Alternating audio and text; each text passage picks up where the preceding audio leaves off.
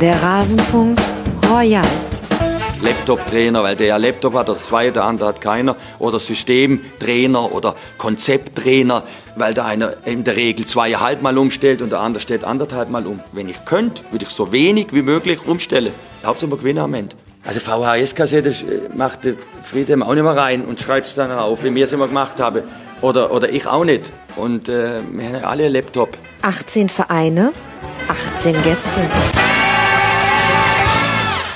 Der letzte Teil des Rasenfunk Royals zur Saison 2018-2019 den habt ihr jetzt gerade in den Ohren. Und damit hallo und herzlich willkommen. Mein Name ist Max Jakob Ost. Ich bin der G-Netzer bei Twitter und moderiere auch diesen sechsten Teil dieses großen Mammutprojekts, in dem wir nicht nur auf die Saison aller Bundesligisten zurückschauen, sondern auch die Spielzeit der Schiedsrichter bilanzieren und das Gesehene in den 34 Spieltagen taktisch nochmal analysieren. Und genau das werdet ihr auch in dieser Folge hören. Am Ende beantworten Frank und ich noch ein paar Fragen zum Rasenfunk selbst. Da wird auch viel über unser Finanzierungsmodell gesprochen, denn wir sind immer noch Sponsoren, Paywall und werbefrei. So soll es auch bleiben. Wie das alles läuft mit dem Rasenfunk Supporters Club, dazu hört ihr mehr in dieser Folge, in diesem sechsten Teil des Rasenfunk Royals. Aber auch hier möchte ich mich noch einmal bei ein paar Unterstützerinnen und Unterstützern ganz explizit bedanken. Und zwar bei Charlie, Oliver von der Werkself Berlin, Höllerich, Tim Schnicks, Marc und Lara. Vielen, vielen herzlichen Dank für euren Support wir können es gar nicht in Worte fassen, wie toll das ist, dass der Rasenfunk von so vielen kleinen Schultern getragen wird, kleinen und großen Schultern. Ich würde sagen, fangen wir an, legen wir los. Ihr hört jetzt den Taktikteil zusammen mit Tobias Escher. Ich wünsche euch damit viel Spaß. Jetzt wollen wir auf die Bundesliga-Saison aus taktischer Sicht blicken und da kann ich nur einen Gesprächspartner haben hier im Rasenfunk Royal und das ist Tobias Escher, at Tobias Escher auf Twitter. Ihr kennt ihn aus einem seiner drei Bücher, die er inzwischen geschrieben hat. Das vierte ist schon in Arbeit. Ihr kennt ihn vom Bundesliga, ihr kennt ihn, ach, meine Güte, man sieht dich überall. Tobi, schön, dass du auch im Rasenfunk bist. Ja, schön, dass ich da sein darf. Wir wollen die Bundesliga-Saison aus taktischer Sicht ein bisschen einordnen und beginnen mit der offensichtlichsten aller Fragen. Wie hat dir denn aus taktischer Sicht diese Saison 2018-2019 gefallen? Ähm, überraschend gut, muss ich sagen. Ähm, ich bin ja normalerweise eine, ein Mensch, der gerne meckert und ein Mensch, der auch viel meckert. Aber diese Saison habe ich ähm, zumindest aus taktischer Sicht gar nicht so viel zu meckern, weil es war eine Saison, wo es ähm, sehr viele verschiedene Systeme zu sehen gab. Es hm. war nicht so, dass alle, alle Teams dasselbe gemacht haben und man hat sich dann immer ähm, bei jedem Spiel gedacht, das habe ich doch schon zehnmal gesehen. Nee, es war wirklich so, dass die Teams sich sehr intensiv auf die einzelnen Spiele vorbereitet haben, dass sie sehr ähm, häufig die Systeme gewechselt haben und dass es der dementsprechend auch relativ viel taktisch zu entdecken gab. Mhm. Es fehlte vielleicht so ein bisschen das das, das über das allergroße Highlight, also es gab kein Team, wo man sagen kann, das war jetzt was besonders Neues gemacht oder was besonders Innovatives. War so eine Ansammlung an alten Dingen sehr viel. Ja. Aber ähm, das ist halt so quasi die B-Note, die dann ein bisschen abfällt. Und wie würdest du das jetzt dann im Vergleich zur Weltmeisterschaft im Sommer sehen? Da gab es ja schon das große Ende des Ballbesitzfußballs, weil Deutschland und Spanien so früh ausgeschieden sind. Hast du überhaupt irgendeinen Einfluss von diesem Sommerturnier auf das sehen können, was dann danach kam? Ich fand, der Einfluss der WM war sehr gering. Das sieht man ja auch mhm. daran, ähm, zum Beispiel an der Zahl der Tore, die bei der WM historisch niedrig war. Und jetzt haben wir mit der Bundesliga hatten wir eine Saison mit so vielen Toren wie seit 30 Jahren nicht mehr. Also es war eine Rekordsaison, was das angeht. Ja. Ähm, meiste Tore nach der Wiedervereinigung. Selbst wenn, das, das hast du, sprichst du wahrscheinlich im Schiedsrichtersegment, ähm, selbst wenn man diese ganzen Handelfmeter abzieht, es ist immer noch die zweittorreichste Saison seit 30 Jahren. Also ist jetzt nicht so, dass das nur Handspiel Handelfmeter waren. Mhm. Ähm, dementsprechend, da gab es dann schon einen Trend so fast sogar in die andere Richtung, in eine etwas offensivere Richtung. Bei der WM war es eine sehr, sehr defensive Ausrichtung bei den meisten Teams. Ja. Wir haben die Frage bekommen von Highlord-Alag unter mitmachen.rasen.de. Wie haben sich denn die Mannschaften von der Saison 17-18 im Vergleich zu 18-19 entwickelt? Wen kann man denn da jetzt mal im ersten Schritt positiv hervorheben? Lass vielleicht mal bei den Mannschaften beginnen, die dann auch für viele dieser Tore zuständig waren, würde ich vorschlagen, wenn wir da jetzt schon bei dem Thema sind. Da würden man zuerst über Bayern und Dortmund reden müssen, wenn wir jetzt nur die Anzahl der geschossenen Tore als Indikator nehmen. Ja, die sind natürlich ganz vorne dabei, sind immer was natürlich logisch sind als die beiden Top-Teams der Liga, mhm. gerade die Bayern ja. Ähm, Bei denen ist es tatsächlich so, die fallen so ein bisschen aus der Wertung raus, weil ich habe Okay. jetzt im ersten Teil sehr stark schon angeteasert, so wir reden über viele taktische Systemwechsel, wir reden über ähm, Teams, die unterschiedliches machen, Teams, die ähm, sehr stark auch sich verändert haben. Natürlich haben sich jetzt sich Dortmund auch verändert, ähm, Bayern, aber die haben sich innerhalb der Saison relativ wenig verändert. Ähm, bei Dortmund war es ja so, die haben an, die Saison angefangen mit einem 4-1-4-1, sind dann nach ein paar Spieltagen ähm, auf 4-2-3-1 geschwenkt und haben das eigentlich die gesamte Saison durchgezogen.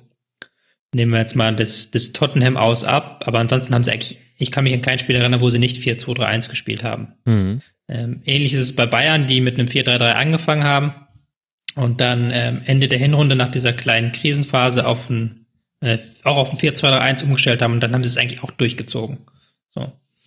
Und ähm, das ist halt in dieser Saison was Besonderes, weil das haben das hat sonst fast kein Team gemacht. Also fast alle Teams haben relativ häufig doch ihre, ihre Formation gewechselt. Liegt das dann daran, dass Bayern und Dortmund das, wenn die eine Formation gefunden haben, in der sie als Mannschaft funktionieren, dann gewinnen sie in der Regel ihre Spiele und deswegen gibt es dann keine Notwendigkeit mehr, die Systeme umzustellen? Ja, das ist natürlich einerseits klar, wenn Bayern München jetzt gegen Hoffenheim spielt, dann können sie eher das über die individuelle Klasse lösen. Dann müssen sie nicht jetzt einen unbedingt großen Systemwechsel vornehmen, wie in ähm, Wolfsburg zum Beispiel. Das andere liegt natürlich einfach an den Trainern. Also Nico Kovac hat zwar bei Frankfurt häufig die ähm, Formation gewechselt, ist aber jetzt bei Bayern dazu übergegangen, relativ lange dasselbe zu machen. Ähm, und Lucien Favre ist ja sowieso ein Trainer, der eigentlich am liebsten eine Formation perfektioniert und eine, äh, eine Mannschaft sich einspielen lässt, ähm, der am liebsten die Abläufe perfektionieren möchte, der gar nicht so häufig dann umstellen möchte. Insofern fallen diese beiden Mannschaften so einen Tick weit raus aus der Liga.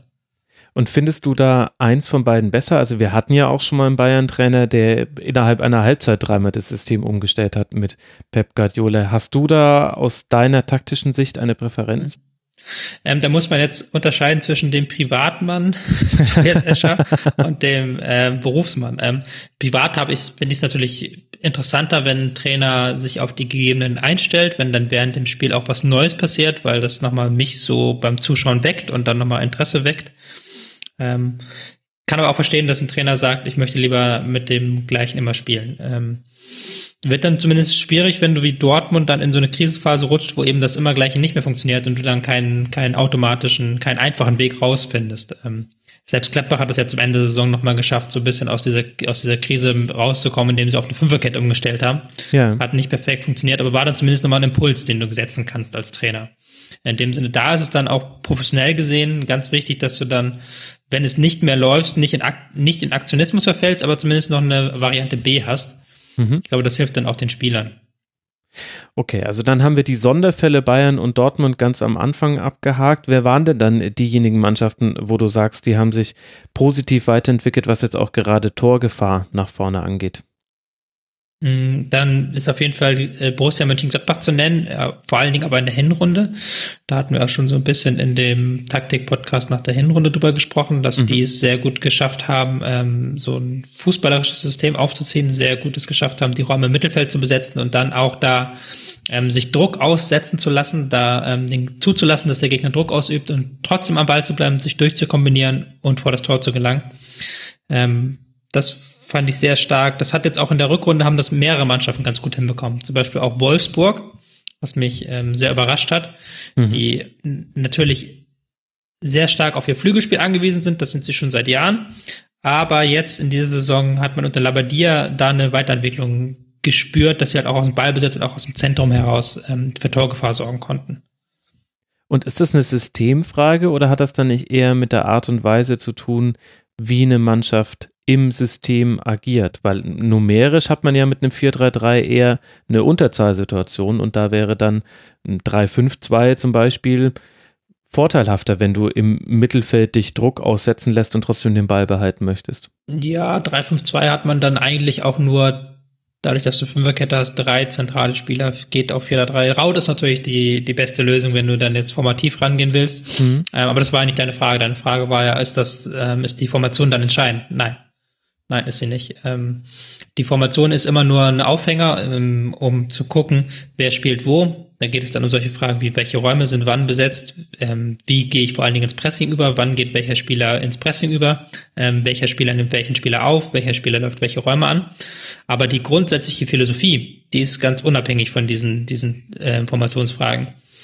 Und wenn ich ähm, sage, ich möchte es erlauben, auch mal einen Ball ins zentrale Mittelfeld zu spielen, wo mhm. der Gegner mich anlaufen wird, wo der Gegner mich stören wird, wo ganz klar ist, da kommt es zu einem Zweikampf, dann möchte ich, dass der Spieler das in einem 1 zu 1 gegen 1 löst oder mit einem Pass löst oder dass er es mit Risiko löst. Das mhm. ist eine philosophische Frage. Das ist eine Frage, die ganz unabhängig von der Formation ist. Auch dann solche ganz ähm, detaillierten Fragen wie, wo genau soll der Spieler spielen, wie weit, wie nah am Gegenspieler, das sind Fragen, die auch natürlich taktischer Natur sind gewissermaßen, aber auf eine übergeordnete Frage, die eigentlich erstmal nichts mit der Formation zu tun haben. Und das ist genau das, was ich meinte. In diesen, diesen Fragen sind ähm, viele Bundesligisten mutiger geworden. Ähm, Das mhm. hat schon mit Julian Nagelsmann ja begonnen, der das bei Hoffenheim sehr stark gefordert hat, so ein mutiges Spiel. Aber das siehst du jetzt auch von anderen Teams, wie ich jetzt gerade schon genannt habe, Gladbach, Wolfsburg, Leverkusen unter Peter Boss natürlich ganz stark, der dafür ja auch steht mit seinem Namen. Ja. Ähm, Werder Bremen auch, äh, da hast du relativ viele Teams, die das erlauben und auch fordern. Mhm, vielleicht noch Mainz 05, wenn wir zumindest so bei, bei Rautenformationen sind, kommen die mir auch in den Sinn. Ist das dann auch der Grund, also man möchte mehr spielerische Lösungen nach vorne finden, dass wir eben auch das Comeback der Raute erlebt haben in dieser Saison?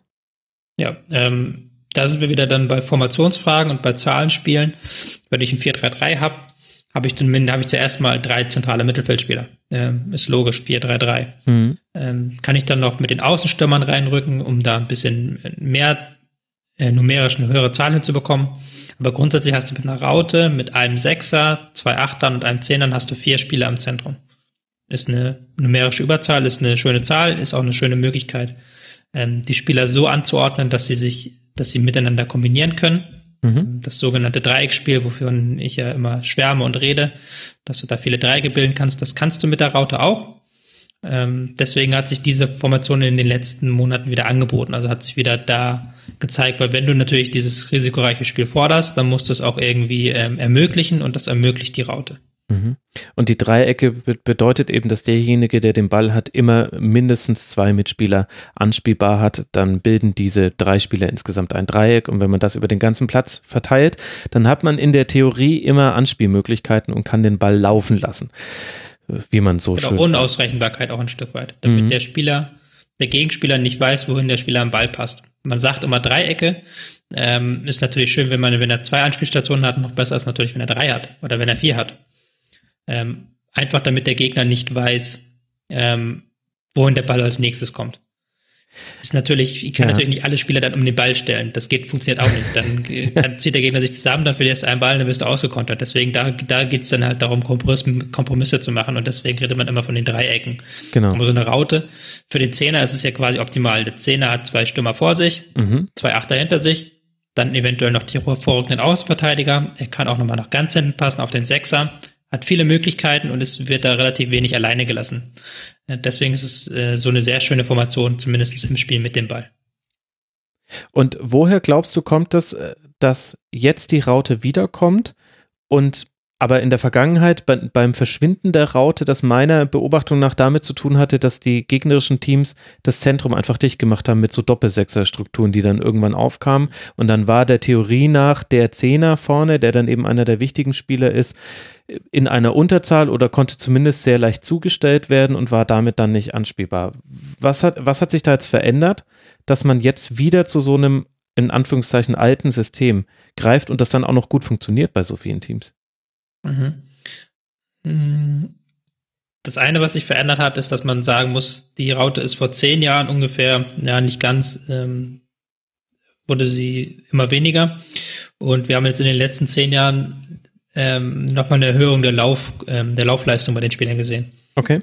Diese Saison sind fast 72.000 Kilometer gelaufen worden. Ähm, vor zehn Jahren waren das noch 5.000 Kilometer weniger das ist schon ein Unterschied und das, du hast halt eine viel, viel höhere Laufleistung, gerade der Mittelfeldspieler.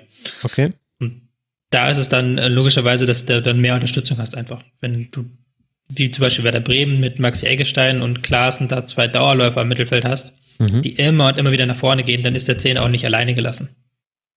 Ja, okay. Das ist, Ganz simpel. Das ist erschreckend simpel, tatsächlich. Und dann haben die Flügelspieler da auch noch ein Wörtchen mitzureden. Früher hat man gesagt, die, oder die Schwäche der Raute ist, dass du über den Flügel angreifbar bist. Ich habe das Gefühl, wir haben vor allem in der Saison viel mehr Flügelspieler in der Liga gesehen, die im Grunde fast alleine einen Flügel beackern können. Am plakativsten bei Eintracht Frankfurt, aber eigentlich auch bei Werder Bremen hat man das häufig gesehen mit Augustinsson und Gebre Selassie.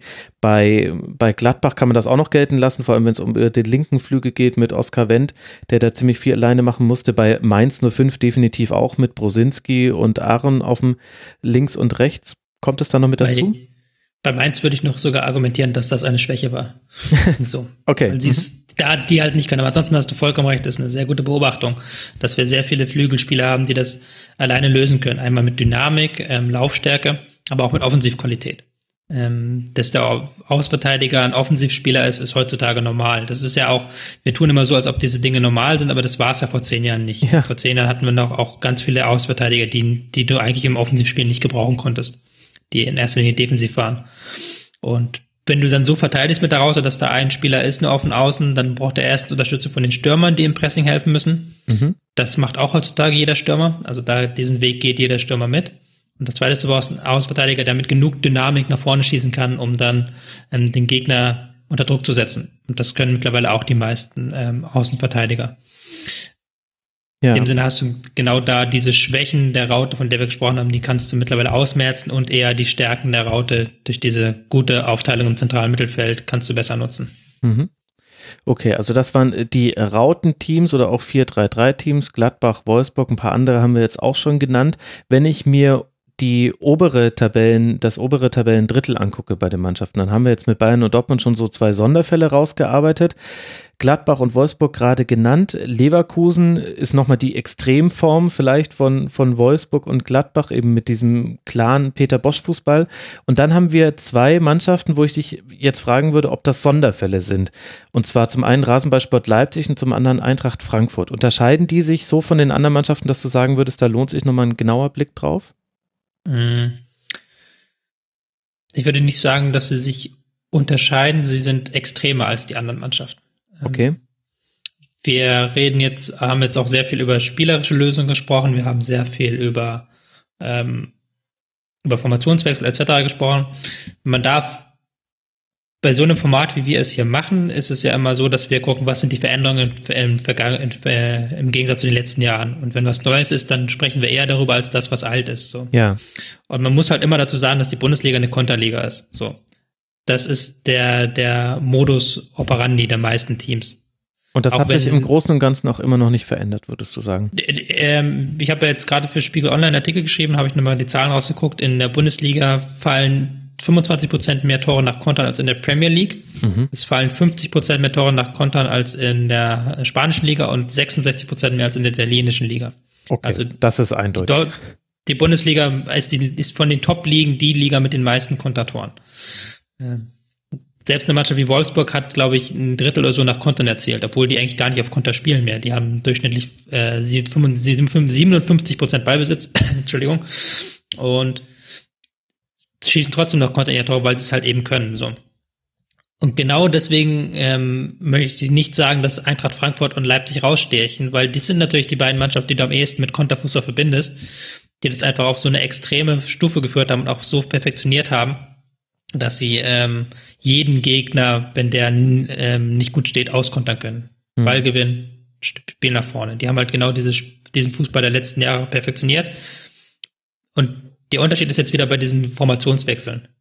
Ähm, Leipzig ist eine Mannschaft, die diese Saison fast jedes Spiel was anderes probiert hat. Mhm. Mal Fünferkette, Viererkette, 4-3-3, Raute, ähm, 5-3-2, haben sich immer sehr stark auf den Gegner eingestellt wohingegen Frankfurt, die haben ja eher ihr System durchgespielt. Also wenn Hütter gekonnt hätte, hätte er alle elf Spieler ähm, sämtliche 60 Saisonspieler durchspielen lassen. ja. So. Die haben halt sehr stark auf eine Elf, eine eingespielte Elf und eine Formation gesetzt. Und jetzt haben wir eben dann dieses Umschaltspiel, was bei diesen Mannschaften so gut ist. Und das drückt sich auch darin aus, dass Rasenballsport die drittschlechteste Passquote der gesamten Liga hat und Eintracht Frankfurt hat die schlechteste Passquote der Liga. Und das heißt eben nicht, dass die ganz fürchterlich schlecht im Passspiel sind, sondern die spielen einfach sehr, sehr viele Risikopässe und vielleicht auch mal einen langen Ball, wo man sagt, uns geht es darum, den zweiten Ball zu erobern. Man möchte eigentlich ganz gerne, dass der Ball möglichst häufig im Aufbaudrittel des Gegners ist, eigentlich egal, ob man dann den Ball selber hat oder der Gegner. Denn wenn der Ball da ist, dann kann zum einen auf der anderen Seite ist der Weg zum eigenen Tor maximal weit und zum anderen, wenn man da irgendwie den Ball bekommt oder ihn selbst ja gerade am Fuß hat, dann wird's gefährlich. Das, daher kommen quasi diese Passquoten. Und dennoch hatte Eintracht Frankfurt gerade auch so eine Phase, wo die Gegner sich darauf eingestellt hatten und das aber auch gegen tiefstehende Gegner funktioniert hat, ein Ballbesitzspiel aufzuziehen. Gibt es da nochmal einen Unterschied zwischen Frankfurt und Leipzig oder wie hat die Eintracht das geschafft? Nee, also Leipzig hat das ja auch geschafft in Phasen. Ähm, äh, die haben ja also auch relativ häufig geschafft, relativ schnell das 1-0 zu erzielen, auch gegen mhm. tiefstehende Gegner und dann konnten sie halt ihren Fußball aufziehen. So ähnlich war es das auch bei Frankfurt. Ähm, Frankfurt hat es dann noch mal mehr mit langen Bällen gelöst. Also Frankfurt konnte im Zweifelsfall immer auf Alea den langen Ball spielen, der den Ball dann hält und auf die durchstartenden Kostic da Costa auflegt auf die Außen. Da haben sie dann sehr viel Dynamik auch aus, dem, ähm, aus einer nicht dynamischen Situation aufbauen können. Mhm. Ist dann natürlich am Ende wieder damit gefallen, dass ähm, Alea gefehlt hat und dass einfach die Kraft gefehlt hat, um diese Dauersprints nach vorne durchzuziehen in der letzten Saisonphase. Da hast du dann natürlich dieses Leipziger Modell, das dann etwas kräfteschonender war. Auch ähm, einfach dadurch, dass du die Formation immer wechseln konntest und immer neue Spieler reinwerfen konntest, was dann wieder eine finanzielle, keine taktische Frage ist. Und das war dann schon so ein, der Unterschied in dem Modell Leipzig-Frankfurt. Mhm. Das waren jetzt alles äh, relativ positive Beispiele in der vergangenen Saison, wie man eben taktisch dann auch für Torgefahr gesorgt hat. Welche Mannschaften haben dich denn aus taktischer Sicht enttäuscht in diesem Jahr? Ja, enttäuscht ist dann äh, relativ. Die, bei Schalke waren die Erwartungen zum Beispiel nicht allzu hoch nach der letzten Saison. Haben wir ja hier auch immer gerne geschimpft auf ihren sehr defensiven Fußball, hm. der ihnen jetzt so auf die Füße gefallen ist, so ein Stück weit. Ähm, der dadurch, dass sie relativ viel Pech hatten, auch in der Hinrunde, muss man sagen, relativ häufig dann blöde 1-0 hinten lagen, haben sie es nicht mehr geschafft, den Turnaround hinzubekommen, weil ihr Fußball halt ähm, sehr stark darauf ausgerichtet war, dass sie 1-0 in Führung gehen und dann den Druck des Gegners absorbieren. Mhm. Und da hat dann die jegliche Weiterentwicklung geführt, als dann klar war, dass es in der Krise ist. Dann haben sie nur noch geguckt, dass sie irgendwie Ergebnis bekommen. Haben es dann fußballerisch nicht mehr weiterentwickelt bekommen. Ganz interessant, in dieser Saison nur 22 Tore von insgesamt 37 hat Schalke aus dem Spiel heraus erzielt. Und wenn man jetzt mal dann die Daten aus der letzten Saison anguckt, da waren es 21 Tore aus dem laufenden Spiel heraus. Also sprich, mhm. bei der Torgefahr aus den normalen Spielsituationen ist man genau auf Vorjahresniveau und was sich verändert hat, sind eben äh, nur noch halb so viele Tore nach Standardsituationen und noch viel wichtiger, ich glaube, man ist 20 Mal seltener in Führung gegangen. Also in der letzten Saison war der übliche Spielverlauf 1 zu 0, häufig durch einen Standard und dann kannst du reagieren und dann passt auch so ein äh, Umschaltfußball, so ein Pressing-Fußball sehr, sehr gut. In dieser Saison ganz häufig 0 zu 1 hinten. Du musst eigentlich reagieren und hast damit dann aber die größten Probleme. Hm. Das zweite Negative ähm, ist, ist aber wieder so ein Metatrend, also ist wieder so ein Metathema. Ähm, wir haben in den letzten Jahren relativ häufig davon gesprochen, seit eigentlich seit Guardiola bei den Bayern mit seinen dauernden Umstellungen so einen Trend für die Bundesliga gesetzt hat, mhm. dass wir uns wünschen würden, dass das mehr Bundesligisten aufgreifen. Und diesen Wunsch kann man jetzt nicht mehr äußern, weil es mittlerweile sehr viele Bundesligisten aufgegriffen haben. Ja. Es gab sehr viele Bundesligisten, die sehr, sehr viel umgestellt haben. Ähm, selbst Teams, die eigentlich ganz weit unten in der Tabelle sind, wie Hannover unter Breitenreiter, mhm. ähm, selbst unter Doll dann noch, ähm, vor allen Dingen sehr stark Augsburg unter Baum, ähm, aber natürlich auch Nagelsmann, ähm, im positiven Streichs Freiburger, im positiven auch ähm, Funkels Düsseldorfer. Die haben sehr viel mit diesen Formationswechseln gearbeitet.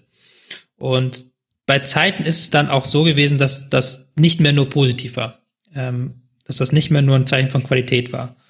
Es gibt ja, gab ja einmal dieses Interview mit Kramaric, der gesagt hat, mhm. ich liebe Julian Nagelsmann, aber ähm, wir sind keine Roboter, wir sind Menschen, manchmal ist es zu viel Systemumstellung. Mir ist aber vor allen Dingen im Gedächtnis geblieben auch noch die Aussagen von, ich glaube, es war Chovelau nach dem letzten Spiel unter Baum, wo er gesagt hat, teilweise wussten sie gar nicht, welches System sie jetzt gerade spielen, wo sie eigentlich, eigentlich stehen müssen. Mhm. Und es ist schon teilweise so, dass es manchmal ähm, zu viele ist. Also manchmal wird zu wenig ins eigene System vertraut. Manchmal wird dann auch zu schnell das eigene System aufgegeben, in der Hoffnung, dass man einen anderen Weg findet. Und wenn man halt das System immer an den Gegner anpasst, dann ist es manchmal auch schwierig, die eigenen Stärken ins, ins Feld zu bekommen, beziehungsweise die eigenen Stärken überhaupt auszuspielen. Das ist ja so etwas, was ähm, Hannover 96 zum Beispiel sehr deutlich gespürt hat, die es halt immer sehr gut geschafft haben, den Gegner ähm, aufs, ähm, aufs eigene Niveau runterzuziehen. So zumindest unter Breitenbreit in dieser ersten Saisonphase. Mhm. Aber halt selber Akzente setzen konnten sie überhaupt nicht mehr. Haben sich halt ihr eigenes Offensivspiel dann teilweise selber komplett damit beschnitten, dass sie halt den Gegner einfach nur eins gegen eins mannorientiert zugestellt haben. Und das hast du jetzt diese Saison in einigen Spielen immer erlebt. Ähm, auch bei Augsburg, wie gesagt, teilweise sogar bei Freiburg, mhm. dass man die eigenen Stärken überhaupt nicht mehr zur Geltung bekommen hat, weil man sich nur überlegt hat, wie kriegen wir den Gegner auf das, äh, wie kriegen wir die Formation an den Gegner angepasst. Das ist ja auch dann so die interessante Frage nach der Hierarchie zwischen den fußballerischen Prinzipien, den du hast, und dann eben der Art und Weise, wie du diese Prinzipien erfüllst. Also wenn man über Mannschaften spricht, die sich auf den Gegner einstellen, da könnte man ja zum Beispiel als so ein ein plakatives Beispiel aus der jüngeren Vergangenheit Thomas Tuchel bei Mainz 05 nehmen, der in jeder in jedem Spiel erstmal die Formation des Gegners gespiegelt hat und dennoch hat es aber Mainz 05 damals auch geschafft, ähm, ein eigenes Spiel durchzudrücken. Und ich hatte den Eindruck, das hatte damit zu tun, dass eben Thomas Tuchel gewisse Prinzipien hatte, wie er Fußball spielen möchte. Also, dass es mit einem Kurzpassspiel geht, dass es, äh, dass man versucht, auf die Flügel zu kommen, dass es mit diagonalen Bällen ist und nicht mit horizontalen oder parallelen Bällen zu irgendwelchen der Linien und dass man quasi diese Automatismen eingeübt hat. Und dann war es eigentlich relativ egal, in welcher Formation du das angegangen bist. Die Grundprinzipien der Art und Weise, wie Mainz 05 gespielt hat, die waren sich immer treu treu und deswegen hat das dann auch funktioniert. Und ich fand, gerade der SC Freiburg ist da ein gutes Beispiel für, der hat in manchen Formationen einfach seine Stärken, nämlich das, das Zustellen des Gegners, das ähm, über die Flügel Günther runterschicken und dann in den Rückraum passen lassen, vielleicht auch mal den langen Ball auf Petersen und dann den zweiten Ball, aber ziemlich sicher gewinnen, weil da viele Spieler schon ra rausgerückt sind. Das hat er in manchen Spielen sehr gut hinbekommen und es gab andere Spiele, da hat der SC Freiburg gespielt wie verwandelt und hat im Grunde nichts auf den Platz bekommen. Hm. Das ist auch das, was ähm, Julian Nagelsmann jetzt so ein bisschen in dem Kicker-Interview, das er ähm, vor ein paar Wochen gegeben hat, da hat er auch so relativ ähm, doch gesagt, dass diese Formationswechsel immer nur ein kleiner Teil sein können. Es muss immer das erste, was wichtig sein muss, ist, dass du dann deine Prinzipien durchbekommst. Also dass du das mhm. Spiel, was du sehen willst, dass du die ähm, die grundsätzlichen Anforderungen, wie ich es vorhin zum Beispiel genannt habe, Risikofreudigkeit oder keine Risikofreudigkeit, Spiel über die Flügel oder durch das Zentrum, ähm, erster Kontakt, zweiter Kontakt und so weiter, dass die klar sein müssen, auch ähm, äh, Zwischenformationen. Und das ist manchmal nicht mehr der Fall. Da gebe ich dir recht. Also da gibt es Teams wie Hannover, aber teilweise sogar äh, Hoffenheim. Also wir müssen jetzt nicht hier ähm, Julian Nagelsmann mhm. mal heilig sprechen. Auch bei denen war das teilweise so, fand ich in der Rückrunde, dass sie dann in der zweiten Halbzeit sehr häufig diese Prinzipien halt vergessen und verloren haben und nicht genau wussten, was sie jetzt eigentlich, wie sie jetzt eigentlich diesem drohenden Untergang, der in vielen Spielen ja ähm, bei ihnen eingetreten ist, wie sie dem entgegenstemmen sollen. Das, das, das stimmt schon. Also die, diese, ähm, das muss immer als allererstes muss stehen die Strategie, die grundsätzliche Philosophie und danach müssen die, müssen die Formationswechsel kommen. Und das ist halt im Positiven hast du dann Beispiele wie Leipzig, wo mhm. das ganz deutlich ist, ganz deutlich die egal was sie spielen, du weißt genau, was sie wollen. Mhm. Du, du wirst genau, Leipzig immer erkennen. Wenn du sie in neutralen du, genau. Trikots genau. spielen lassen würdest, dann würde man, wenn man genau hinguckt, schon erkennen, das ist jetzt Leipzig.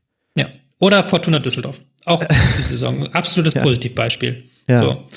Weil sehr einfacher, sehr simpler Fußball, relativ tief stehen und dann die Geschwindigkeit der Stimme einbekommen. Aber es war eine relativ deutliche Idee, die du egal, unabhängig von der Formation sehen konntest. Und auch, es war auch egal, welche Formation du spielst, Stöger hat immer denselben Pass auf Luke Bakio gespielt. Mhm. Der, der Pass war immer derselbe. Und das sind die Dinge, die, die zu erkennen sein müssen, egal welche Formation du wählst. Gut, und ähm, da, bevor sich das jetzt anhört wie eine reine Trainerkritik, muss man dazu aber auch sagen, wie sollen Trainer ihre Prinzipien bei Vereinen umsetzen, wenn sie so häufig rausrotiert werden, um es mal so zu euphemisieren. Also das ist halt dann vielleicht auch ein, eine der Folge dessen, dass wir einfach sehr viele Trainerwechsel in der Bundesliga gesehen haben in der Vergangenheit und in dieser Saison ja nochmal auf die Spitze getrieben. Und wie soll man dann so etwas etablieren, wenn es offensichtlich auch den, den sportlichen Führungspersonen über den, überhalb der Trainer dann nicht so wichtig ist, dass sie auch mal in einer sportlichen Krise an dem Trainer festhalten würden, weil sie an dessen Prinzipien glauben.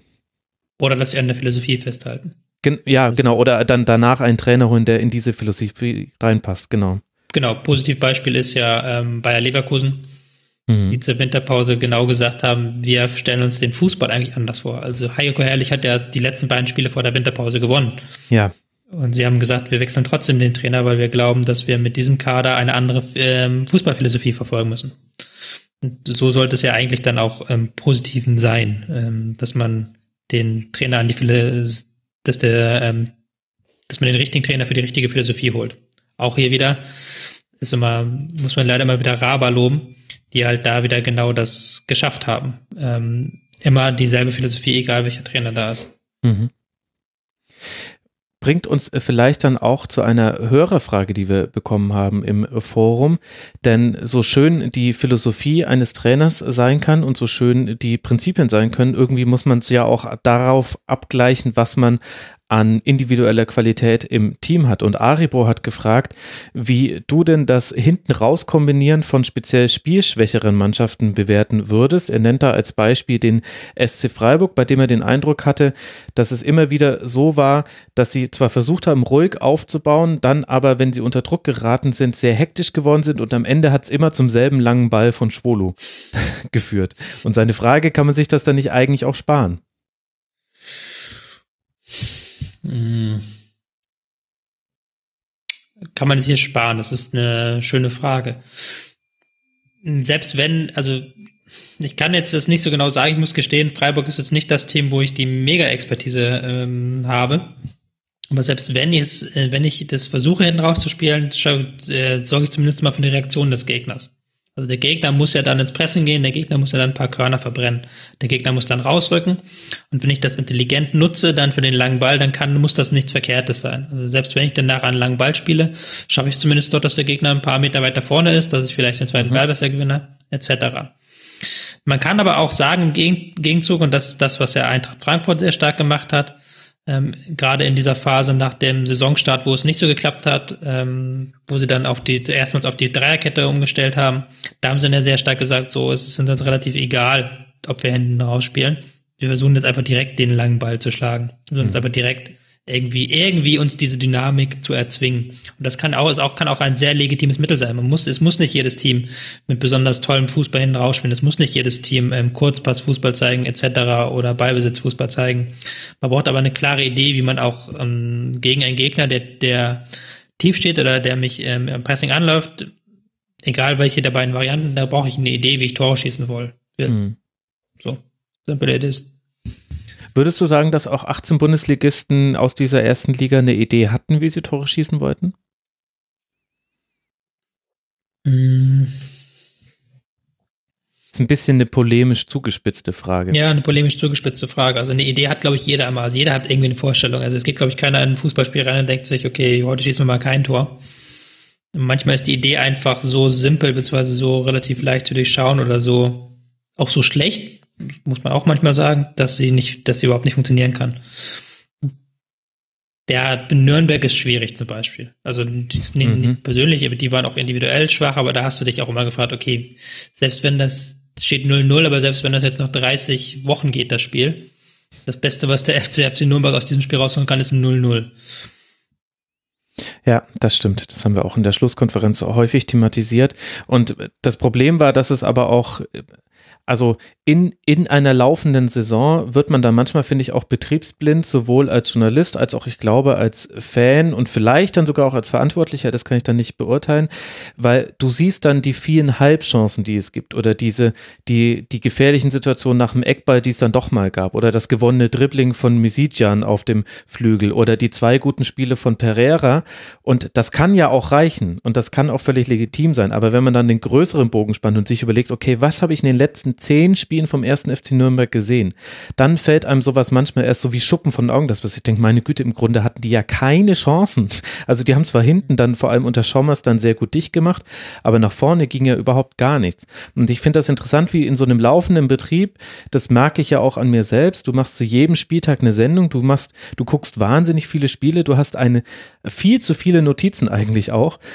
Und trotzdem fällt es dann manchmal schwer, mal zurückzutreten und so dieses größere Bild zu sehen. Und manche Mannschaften, die Mannschaften reagieren dann unterschiedlich drauf und auch die Trainer. Also du hast dann die Aktionisten, hast, hast du vorhin schon angesprochen, Manuel Baum in seiner Endphase beim FC Augsburg, auch Domenico Tedesco, das wurde immer verkopfter, immer komplizierter, obwohl er es versucht hat, einfacher zu machen, also ein bisschen grotesk. Und dann aber auch sowas wie der erste FC Nürnberg und vielleicht auch Hannover 96. Ich fand auch der VfB Stuttgart, die immer mal wieder, also Hannover und Nürnberg hatten sehr wenig positive Ergebnisse, aber der VfB zum Beispiel unter Weinziel, der hatte dann auf einmal eine Formation gefunden mit drei zentralen Mittelfeldspielern in der Defensive. Die hat mal funktioniert für zwei Spiele und in diesen zwei Spielen war das auch das richtige Modell. Und aber schon im dritten Spiel hat man gesehen, okay, gut, aber wenn, wenn der Gegner sich darauf einstellt und das irgendwie ein bisschen anders interpretiert, dann werdet ihr mit der Variante ja nie ein Tor erzielen. Und trotzdem wurde das dann weiter durchgezogen, weil man natürlich auch erstmal an dem, was funktioniert hat, festhalten möchte. Ganz interessant. Was uns noch zu einer Frage von Kepper 17 bringt, ähm, da sind wir nämlich dann jetzt auch schon bei den richtigen Teams angelangt. Er fragt nach der stark unterschiedlichen Auslegung der Dreierkette. Man hat entweder Teams, also ich zitiere ihn jetzt, wie Frankfurt und Hoffenheim, die aus einem geordneten Spielaufbau sehr offensiv agieren, oder Teams wie Stuttgart und Hannover, die das Ganze eher genutzt haben, um hinten möglichst sicher zu stehen. Mich würde interessieren, also jetzt Kepper 17, ob man die Variation aus Dreier- und Fünferkette wirklich spielen sollte, wenn man im Abstiegskampf steckt. Aus meiner Sicht passt genau nämlich das nicht. Hm, wenn du natürlich im Abstiegskampf dann sagst, wir gehen jetzt erstmal auf defensive Stabilität, hast du mit fünf Leuten hinten immer natürlich eine einfache Option als mit vier. Es, ist eine ganz simple Sache. Wenn du dann ähm, Fünferkette spielst und hier reden hier von einer echten Fünferkette mit Außenverteidigern, die kaum vorrücken, ähm, dann kannst du die, die letzte Linie erstmal sehr stark ähm, einbetonieren. Mhm. So. Wenn du es nach vorne spielen willst, müssen natürlich deine Außenverteidiger mit nach vorne gehen. Es gibt eigentlich aber praktisch sehr wenige Teams, wo du sagen kannst, die spielen mit Dreierkette, weil es doch in den meisten Fällen ist es so, dass sie mit Fünferkette spielen und dann ab und zu die Außenverteidiger vorrücken. Mhm. Ähm, das ist dann schon eine ganz klare Fünferkette in der Systematik. Einzige Ausnahme Eintracht Frankfurt, die halt wirklich sehr häufig mit drei Mann hinten stehen, die auch mit drei Mann hinten die gesamte Breite des Raums abdecken. Das ist mhm. immer ein sehr gutes Indikator, ob es eine Drei- oder Fünferkette ist. Wie weit drücken die äußeren Innenverteidiger raus? Sind die, drücken die wirklich ganz weit raus oder sind die Flügel nur für die Außenverteidiger da? Ja. Wenn es nur für die Außenverteidiger da ist, dann müssen die hin, nach hinten gehen für die Fünferkette. Und dementsprechend Dreierkette spielt eigentlich in der Bundesliga niemand außer Eintracht Frankfurt. Manchmal Hoffenheim. Hoffenheim, ja. Aber ja. da muss man halt, mhm. da, da muss man halt dann wirklich sagen, es ist in den meisten Fällen eine Fünferkette, es ist in den meisten Fällen eine Defensivvariante und es kann als Abstiegskandidat legitim sein, wenn ich gegen ein Team aus der oberen Hälfte spiele und sage, heute nehme ich mal 0-0 oder 0-1 äh, per Standard mit. Und was hältst du von Argumentationen wie der, die zum Beispiel Oliver Fritsch auf Zeit Online gefahren hat, der gesagt hat, dass die Rückkehr zur Dreierkette unter anderem bei Eintracht Frankfurt und damit auch ein bisschen die Rückkehr des Liberos, damit meinte er Hasebe und vielleicht auch ein bisschen Kevin Vogt bei Hoffenheim, ein Zeichen des Qualitätsmangels in der Bundesliga sei. Mm, da wird mir dann ein bisschen zu viel ähm, Taktikideologie reingepackt. Mhm. Weil es natürlich ist, dass in den 90er Jahren Deutschland sehr stark abgehangen, wo, abgehängt wurde im Fußball, weil wir sehr lange eben an dieser, an dieser Spielweise mit ähm, fünf, fünf, fünf Mann Verteidigung, ähm, ein Libero, zwei Innenverteidiger davor, äh, die relativ manndeckend gespielt haben. Das haben sie relativ lange festgehalten in Deutschland. Das war ein Fehler weil das irgendwann nicht mehr funktioniert hat, weil da irgendwann das Tempo gefehlt hat. weil äh, die anderen Mannschaften die Raumdeckung sehr viel schneller perfektioniert haben als wir. Mhm. Das ist aber jetzt auch schon wieder über 20 Jahre her. So. Und es kann auch im Jahr 2018, 19 kann es sehr legitim sein, das wieder zu spielen. So. Wenn es funktioniert, dann ist es zunächst erstmal kein Zeichen von wenig Qualität oder, oder irgendwas ähnlichem.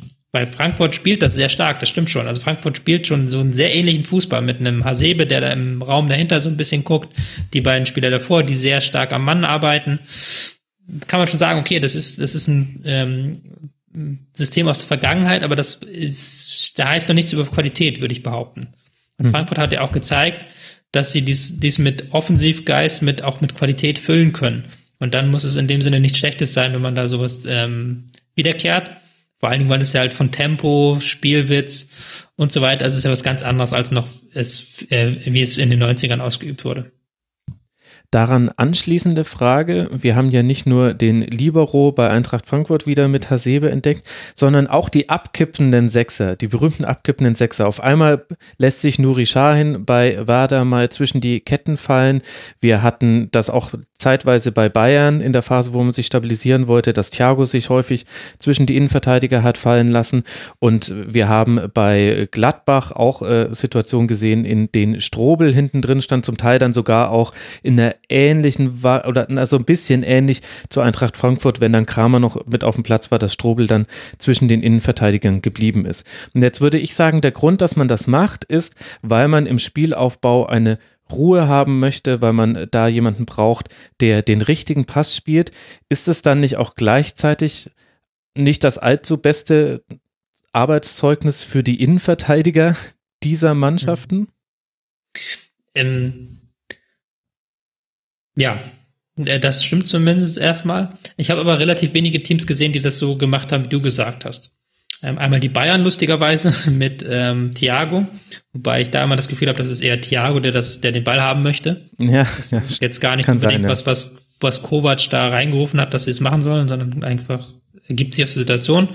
Du hattest Strobel genannt, ja, der das teilweise gemacht hat. Aber du hast sehr häufig hast du es als andere, als andere Form eines Stilmittels. Denn wenn ich gerade an Werder denke, wenn ich an ähm, Hannover denke, wenn ich, mh, hm, fällt mir leider Schalke, Schalke hat das auch gemacht, mhm. dass du hast einen Sechser mit ähm, Shahin, der bei Ballbesitz auch Sechser ist, aber der gegen den Ball plötzlich in die Abwehr fällt. Also bei, bei Werder hast du es ganz häufig gesehen, dass sie gegen den Ball mit Fünferkette gespielt haben, mit Shahin zentral mhm. oder Barkrinde zentral. Hast du auch bei Hannover häufig gesehen, hast du bei Schalke häufig gesehen. Stuttgart hat das, glaube ich, auch mal gemacht. Äh, diese Variante, dass du halt die Abwehrkette gegen den Ball zu einer Fünferkette auffüllst, eben um die Stabilität in der letzten Linie zu erhöhen und sagst, ich opfere lieber einen Sechser. Ist natürlich dann auch in dem Sinne ein defensives Mittel, ist aber nicht die klassische abkippende Sechs, wie wir sie ähm, vor ein paar Jahren oder wie ja, Thiago Strobel mhm. genannt hat. Ist schon ein neues, ist schon ein relativ neues taktisches Stilmittel, das aber auch natürlich sehr defensiv geprägt ist, weil es dann einfach weniger Druck ausüben, dafür aber in der letzten Linie besser stehen. Das ist die Idee dahinter. Und wenn wir beim Aufbau aus der letzten Kette heraus sind, da haben wir etwas ganz selten gesehen in der Saison, nämlich andribbelnde Innenverteidiger, hat uns auch Al-X Al-X drauf äh, hingewiesen im Forum. Ich würde sagen, also Konate fällt mir da ein bei Leipzig eventuell noch hin und wieder Süle, Hummes, Boateng, aber die standen dann meistens schon so weit in der gegnerischen Hälfte, dass ich es nicht mehr als klassisches Andribbeln verstehen würde, weil der Weg des Gegners dann schon sehr weit gewesen wäre, wenn die jetzt direkt den Ball verloren hätten. Meinst du, das ist ein Stilmittel, was man jetzt auch häufiger sehen wird? Denn die Mannschaften sind schon insgesamt sehr gut darin, inzwischen die Gegner zuzustellen, wie ich finde. Also es gibt ja. ganz oft die Situation, dass wenn man ein Standbild macht, dass jeder Spieler einem Gegenspieler zugeordnet ist, mit Ausnahme der beiden Torhüter. Ich würde es sehr, sehr gerne häufiger sehen. Also ich, äh, es ist ein Stilmittel, das ich sehr, sehr mag, weil du genau damit halt ähm, die Zuordnung des Gegners sprengst. Weil wenn der, sobald der Endverteidiger durchstartet, muss irgendjemand anders auf ihn raufgehen und dann kann er, muss wieder irgendwo was frei werden. Theoretisch. Also wenn du das wirklich gut einsetzt oder auch ein Innenverteidiger sich mal traut, einen Gegenspieler auszuspielen, dann hat der meist riesigen Raum vor sich. Ähm, das ist ein Spielmittel, Spielmittel, was ich sehr interessant finde, was vielleicht auch jetzt kommt in die erste Liga zum Beispiel ähm, Tim Walter ist, der jetzt bei Stuttgart ist. Mhm. Ist ja noch nicht ganz klar, ob sie gegen Union ähm, die Klasse halten. Wir müssen auch zugeben, wir haben dieses Segment vor dem Relegationsspiel aufgenommen, können wir offen sagen, oder? Ja, ja, klar, logisch. Ähm, der wär, ist genau so ein Trainer, der genau das von seinen Innenverteidigern fordert, auch diese Laufwege nach vorne. Mhm. Und das finde ich ein sehr, sehr spannendes ähm, Stilmittel, auch weil du halt auch mittlerweile mit sehr dynamisch Innenverteidiger auch hast, mit einem Anton beispielsweise, Diallo, Konate hast du schon genannt, die das eigentlich alle können, die das eigentlich alle können müssten. Mhm. Und da würde ich, würde ich schön gerne sehen, ja.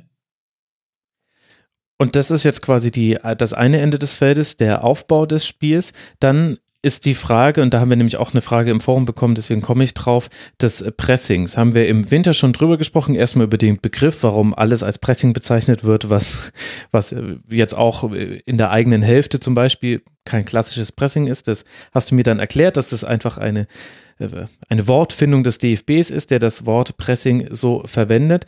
Derselbe User, der auch die andere mit den Innenverteidiger genannt hat, der stellt die Frage, reicht ein gutes Pressing noch aus, um Erfolg zu haben? In den Jahren nach Jürgen Klopps großen Erfolgen mit Dortmund wurde die Bundesliga zu einer Pressingliga. Schaut man sich aber die Mannschaften diese Saison an, gibt es kaum noch Mannschaften, die ich nur mit Pressing verbinden würde, schreibt er. Sehr schöne Beobachtung und ist auch sehr wahr. Ähm, das haben wir spätestens gespürt, als Thomas Doll in die Liga kam, ähm, mit Hannover 96 sehr stark am Spiel gegen den Ball gearbeitet hat und ähm, dann teilweise auch ein bisschen zu viel Hebe bekommen hat. Weil das, was sie gegen den Ball gearbeitet haben, das war, war wirklich nicht schlecht, das war wirklich gut und war, hat auch gut funktioniert. Aber ist dann dadurch zusammengebrochen, dass sie überhaupt ähm, keine Idee im Spiel nach vorne hatten. Hm. So, dass sie dann außer diesem Spiel gegen den Ball und Balleroberung nichts hatten. Ähm, dementsprechend ist Pressing, das reine reguläre Pressing ist, ähm, hat jetzt mittlerweile dadurch, dass die meisten Teams fußballerisch so gut sind, also mittlerweile die Innenverteidiger auch, ähm, jeder Innenverteidiger gute Pässe spielen kann, die Außenverteidiger fußballerisch sehr viel stärker sind, mhm. hat das Pressing meistens nur noch eine Funktion des Lenkens des Gegners, ähm, zu verhindern, dass der Gegner in die Räume kommt, in die man kommen möchte, etc. pp. Aber Balleroberungen siehst du immer seltener. Ja. Ähm, das ist Balleroberungen in gefährlichen Zonen, das siehst du immer seltener. Und dementsprechend brauchst du halt auch noch andere Ideen mittlerweile. Auch wenn die Bundesliga immer noch, hatten wir vorhin gesagt, in der Liga Ballgewinn, Konter ähm, relativ wichtig sind, hat sich diese, hat sich zwar, ist es immer noch, fallen immer noch mehr Kontertore als anderen Ligen, aber dadurch, dass wir gerade die ähm, torreichste Saison seit 30 Jahren hatten, das lag nicht in erster Linie an Kontertoren. Das lag daran, dass aus dem Spiel mehr Tore gefallen sind und dass es mehr Elfmeter-Tore gab. Das sind die beiden Faktoren dafür. Und dementsprechend würde ich sagen, ja, eine gute Pressing-Strategie brauchst du, um den Gegner, allein um den Gegner nicht das geben zu können, was er möchte.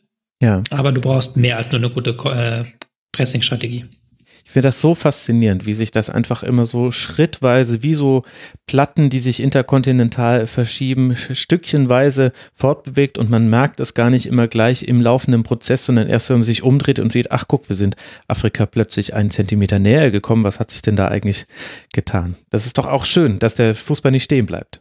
Ich bin da sehr gespannt, auch wie das jetzt weiterentwickelt. Ähm, Fortuna Düsseldorf ist da auch ein kleiner Indikator, hm. weil die relativ wenig Pressing gespielt haben. Also die hatten diese Saison Zeit immer so phasenweise, wo sie dann früh aufgegangen sind, aber hatten auch relativ viele Momente, wo sie einfach tief gestanden haben. Ja, das stimmt. Und gesagt haben, so, wir absorbieren jetzt den Druck und gucken mal, was passiert. Und das hat dann relativ gut funktioniert, weil die Gegner dann teilweise gar nicht wussten, was sie machen sollten. Und als Bundesliga-Trainer bin ich mir, wenn ich Bundesliga-Trainer wäre, würde ich mir in manchen Spielen schon fragen, macht es überhaupt noch Sinn, den Gegner so richtig unter Druck zu setzen?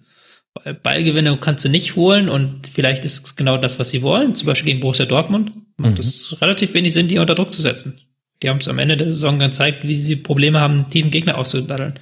Andererseits hast du auch das Spiel gesehen, äh, Leverkusen gegen Dortmund, zwar 2 zu 3 verloren, aber eine überragende erste Halbzeit und das hatte ja wesentlich damit zu tun, dass man Dortmund so sehr gestresst hat, dass die in der ersten Halbzeit, glaube ich, zweimal aus der eigenen Hälfte rausgekommen sind. Also wenn du es sehr gut machst auf Leverkusen-Niveau, dann ergibt es schon noch Sinn. Das stimmt. Ja, ja, klar. Nein, ich meine jetzt für Teams, die das eben nicht auf Leverkusen-Niveau können. Mhm. Also das, wenn du Natürlich, im Zweifelsfall würde ich es natürlich auf Leverkusen-Niveau machen wollen. Aber wenn du halt sagst, okay, wir können das jetzt nicht, wir spielen jetzt gegen Dortmund, haben ja auch viele schon gesagt jetzt in dieser Saison. Und macht dann auch, wie wir es ja gerade erklärt haben, macht das ja durchaus Sinn. Hm. Wenn, der, wenn, der, wenn das die Schwäche ist des Gegners, dann mache ich das so. Da gab es auch ein ganz interessantes Spiel zwischen Leipzig und Freiburg in Leipzig damals. Da also Leipzig wollte den Ball nicht halten, Leipzig wollte Freiburg im Spielaufbau überraschen und Freiburg wusste aber, was, was ihnen blüht. Und da gab es also da gab es ganz skurrile Szenen, dass die beiden Innenverteidiger von Freiburg den Ball hatten und man, man hat das ja schon häufig genug gesehen, dass man wusste, okay, die könnten jetzt schon den, den 20-Meter-Ball auf den Außenspieler spielen, aber die die machen es nicht, weil Christian Streich ihnen gesagt hat, bloß nicht, dann pressen die uns dazu und dann, und dann, dann schaffen sie da eine Überzahl. Deswegen äh, gab es da, was man ganz selten noch gesehen hat in dieser Saison, zum Glück wieder dieses Innenverteidiger 1 Spiel zu Innenverteidiger 2 und wieder zurück zu Innenverteidiger 1. Ja. Und Leipzig war aber auch so, dass sie gesagt haben, nee, also wir pressen euch jetzt nicht. Nee, nee, wir warten hier auf euch. Wir wollten hier den Ball erobern. Könntet ihr mal bitte den Ball? Und dann kam der lange Hafer. Das war echt ein skurriles Spiel, also aus taktischer Sicht, ja. muss man sagen. Ja. Genau, das, das sind ja diese Wechselwirkungen. Würdest du denn sagen, wenn wir jetzt gerade schon über Düsseldorf gesprochen haben und ich finde, Werder Bremen wäre da noch ein weiteres Beispiel für, für eine Mannschaft, die im Spiel nach vorne ziemlich abhängig von einem Spieler ist. Bei Düsseldorf mit Kevin Stöger und bei Werder Bremen noch ein bisschen offensichtlicher, weil er auch dann die Chancen häufig vorne selber dann verwertet, mit Max Kruse warum werden die eigentlich nicht systematisch vom Gegner einfach zugestellt? Ja, wenn das so einfach wäre, würde man es ja einfach machen. Und warum ist das nicht so äh, einfach? Bei Kevin Stöger, glaube ich, hat es lange gedauert, bis, die, bis der Gegner kapiert hat, wie wichtig der eigentlich ist. Aber wie kann äh, denn das so lange dauern? Also der hat ja nicht, die hat ja keine überragende Hinrunde gespielt, oder? Also in der Hinrunde waren er nicht Aber so da kamen die entscheidenden Pässe auch schon meistens von ihm. Da waren ja, halt noch die Flügel ein bisschen stärker. Also Gieselmann und Zimmermann haben da auch sehr gute Partien gemacht. Aber ich fand, Stöger war immer so der Rhythmusgeber im Spiel. Und der hat halt, also wenn es mal einen Pass durch die Ketten durchgab, dann kam der eigentlich immer von ihm. Und dann kam der zwar nicht immer an, aber du weißt ja, dass das die gefährlichen Pässe sind. Ja, also da kann ich es ja nicht beantworten. Bei Bremen ist halt, ist halt logisch, dass du einen Max Kruse nicht so einfach zustellen kannst. Also ähm, es hat jeder Gegner versucht das, aber es ist halt nicht so einfach, weil Kruse, ein Spieler wie Kruse ja auch sehr mobil ist. Und was ist mit der guten bewegt. alten Manndeckung, so wie du ja, den, Rudi aus dem Spiel genommen hat, im Spiel Berlin auf Schalke? Naja, da, da ist du, da ist Rudi bis, äh, hat ja Rudi damals auch ja. gesagt, äh, der, der ist ihm bis auf die Toilette gefolgt, so wie früher. Ja. Gute alte ja, Mann. Rudi ist halt auch von der Qualität her kein Kruse. So. Okay. Das haben wir auch bei Kruse einige versucht. Wer, es geht ja schon bei der Frage los, wen willst du auf Kruse an, an, ansetzen? Jemand, der ist, wahnsinnig viel laufen kann. Ja, ja, klar, aber machst du den Zehner, den Sechser, den Verteidiger? Weil Kruse ist, kann, der Kruse kann bei der Abwehr von Bremen ankommen. Der kann ja. im letzten Drittel sein, der kann auf dem linken Flügel sein, der kann auf dem rechten Flügel sein. Ich glaube, ich würde einen Achter opfern. Auf die Wenn du einen Achter opferst, dann ist der Achter aber wieder so tief, dann wird der Achter wieder so weit hinten reingedrückt von Kruse teilweise, dass im Mittelfeld wie ein anderer frei wird. Ja, okay. So. Und das ist, das ist halt diese, wenn es so einfach wäre, würde es halt jeder machen. Der, jetzt ein totales Nerd-Thema, ein totales Insider-Thema, aber wir hatten das mal beim ähm, TK Schland, bei dem Fußballturnier. Das ist so ein Treffen von Twitterati, die einmal im Jahr zusammenkommen. Und ähm, da gibt's dann ein Fußballturnier und die meisten Leute sind vom Niveau her sehr schlecht. die meisten Leute sind wie ich, vom Niveau her sehr, sehr mies. Und ähm, gibt aber auch mal ein, zwei Leute, die gut spielen können. Also die einfach Fußballer sind. Heinz Kampke zum Beispiel, den kann ich jetzt hier mhm. outen, der ist ein sehr guter Fußballspieler. Absolut. Und, äh, ein überragender äh, Mensch und ein fast gleich guter Fußballspieler, was schon fast außerirdisch ist. Ja, der ist wirklich gut. Da haben wir auch gesagt, als wir gegen den Deathmatcher gespielt haben, das war eine Mannschaft aus ähm, vier Leuten, die auf meinem Niveau waren, also Vollgraupen und Heinz Kampke halt. Und da haben wir auch gesagt, wir spielen einfach mit zwei Mann auf Heinz Kampke, aber es hat halt nicht funktioniert, weil der halt erstens besser war und zweitens ist er dann einfach immer in irgendwelche Räume gegangen, ist einmal plötzlich nach außen gewesen oder äh, war, war weit hinten und dann hast du halt mit zwei Leuten irgendwo in einem Raum gestanden, der eigentlich relativ sinnlos zu decken ist. Also da willst du ja keine zwei Leute für aufopfern, dass du da auf dem linken Flügel rum das döst. Dann können auch die anderen Spieler was machen. Und es ist ja nicht so, dass bei Bremen oder bei Düsseldorf nur Stöger, nur Kruse gut sind. Sondern gibt es auch ein paar andere Leute, die können ganz angenehm kicken. Das heißt, du kannst halt nicht einfach einen Spieler so totstellen. Zumal Manndeckung immer das Riesenproblem hat gerade jetzt gegen Kruse, der im 1 gegen 1 überragend ist, oder Heinz Kampke, der im 1 gegen 1 überragend ist, dann geht der an seinem Manndecker vorbei und dann ist er durch. So. Also einfache Manndeckung genügt da ja nicht. Und warum sehen wir das dann nicht häufiger, dass wir so fluide Spieler bei Mannschaften haben? Ist es eine Qualitätsfrage, weil halt nicht jeder einen Kruse hat, einen Thomas Müller kann man da ja mit Abstrichen noch nennen. Mhm. Liegt es daran? Ähm, das liegt einerseits daran, ja, also du brauchst natürlich einen überragenden Spieler. Andererseits opferst du ja auch gewissermaßen was. Mhm. Ähm, Bremen hat das System sehr stark um Kruse rumgebaut. Also Bremen hat sehr starke Kruse Freiheiten gegönnt, auch gerade im Spiel gegen den Ball. Und wenn du natürlich einen Spieler hast, der so enorm fluid ist, der überall auftauchen kann, kann es halt auch sein, dass ein Moment des Ballverlustes irgendwo ist, wo es sinnfrei ist. So. Also die Mannschaften sind ja auch heute alle so getrimmt, dass im Moment des Ballverlustes sehr schnell in eine gute Ordnung wieder zurückkommen können.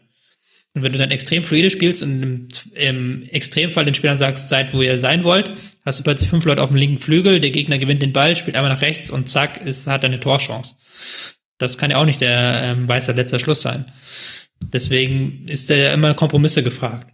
Und ähm, bei Bremen ist halt der positive Kompromiss, dass man gesagt hat, man gönnt, gibt Kruse diese Freiheiten, man baut das um Kruse rum und die anderen Mitspieler machen dann, ähm, füllen dann notfalls diese Lücken auf. Mhm. Und das kann erstens nicht jeder, jedes Team sagen aus taktischer Sicht und auch nicht aus individueller Sicht, weil die keinen Spieler haben, für den sich das lohnt.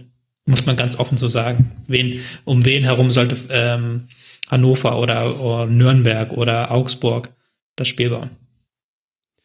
Augsburg, Gregoritsch, Nürnberg, schwierig. Behrens vielleicht oder Löwen. Ja, aber du hast recht. Okay, du hast ein valides Argument. Wir kommen zu einem schwierigen Thema, aber es muss eigentlich in diesem Taktiksegment angesprochen werden, auch wenn es insofern schwierig ist, weil ich darüber meine Meinung schon so häufig in den Äther geblasen habe, dass ich im Grunde jetzt einfach komplett die Fresse halten sollte und du dich hoffentlich einfach von allem frei machst, was ich jemals dazu gesagt habe. Cortex fragt, unter anderem, ich greife jetzt einfach nur die Frage raus, warum sind Flanken schlecht, beziehungsweise konkreter, wann sind Flanken schlecht?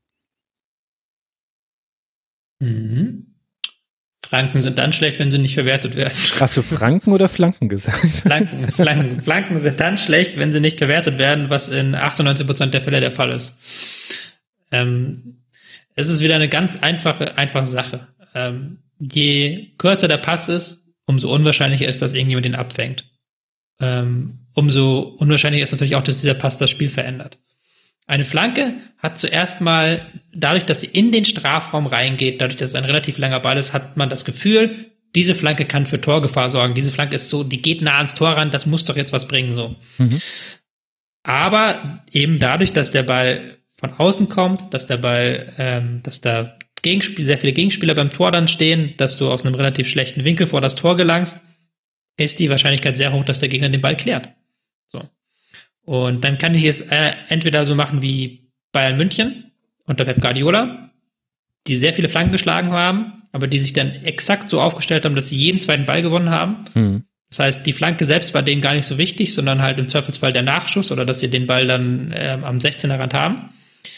Oder ich kann sagen, ich gucke, dass ich qualitativ hochwertige Bälle in den Strafraum spiele.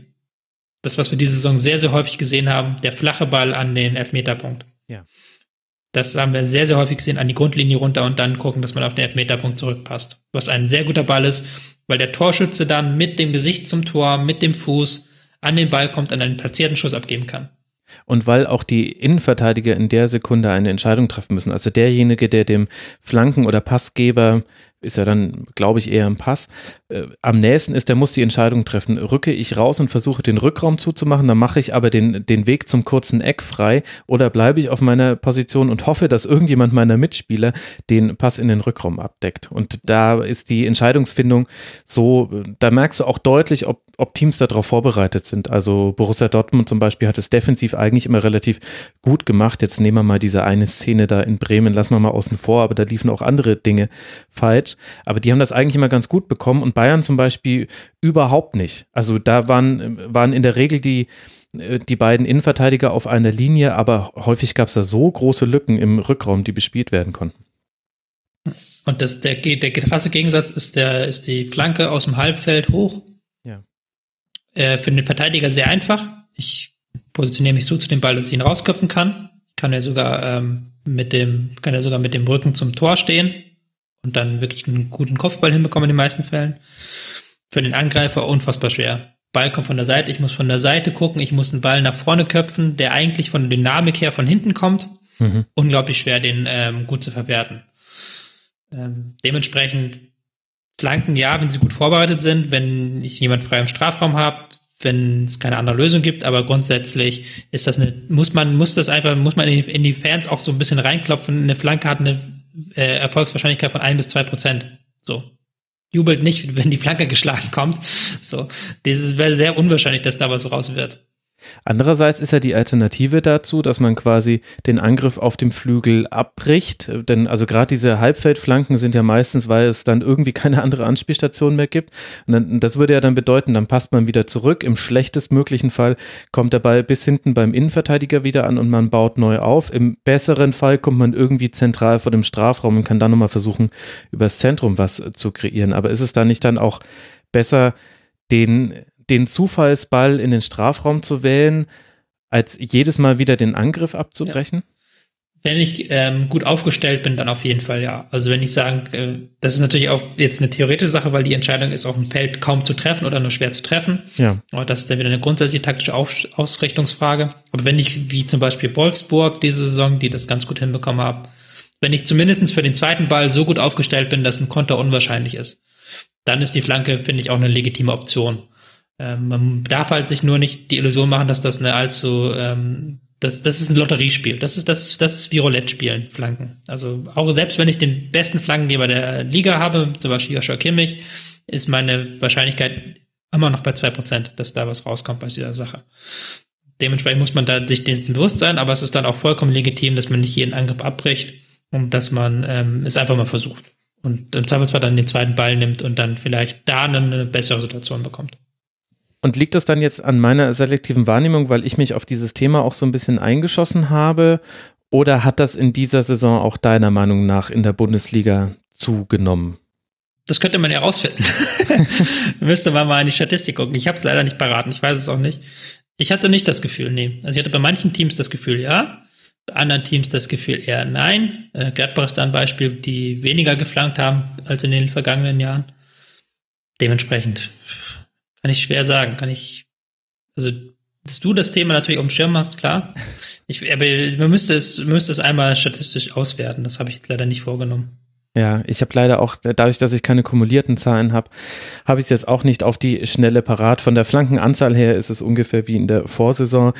Gefühlt waren es mehr Halbfeldflanken in dieser Saison, aber auch durch Spieler, bei denen das halbwegs erfolgreich auch funktioniert hat. Also Roussillon auf Weghorst, das hat so oft funktioniert oder auch im, Steffen in Richtung Weghorst oder, oder William Richtung Strafraum, das hat so oft bei Wolfsburg funktioniert, dass ich da sogar sage, ja okay gut, meinetwegen, probier das so oft du möchtest, denn ihr hattet damit schon häufig genug Erfolg, weil ihr eben diesen einen Spieler habt, der es tatsächlich sehr, sehr gut schafft, sich irgendwie zwischen die Innenverteidiger zu schieben und dann mit der Fußspitze rauszukommen, weil die auch ein sehr gutes Timing oft hatten und weil Wolfsburg dann auch meistens den Rückraum im Strafraum relativ gut besetzt hat, vor allem wenn sie im 4-3-3 gespielt haben, war da mindestens einer der Achter dann auch in meinem Strafraum, dann kann man das wegen mir auch machen. Aber das bringt uns ja so ein bisschen auch zum Vergleich zwischen Bundesliga und anderen Ligen. Da hat uns Chris Cullen auch gefragt, wie du jetzt aus taktischer Sicht die Top 6 Teams der Bundesliga im Vergleich zur Premier League einordnen würde und ob es stimme, dass in der Premier League die Laufleistung massiv höher sei als in der Bundesliga, was wohl Jens Lehmann bei Sky 90 gesagt hat. Das ist zumindest erstmal Quatsch. Also ähm, statistisch gesehen laufen die äh, Teams in der Premier League nicht mehr.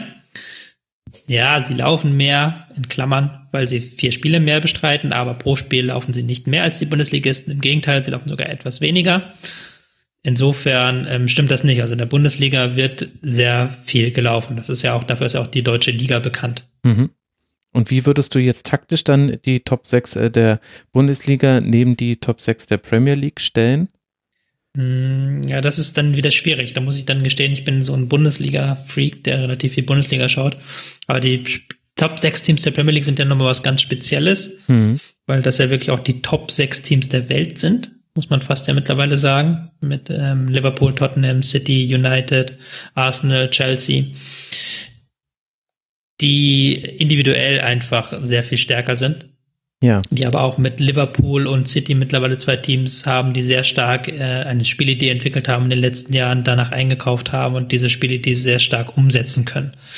Das auf diesem Niveau kannst du es in der Bundesliga einfach, außer bei den Bayern, könntest du es theoretisch so weit haben, aber bei den anderen Teams nicht. Dadurch geht es sich einfach finanziell nicht aus. Da wird es dann auch jeder taktische Vergleich hinkt dann.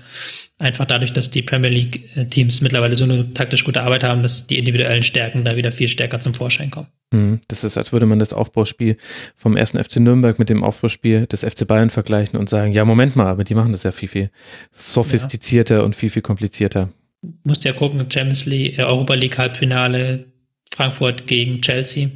Mhm. Ähm, der nun die Nummer 4 in England ja, glaube ich, gegen die Nummer ähm, 7 in Deutschland. Und das war halt schon ein riesiger Unterschied. Und ähm, dass Frankfurt da so gut mithalten konnte, war ja eigentlich schon nicht so zu erwarten gewesen. Kannst du da die Aufregung nachvollziehen, die es jetzt gab, weil man eben jetzt alle Champions League und Europa League Finalteilnehmer aus der Premier League hat? Nö, ähm, ist ein völlig erwartbar eigentlich. Ähm, ich habe ja noch vor ein paar Jahren sehr stark auf die Premier League geschimpft, weil die relativ wenig gemacht haben aus ihrem Potenzial, aus ihrem Spieler, äh, fußballerischen Potenzial, dass sie einfach durch ihre individuellen Spieler haben, hm. dass sie durch ihr Geld haben. Fast wie die Nationalmannschaft, die englische. Ja, ja, nicht ganz so. Also noch schlimmer eigentlich gewesen, noch schlimmer gewesen, wenn du bedenkst, wie viel Geld die einkaufen konnten, die englischen ja, Vereine. Aber die haben jetzt halt in den letzten Jahren nicht nur angefangen, Spieler zu kaufen, sondern auch Trainer zu kaufen.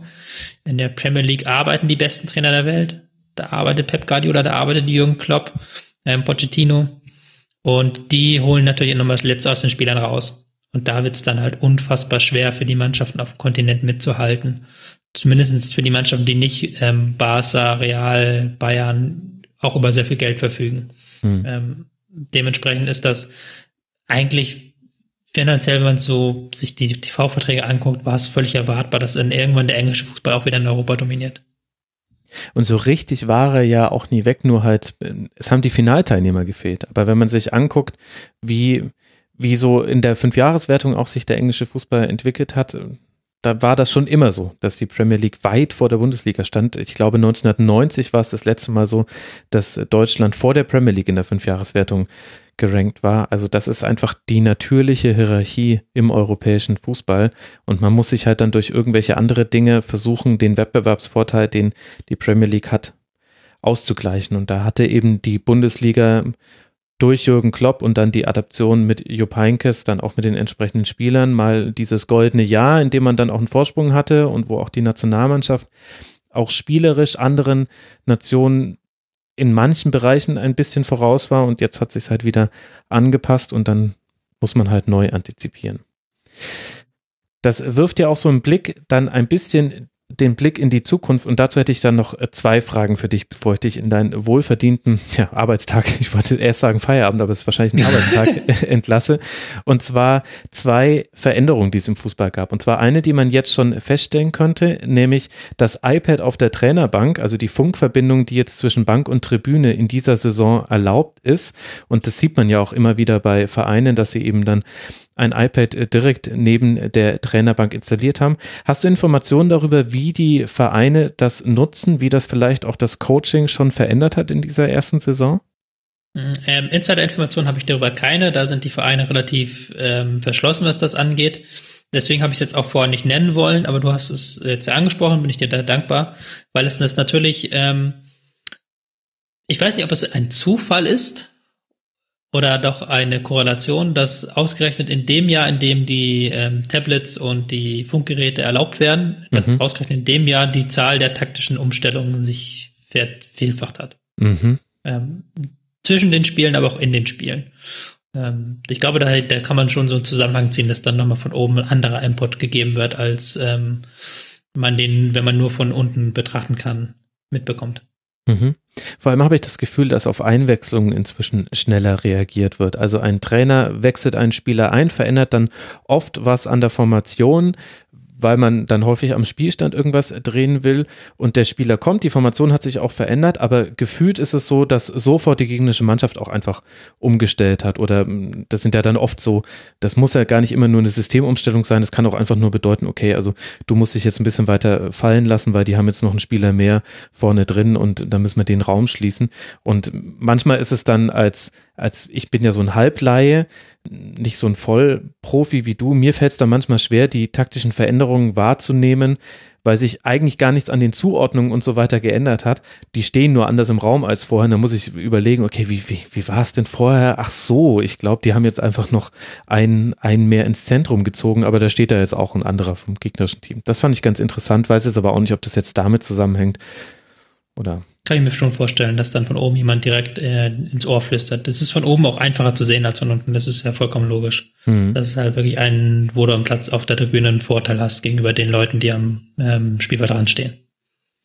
Und dann haben wir noch eine Frage und die bezieht sich jetzt auf etwas, das werden wir erst ab der Frauen-WM so wirklich wahrnehmen können, weil da wird die Regel meines Wissens nach schon gelten und dann nächstes Jahr in der Bundesliga auch, nämlich die veränderte Regel beim Abstoß. Es wird beim Abstoß jetzt auch so sein dürfen, dass ein Spieler der eigenen Mannschaft den Ball innerhalb des Strafraums annehmen darf.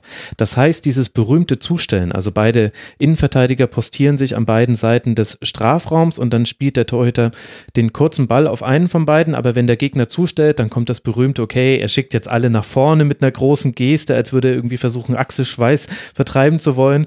Und dann kommt der lange Ball. Wie glaubst du, wird sich die Änderung dieser Regel, dass man jetzt dieses Zustellen dann gar nicht mehr so gut machen kann, weil innerhalb des Strafraums kann der Spieler ja erstmal drucklos den Ball annehmen, wie könnte das den Fußball verändern? Ich glaube, dass wir sehr viel weniger lange Abstöße sehen werden. Und ähm, das ist aus meiner Sicht erstmal was Positives weil du dann natürlich wieder mehr Fußball siehst, mehr spielerische Lösung. Wenn du natürlich, in, du kannst jetzt immer in den Strafraum, notfalls auch an die andere Seite des Strafraums einen Spieler stellen und den kannst du anpassen und der kann dann zumindest erstmal eine Sekunde ohne Druck den Ball verarbeiten und dann gucken, was er macht. Ich bin gespannt, ob dann äh, angreifende Teams immer noch sofort ins Pressing übergehen. Ja. Ob es dann immer noch Teams gibt, die vorne zustellen oder ob das jetzt dann vollkommen gelassen wird. Ob dann einfach die Teams sich dann im Mittelfeld zurückziehen und dann sich denken, okay, wir machen jetzt so ein normales, normales Mittelfeldpressing und gucken ah, dann erstmal, was der Gegner macht. Nicht noch mehr das, Mittelfeldpressing. Das kann aber auch dann die Logik, das ist ja dann vielleicht, vielleicht dann die Variante. Weil natürlich der Gegner ja, dann, klar, wenn er also rausspielen kann, einen Vorsprung hat. Es ist einfacher, dass du überspielt wirst, wenn du hoch zustellst. Deswegen, ich finde halt ehrlich gesagt Mittelfeldpressing nur so wahnsinnig öde.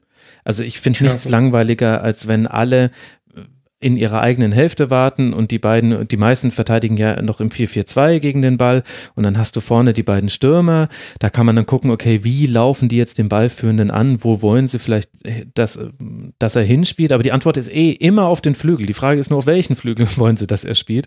Und dann ist der Ball auf dem Flügel und dann rückt er raus und wenn da dann der Pass nach innen gespielt wird, dann schiebt einer nach und gefühlt hat man dann diese Abläufe einfach schon 15 Milliarden Mal gesehen.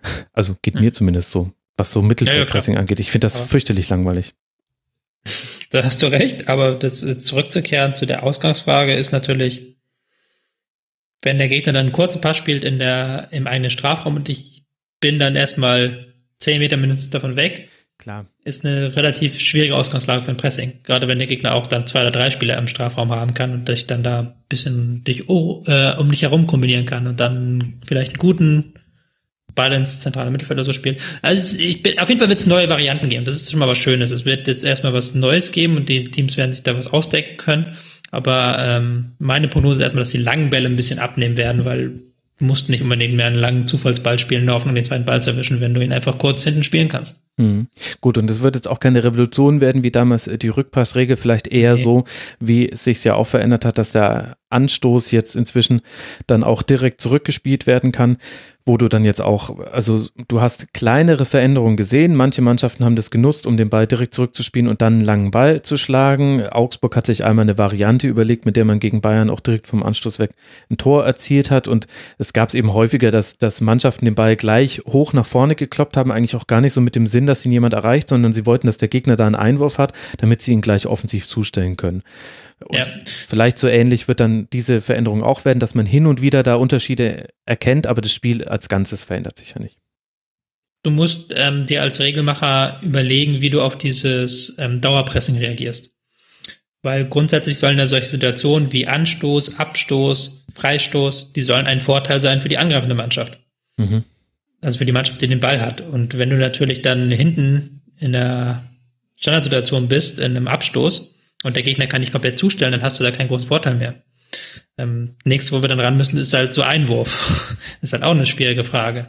Ja. Ist das immer ein Vorteil für die angreifende Mannschaft? gab ja dann diese berühmten, äh, ich glaube Marcel war das, den der Europa League jeden Anstoß ins Seiten ausgespielt haben. Genau. Bei der Eckpfanne des Gegners, weil sie wussten, da ist, haben wir jetzt eine gute Chance auf eine Balleroberung.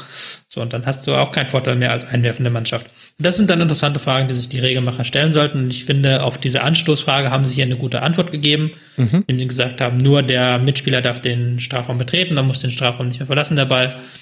Aber der Gegner darf halt nicht pressen, also darf halt nicht mit rein. Ja gut, beim Einwurf, da überlegt man ja schon, ob es den einen Schuss irgendwann gibt, wurde auch, glaube ich, schon mal auf einem Juniorenturnier ausprobiert. Und das nächste große Thema ist dann, das äh, ist jetzt aber, aber auch ein anderer Bereich der Regelkunde, aber taktische Fouls sind auch ein Problem geworden, haben wir auch in der, in der Liga gesehen. Es gibt Mannschaften, die das sehr, sehr, sehr clever nutzen und das ist ja dann auch völlig legitim, alles im, alles im Bereich des Regelwerks völlig in Ordnung. Aber wenn wir jetzt mal nur mit der Brille desjenigen aufs Spiel schauen, der Angriffsfußball sehen möchte, der Torraumszenen sehen möchte, der jetzt ganz langweilig einfach mal unterhalten werden möchte, dann ist es ein Problem, dass äh, taktische Fouls zum Teil auch zu gelben Karten führen, obwohl man wo es eindeutig keine klare Torchance war, aber irgendwie halt vielleicht doch. Und es dann einfach ähm, nicht nicht dem Sinn, dem Geist der Regel entsprechend erscheint, wenn eben zum Beispiel Sergio Ramos im Champions League Finale gegen Atletico Madrid an der eigenen Mittellinie jemanden fault und der aber zusammen mit zwei Mitspielern in einer komplett leeren Hälfte aufs gegnerische Tor zugelaufen wäre. Dann ist das keine rote Karte, das kann keine rote Karte sein, aber es entspricht auch nicht ganz dem Geist der Regel, dass das nur mit einer kleinen Verwarnung bestraft ja. wird. Genau, ja. Anderes Thema. Tobi, das hat wie immer großen Spaß äh, gemacht, so wie diese Bundesliga-Saison. Torreich ja. war es und lehrreich war es. Und wir haben, ich glaube, auch alle Fragen der Hörerinnen und Hörer beantwortet. Vielen herzlichen Dank dafür. Ich danke dir, dass du dir die Zeit genommen hast. Wird es denn auch noch bei Spielverlagerung oder woanders mit deiner Beteiligung noch etwas geben, wo man sich taktisch über die Bundesliga weiterbilden kann? Also es war schön übergeleitet in den Werbeblock. Ja. Nur habe ich keine Werbung, die ich ausspielen kann. ich war, ich ich dachte, ich baue eine echt, Rampe. ja, das war sehr nett von dir, aber ich mache jetzt erstmal Urlaub. okay, den hast du dir auch mehr als verdient. Tobias Escher, at Tobias Escher auf Twitter. Danke dir, Tobi, dass du mit dabei warst. Ja, danke für die Einladung. Mach's gut. Ciao. Ciao der letzte Teil des Rasenfunk Royals. Er bezieht sich traditionell auf den Rasenfunk selber. Denn es kommen immer wieder viele Fragen von euch an uns.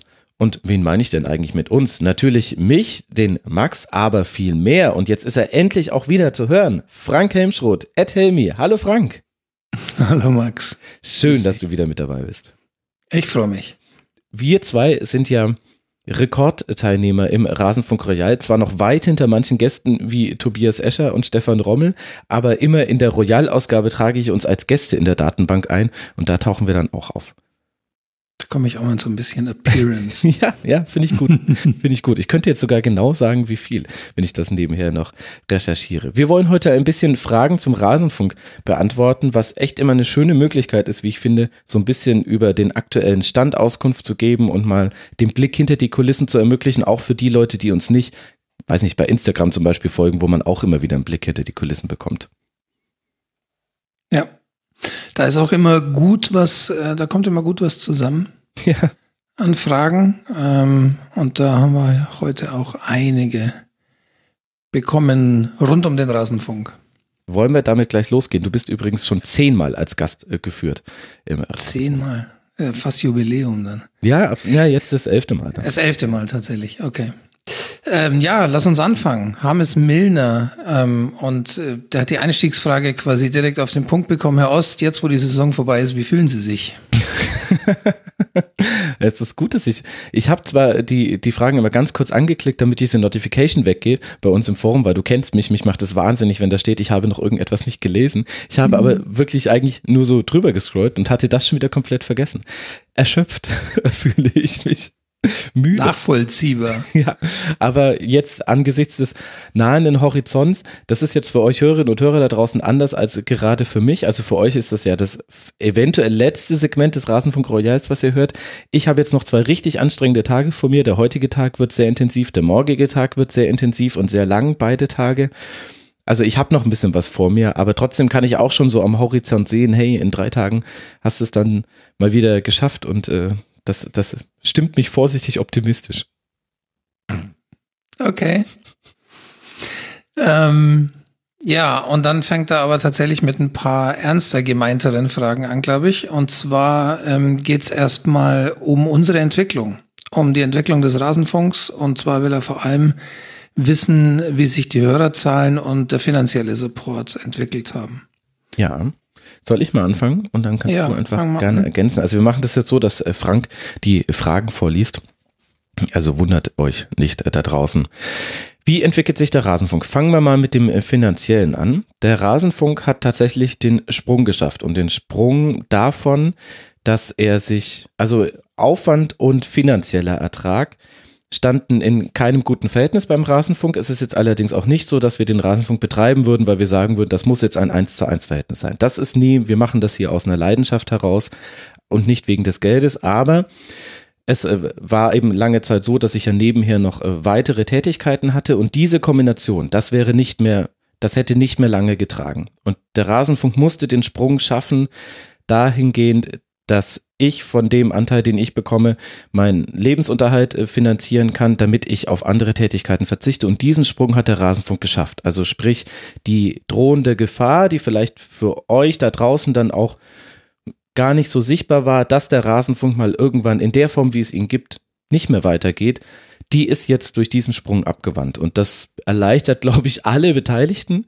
denn das wäre ein sehr, sehr harter und schmerzhafter Schritt gewesen. In letzter Konsequenz weiß ich auch gar nicht, wie sehr ich ihn hätte gehen können.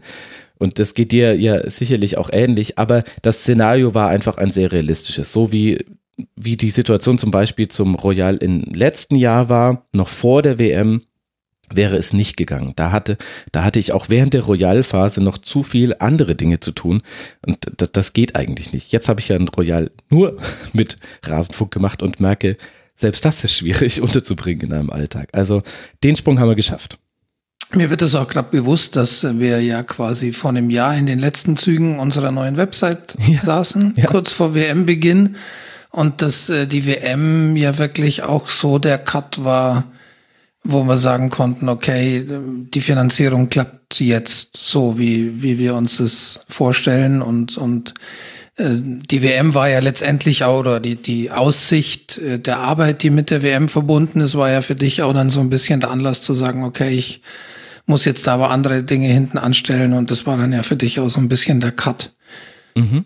Genau, das waren die Da andere- ersten andere vier Dinge Wochen, in denen ich allen Arbeitgebern gesagt habe, allen potenziellen Auftraggebern, ich bin für euch nicht zu erreichen und werde auch nicht für euch arbeiten können, weil ich mache nur Rasenfunk. Das war zum allerersten Mal so während der WM. Mhm.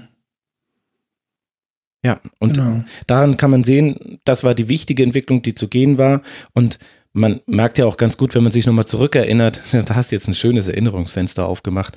Die Zeit mit der, mit der Webseite damals, meine Güte, was du da, was du da weggecodet äh, hast und wie du dich da reingeworfen hast, das war ja phänomenal. Also im letzten Jahr auch unglaublich viel passiert. Ich denke, wir haben ein bisschen war das dann wieder so eine vorgelagerte Entwicklung. Wir haben auch den Rasenfunk technisch gesehen auf eine andere Ebene nochmal gestellt mit der Webseite, die viel, viel podcast-spezifischer ist, die komplett unsere eigene ist, wo, wo du Dinge gemacht hast, die man sonst sehr, sehr selten sieht, auch deutschlandweit im Podcast-Bereich und sind da dann mal wieder so ein bisschen in Vorleistung gegangen und dann hat das Spendenvolumen hat dann nachgezogen. Also während der WM waren die ersten zwei Monate, wo es in der Theorie gereicht hätte und deswegen konnte ich dann den Mut aufbringen zu sagen, gut, dann versuche ich ab Beginn der Saison das auch meinen Auftraggebern zu kommunizieren, dass ich weniger zur Verfügung stehe und habe mich dann im Laufe des Jahres dann da rausgezogen, hatte aber da auch noch Phasen, wo, wo der Klassiker einfach war. Du hast eine,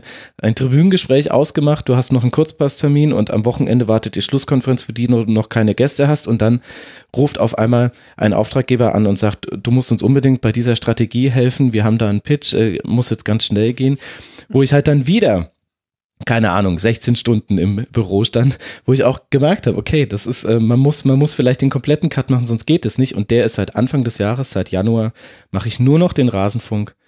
Und das haben wir geschafft und das haben wir wegen euch da draußen geschafft. Für all diejenigen von euch, die uns finanziell unterstützen. Dafür vielen Dank. Vielen, vielen Dank. Ja.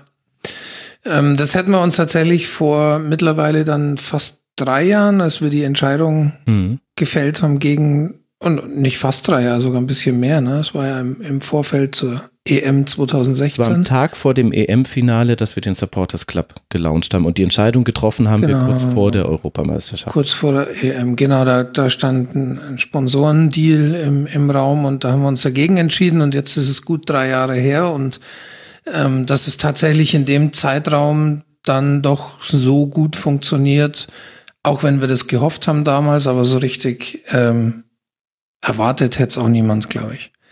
Mhm. Und da sind wir schon sehr froh drum. Genau. Und dann haben wir noch die Entwicklung des Rasenfunks, nach der hat er ja auch gefragt. Naja, aber vielleicht sollten wir da zum finanziellen Support auch nochmal anfügen, vielleicht so ein bisschen wie die, ähm, also du hast ja jetzt gesagt, dass es sich gut entwickelt hat und dass es ein, dass der Status, den wir im Moment haben, schon gut ist. Aber es gibt ja durchaus auch Dinge, die wir darüber hinaus tun können und wollen und natürlich schon auch darauf zählen und hoffen, dass es sich weiterentwickelt. Ja, klar. Also das äh, Thema der, des Gästehonorars ist ein ganz wichtiges. Man, ich meine, das sieht ja jeder, welchen Aufwand die Gäste betreiben müssen, um bei einem Rasenfunk mitzumachen. Gerade jetzt die von Schlusskonferenzen die halt einfach von irgendeinem Moderator zu jedem der neuen Spiele gefragt werden. Und dann stellt der Max auch gerne mal seine berühmten Max-Fragen, die dann auch nicht immer so ganz leicht zu dechiffrieren sind. Also da wäre es schon mehr als angemessen, wenn wir den Gästen auch was zahlen würden und am liebsten auch ein, ein Honorar, was auch in einem Vergleich steht, zum Beispiel öffentlich-rechtlichen Honoraren. Das wäre schon ein wichtiger Punkt. Und wir haben natürlich auch noch andere andere Dinge im Hinterkopf, die sich entwickeln könnten. Also mit der Art und Weise, wie der Rasenfunk sich entwickelt, steigt auch der Aufwand an, ich würde es jetzt mal einfach administrative Aufgaben nennen. Ja, ist wohl der beste Begriff. Dafür. Und manche Dinge leiden darunter. Also das ist jetzt schon, das ist jetzt schon zu beobachten. Beispiel, letzte Aktualisierung der Podroll also der Liste der Fußballpodcasts auf unserer Seite, kann ich mich gerade gar nicht mehr dran erinnern, ehrlich gesagt, wann das war. Vielleicht Anfang April, vielleicht aber auch im März. Puh. Wenn wir ganz viel Pech haben, sogar erst im Februar. Ich weiß es nicht. Ich weiß, dass es ganz lange auf meiner To-Do-Liste steht. Die neuen Podcasts, die seitdem erschienen sind, sind alle auch gesammelt. Da geht nichts verloren und da halte ich immer noch jeden Tag die Augen offen. Aber zu dieser Aktualisierung, die eben einfach auch zusammen mit dem Absetzen der Tweets dafür und äh, der, des Facebook-Posts dazu, wo ich ja immer versuche, die Podcasts zu verlinken, dass sie auch direkt schnell irgendwie vielleicht ein paar neue Follower bekommen.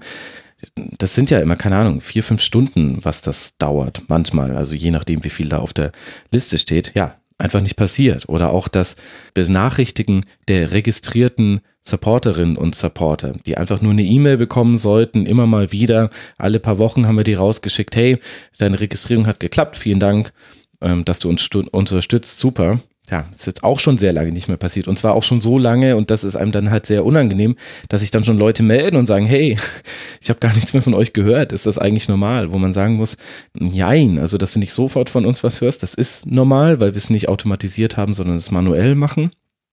Aber eigentlich hätte es nicht so lange dauern sollen. Und das bleibt jetzt liegen und dass ich auch keine wirkliche Verbesserung am Horizont, weil die anderen Aufgaben ja immer also die wachsen ja auch mit. Das Feedback, was man beantworten muss, Max weg. Die, die Kommunikationswege mit Gästen werden jetzt ein bisschen länger. Also am Anfang hatten wir so ein bisschen ein Best-of der Leute, die, die wir kennen im Rasenfunk und die wir schätzen. Und dann sind wir über die Leute dann an die, an die Freunde von diesen Leuten gekommen. Also kann man ja auch sehr genau nachverfolgen an gewissen Tribünengesprächen und wie da die Gästeeinladung zustande kam. Das könnt ihr euch da draußen wahrscheinlich manchmal dann auch schon denken. Das erkennt man manchmal Querverbindung. Aber jetzt machen wir ja so einen nächsten Schritt, dass wir quasi kalt anfragen. Also Leute, die ziemlich sicher noch nie vom Rasenfunk gehört haben, erstmal das Projekt erklären müssen dann erklären müssen, was wollen wir mit ihnen machen. Und da beginnen dann einfach Kommunikationsschleifen, die dauern viel, viel länger und sind viel aufwendiger, logischerweise, als das, was wir bisher hatten. Und also da weiß ich jetzt nicht, da haben wir jetzt, wir zwar jetzt auch noch nicht so wirklich konkret auch irgendeine Entscheidung oder sonst was getroffen, aber wenn das irgendwann ginge, an der Stelle nochmal Hilfe zu bekommen, die dann logischerweise auch entlohnt werden muss, dann wäre das, glaube ich, auch eine sinnvolle Weiterentwicklung. Ja, definitiv. Ähm, da wächst der Rasenfunk einfach auch in Bereichen, die man nach außen nicht hört. Und äh, der Aufwand, der damit in Verbindung steht. Ja, absolut. Genau, und ähm, ja, zu den Hörerzahlen, was wollen wir da sagen? Ist ein bisschen schwierig, das so komplett zu überblicken, finde Ja, ich. leider. Weil wir natürlich Statistiken für die einzelnen Feeds haben und ähm, ich weiß nicht, ich glaube, wir haben das in der Vergangenheit schon mal erwähnt, das Abonnentenzahlen ist eigentlich was, was was man nicht wirklich messen kann. Ist technisch schwierig zu messen und wird eigentlich auch kaum noch gemessen. Es wird eigentlich nur auf die Downloads geguckt und die sind natürlich auch so ein bisschen schwierig ähm, in den Überblick zu bekommen. Und nicht, also nicht jeder Download ist dann auch gleichzeitig gleichbedeutend mit, da hat jemand gehört, da hat jemand vielleicht sogar ganz gehört, das Genau. ist bei weitem nicht. Und dann messen halt Letzteres auch kann man sowieso nicht messen. Ja, genau. Und, und die Dienste messen halt auch sehr unterschiedlich. Also da haben wir ja auch jetzt äh, schon, ich glaube, zweimal haben wir ja auch die Art und Weise, wie wir hosten, schon gewechselt. Das heißt, es ist so auch ganz schwierig, die Zahlen miteinander zu vergleichen.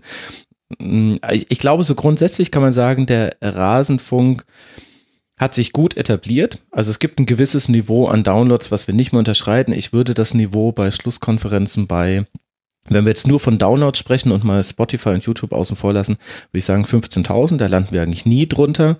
Und bei Kurzpässen ist es interessanterweise immer, immer weniger, da landen wir aber, da ist 10.000 so die Marke. Und bei Tribünengesprächen ist es eigentlich sinnlos, eine untere Marke festzumachen, weil die werden eigentlich laufend gehört, aber die kommen auch immer so, also 15.000 ist da wahrscheinlich auch so der Schnitt der Leute, die innerhalb von einer Woche das auf jeden Fall runterladen. Jetzt nur Downloads ohne andere Kanäle. Das, das hat sich etabliert und dann ist es aber sehr unterschiedlich. Auf den anderen Kanälen, also YouTube und bei Spotify, da kommt dann auch immer noch was mit dazu. Gerade YouTube hat da auch eine gewisse Traktion entwickelt, auch eine ganz eigene Community da draußen mit ganz anderem Kommentarverhalten. Das meine ich jetzt nicht negativ. Also ich will jetzt nicht hier in dieses YouTube-Gebäsche einschlagen, sondern zum Beispiel meine ich damit, das erste Feedback auf Folgen bekomme ich immer, und zwar inzwischen wirklich immer, bei YouTube. Mhm. Und wenn bei YouTube zwei Stunden nachdem eine Schlusskonferenz online gegangen ist, kein Kommentar reingekommen ist, dann werde ich unruhig. Dann gucke ich, ob, ob da alles geklappt hat mit der Veröffentlichung. Weil das nämlich untypisch ist. Das ist total interessant. Während es bei uns im Forum frühestens am nächsten Tag nach der Veröffentlichung losgeht. Ganz selten ist es mal so, dass jemand die Schlusskonferenz noch am selben Tag gehört hat und dann schon im Forum kommentiert. Also ganz interessant. Ganz andere Welt YouTube und da, da wachsen wir Ist auch, ist auch eine lustige Entwicklung, ne? Wenn, ich glaube, da haben wir auch schon mal drüber gesprochen in der Vergangenheit. YouTube war ja eher so ein, ich will jetzt nicht sagen versehen, aber irgendwie hat man, hat man gesagt, okay, das macht man jetzt mal mit und ist ja nicht der Riesenaufwand, da die Dinger hochzuladen.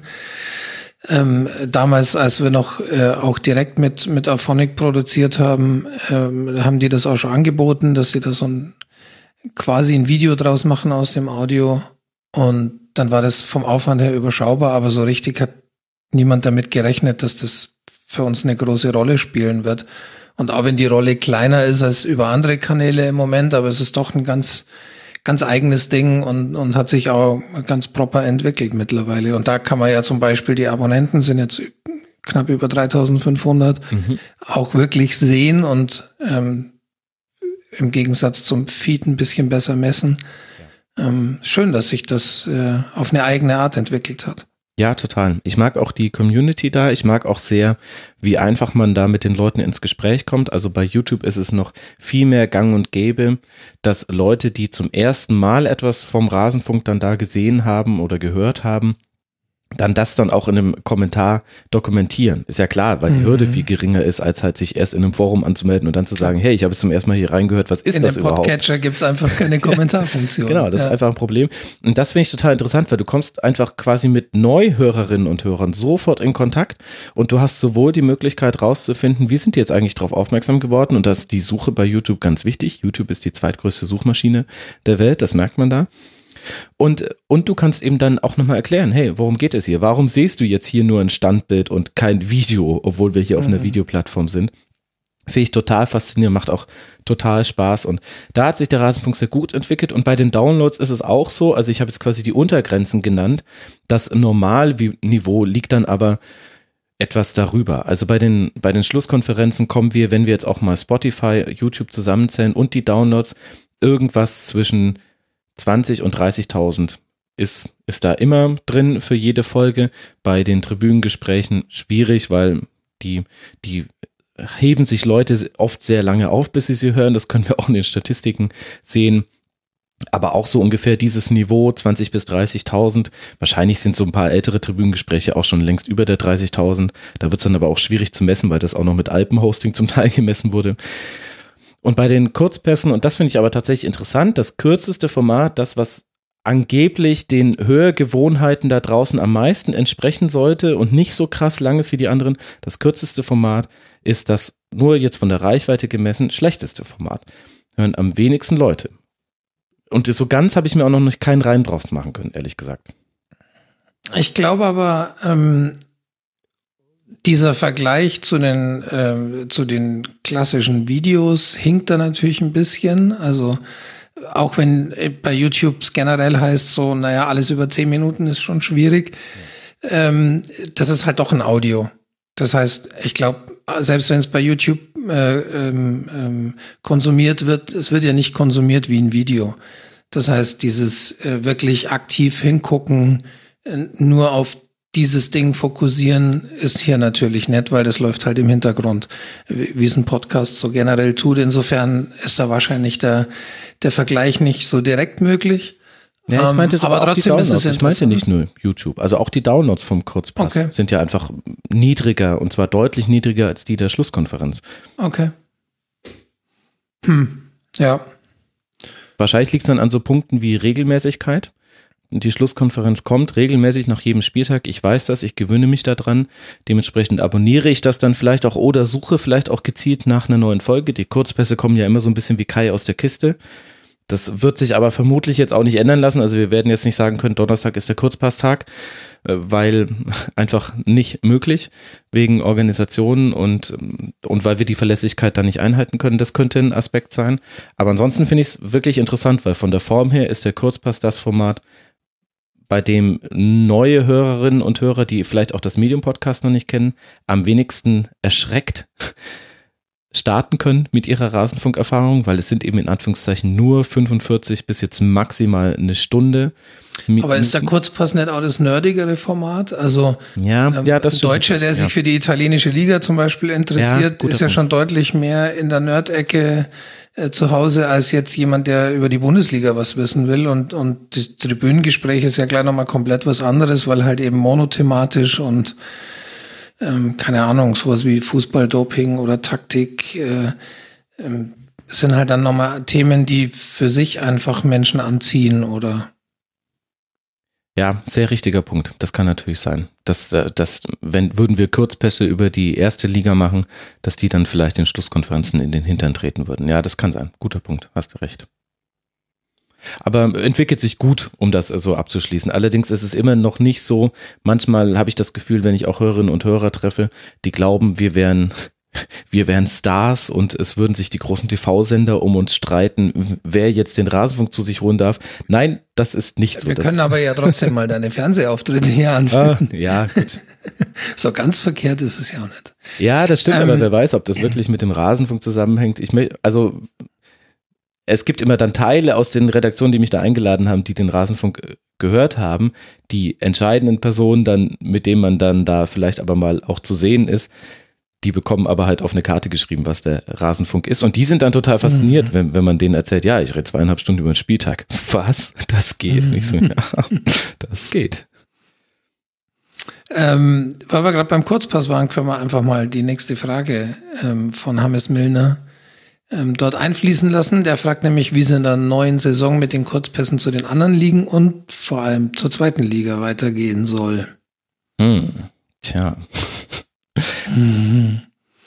Es war ja klar, dass die Frage kommt, ne? Ja, und trotzdem trifft sie mich halbwegs unvorbereitet. Wir haben jetzt auch vorher nicht noch drüber gesprochen, aber vielleicht auch gar nicht so schlecht, nee. wenn wir das hier so ein bisschen als offene Therapiesitzung, als offene Redaktionssitzung auch Rasenfunk intern verwenden. Also mir, gef mir gefällt das Format der internationalen Kurzpässe sehr, weil ich auch dadurch, seitdem verfolge ich auch die internationalen Ligen anders. Also ich ertappe mich dabei, dass ich dann am Wochenende auf einmal mal gucke, wie steht's denn jetzt gerade bei Empoli? Und ich weiß jetzt zum Beispiel auch, dass sie, weil sie ein paar Chancen bei Inter ausgelassen haben, jetzt dann doch abgestiegen sind und deshalb, wo sie punktgleich mit, äh, gut, das, da hört es jetzt dann schon wieder auf. Udinese war es nicht, die haben sich verabschiedet, mit jemandem anderen waren und sie hätten noch zwei Tore mehr schießen müssen, dann wären sie wären sie in der Liga geblieben. Und wenn das bei mir diesen Effekt hat, dann hoffe ich, dass es den bei den Hörerinnen und Hörern auch hat. Und das finde ich eigentlich ganz geil, weil das auch so ein blinder Fleck ist. Also seitdem es so Formate wie Laola nicht mehr gibt im Fernsehen, hat man ja irgendwie doch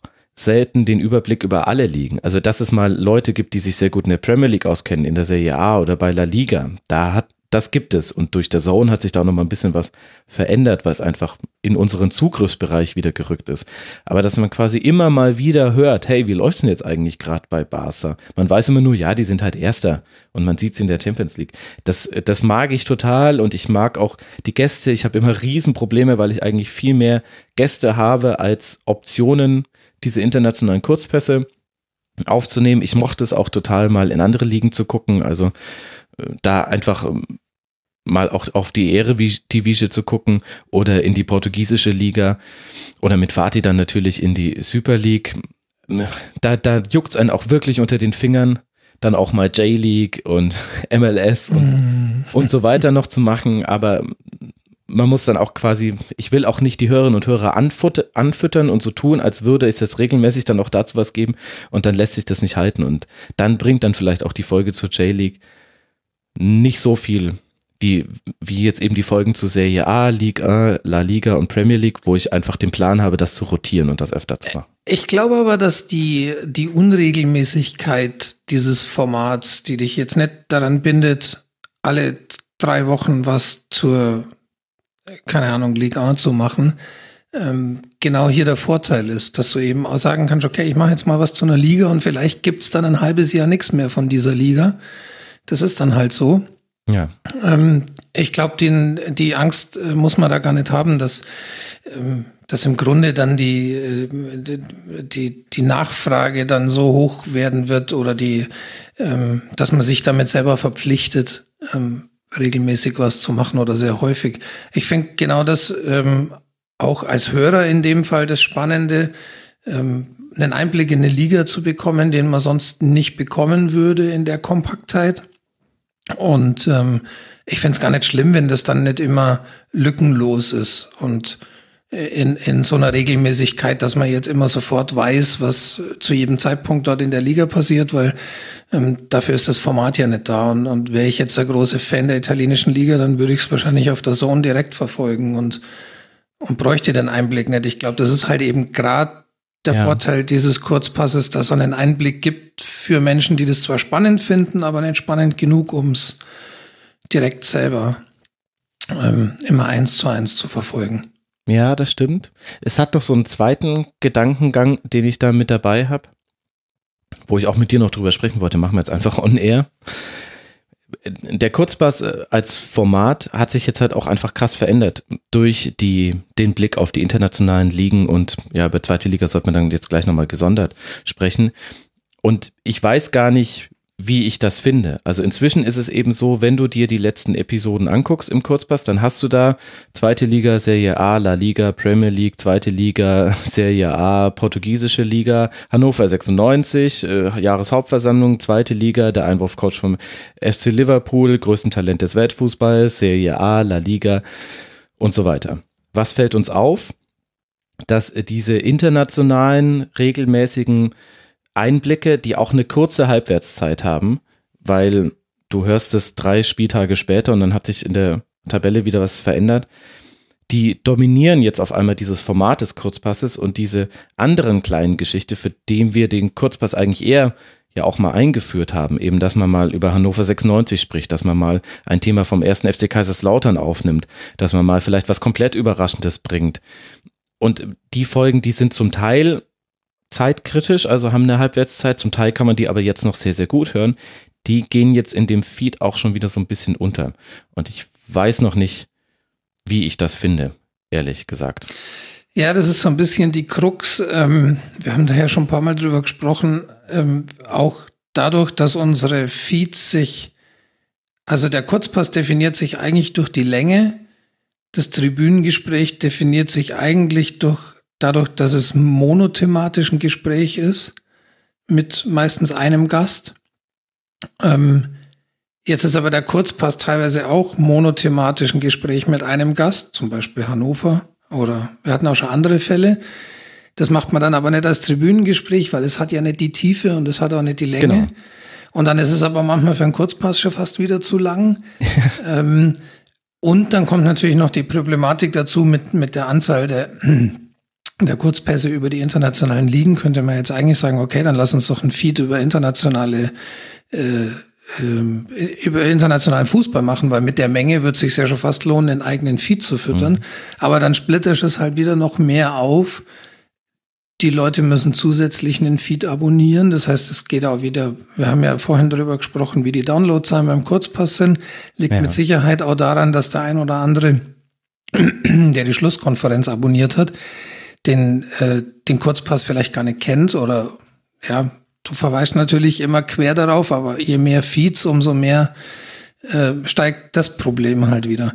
Ja, ähm, vor allem das, machen das die Leute auch, glaube ich, nicht. Also ich sage es zwar immer pflichtbewusst in der Schlusskonferenz, hey, es gibt hm. jetzt einen Kurzpass dazu, aber ich sage das in Minute drei und danach reden wir noch 90, nee, viel mehr. Wir reden dann noch 150 Minuten über die Bundesliga.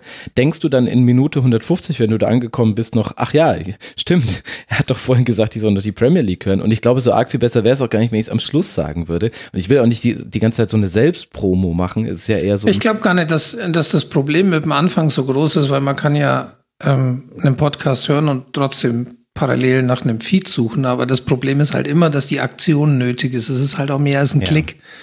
Ähm, bei YouTube, um darauf wieder zurückzukommen, ist es halt ein Querverweis, da ist ein Link, den klicke ich an und dann bin ich in dem anderen Kanal und kann den abonnieren. Das ist natürlich beim Podcast immer ein bisschen aufwendiger. Für die technisch Versierten vielleicht weniger, aber in der Masse auch nicht ganz so einfach. Ähm, aber ja, also ich, ich äh, verstehe dein Problem da schon, dass, ähm, dass beim Kurzpass eben so die, die spontanen kleinen Besonderheiten, für die der Feed mal gedacht war, ähm, die fallen so ein bisschen hinten runter in der Menge. Vielleicht ist es auch weniger eine Feed-Frage, als dass wir uns überlegen müssen, wie wir das auf der Homepage, vielleicht auch auf YouTube, bei Spotify haben wir jetzt da leider keinen Einfluss drauf, wie wir einfach so einen Mix zusammenstellen können, wo man schnell sieht, was alles möglich ist im Kurzpassfeed und dann gibt es darunter eben auch die letzten Episoden. Müssen wir, müssen wir mal drüber reden. Ist einfach nur ein Gedankengang, den ich hatte. Sollen wir jetzt aber endlich über die zweite Liga sprechen? Ich glaube ehrlich gesagt, dass ganz viele Leute da draußen sich denken, oh ey, ja. jetzt sag doch was zur zweiten Liga. Wir, wir sollten tatsächlich auch ein bisschen inhaltlich voranschreiten in unserem, ja. in unserer Redaktionssitzung hier, weil sonst sitzen wir hier in drei Stunden noch. Ja, Frank, was meinst du? Machen wir zweite Liga nächste Saison? ich also wir haben tatsächlich Disclaimer, wir haben überhaupt nicht vorher drüber gesprochen. Nee. Ähm, aber ich glaube, äh, ich würde mich darauf festlegen, dass es weitere Kurzpässe zur zweiten Liga in der kommenden Saison gibt. Ja, ich glaube, das können wir jetzt an der Stelle so machen, auch wenn ich quasi bis vor zehn Sekunden noch keine Entscheidung dazu getroffen hatte. Also es hat auf jeden Fall Spaß gemacht, über die zweite Liga zu sprechen. Und ich fand es auch interessant, dass auch einigen Leuten aufgefallen ist, dass ich in diesen fünf Kurzpässen, glaube ich, die es waren, auch tatsächlich, ich glaube, so drei verschiedene Ansätze ausprobiert habe, ohne das irgendwie so groß anzumoderieren. Also wir haben mal die Version gemacht, hey, wir sprechen jetzt einfach nur über die Vereine und gucken uns quasi die Tabelle an und die, der Spieltag ist eher so ein, ein beigefügtes, ach übrigens, die haben jetzt auch gerade verloren, was sagt denn das über die Saison aus? Thema. Wir hatten das, wir gehen jetzt Spiel für Spiel durch und bei einem Spiel, wo der Gast dann einen Schwerpunkt hat, setzen wir einen Schwerpunkt. Und wir hatten auch noch eine dritte Variante, wo ich quasi vorher gesagt habe zum Gast, das sind quasi die Schwerpunktthemen, über die ich sprechen möchte. Darauf konzentrieren wir uns. Ich glaube, wenn ich mich gerade richtig erinnere, es war einmal eben Aufstiegskampf und Abstiegskampf. Also jetzt auch nicht so, dass man sagt, hey, wie ist er denn da drauf gekommen? Und den Rest machen wir kürzer. Und alles hatte so seine Vor- und Nachteile. Manche Dinge haben besser funktioniert, manche schlechter. Es hängt auch von den Gästen ab und was man den Gästen auch abverlangen kann. Die Unterscheidung würde ich manchem Hörer und manche Hörerinnen noch bitten zu machen, die sich auch dazu schon geäußert haben das ist jetzt auch nicht für jemanden, der zum Beispiel von dem FC St. Pauli Podcast äh, kommt, der hat eine andere Art, über die zweite Liga zu reden und zu denken, logischerweise und soll es auch haben, als Christoph Biermann von den Elf Freunden. Und ich finde nicht, und das ist eigentlich ja auch unser Schlusskonferenzansatz. Wir finden keines von beiden besser, sondern wir wollen beides im Rasenfunk haben. Und dann spricht der eine eben mal als Fan und der andere spricht als Journalist und der wiederum nächste wird als Taktiker sprechen und die wiederum nächste wird als Groundhopperin sprechen oder was auch immer. Diese unterschiedlichen Perspektiven, die sollen schon stattfinden.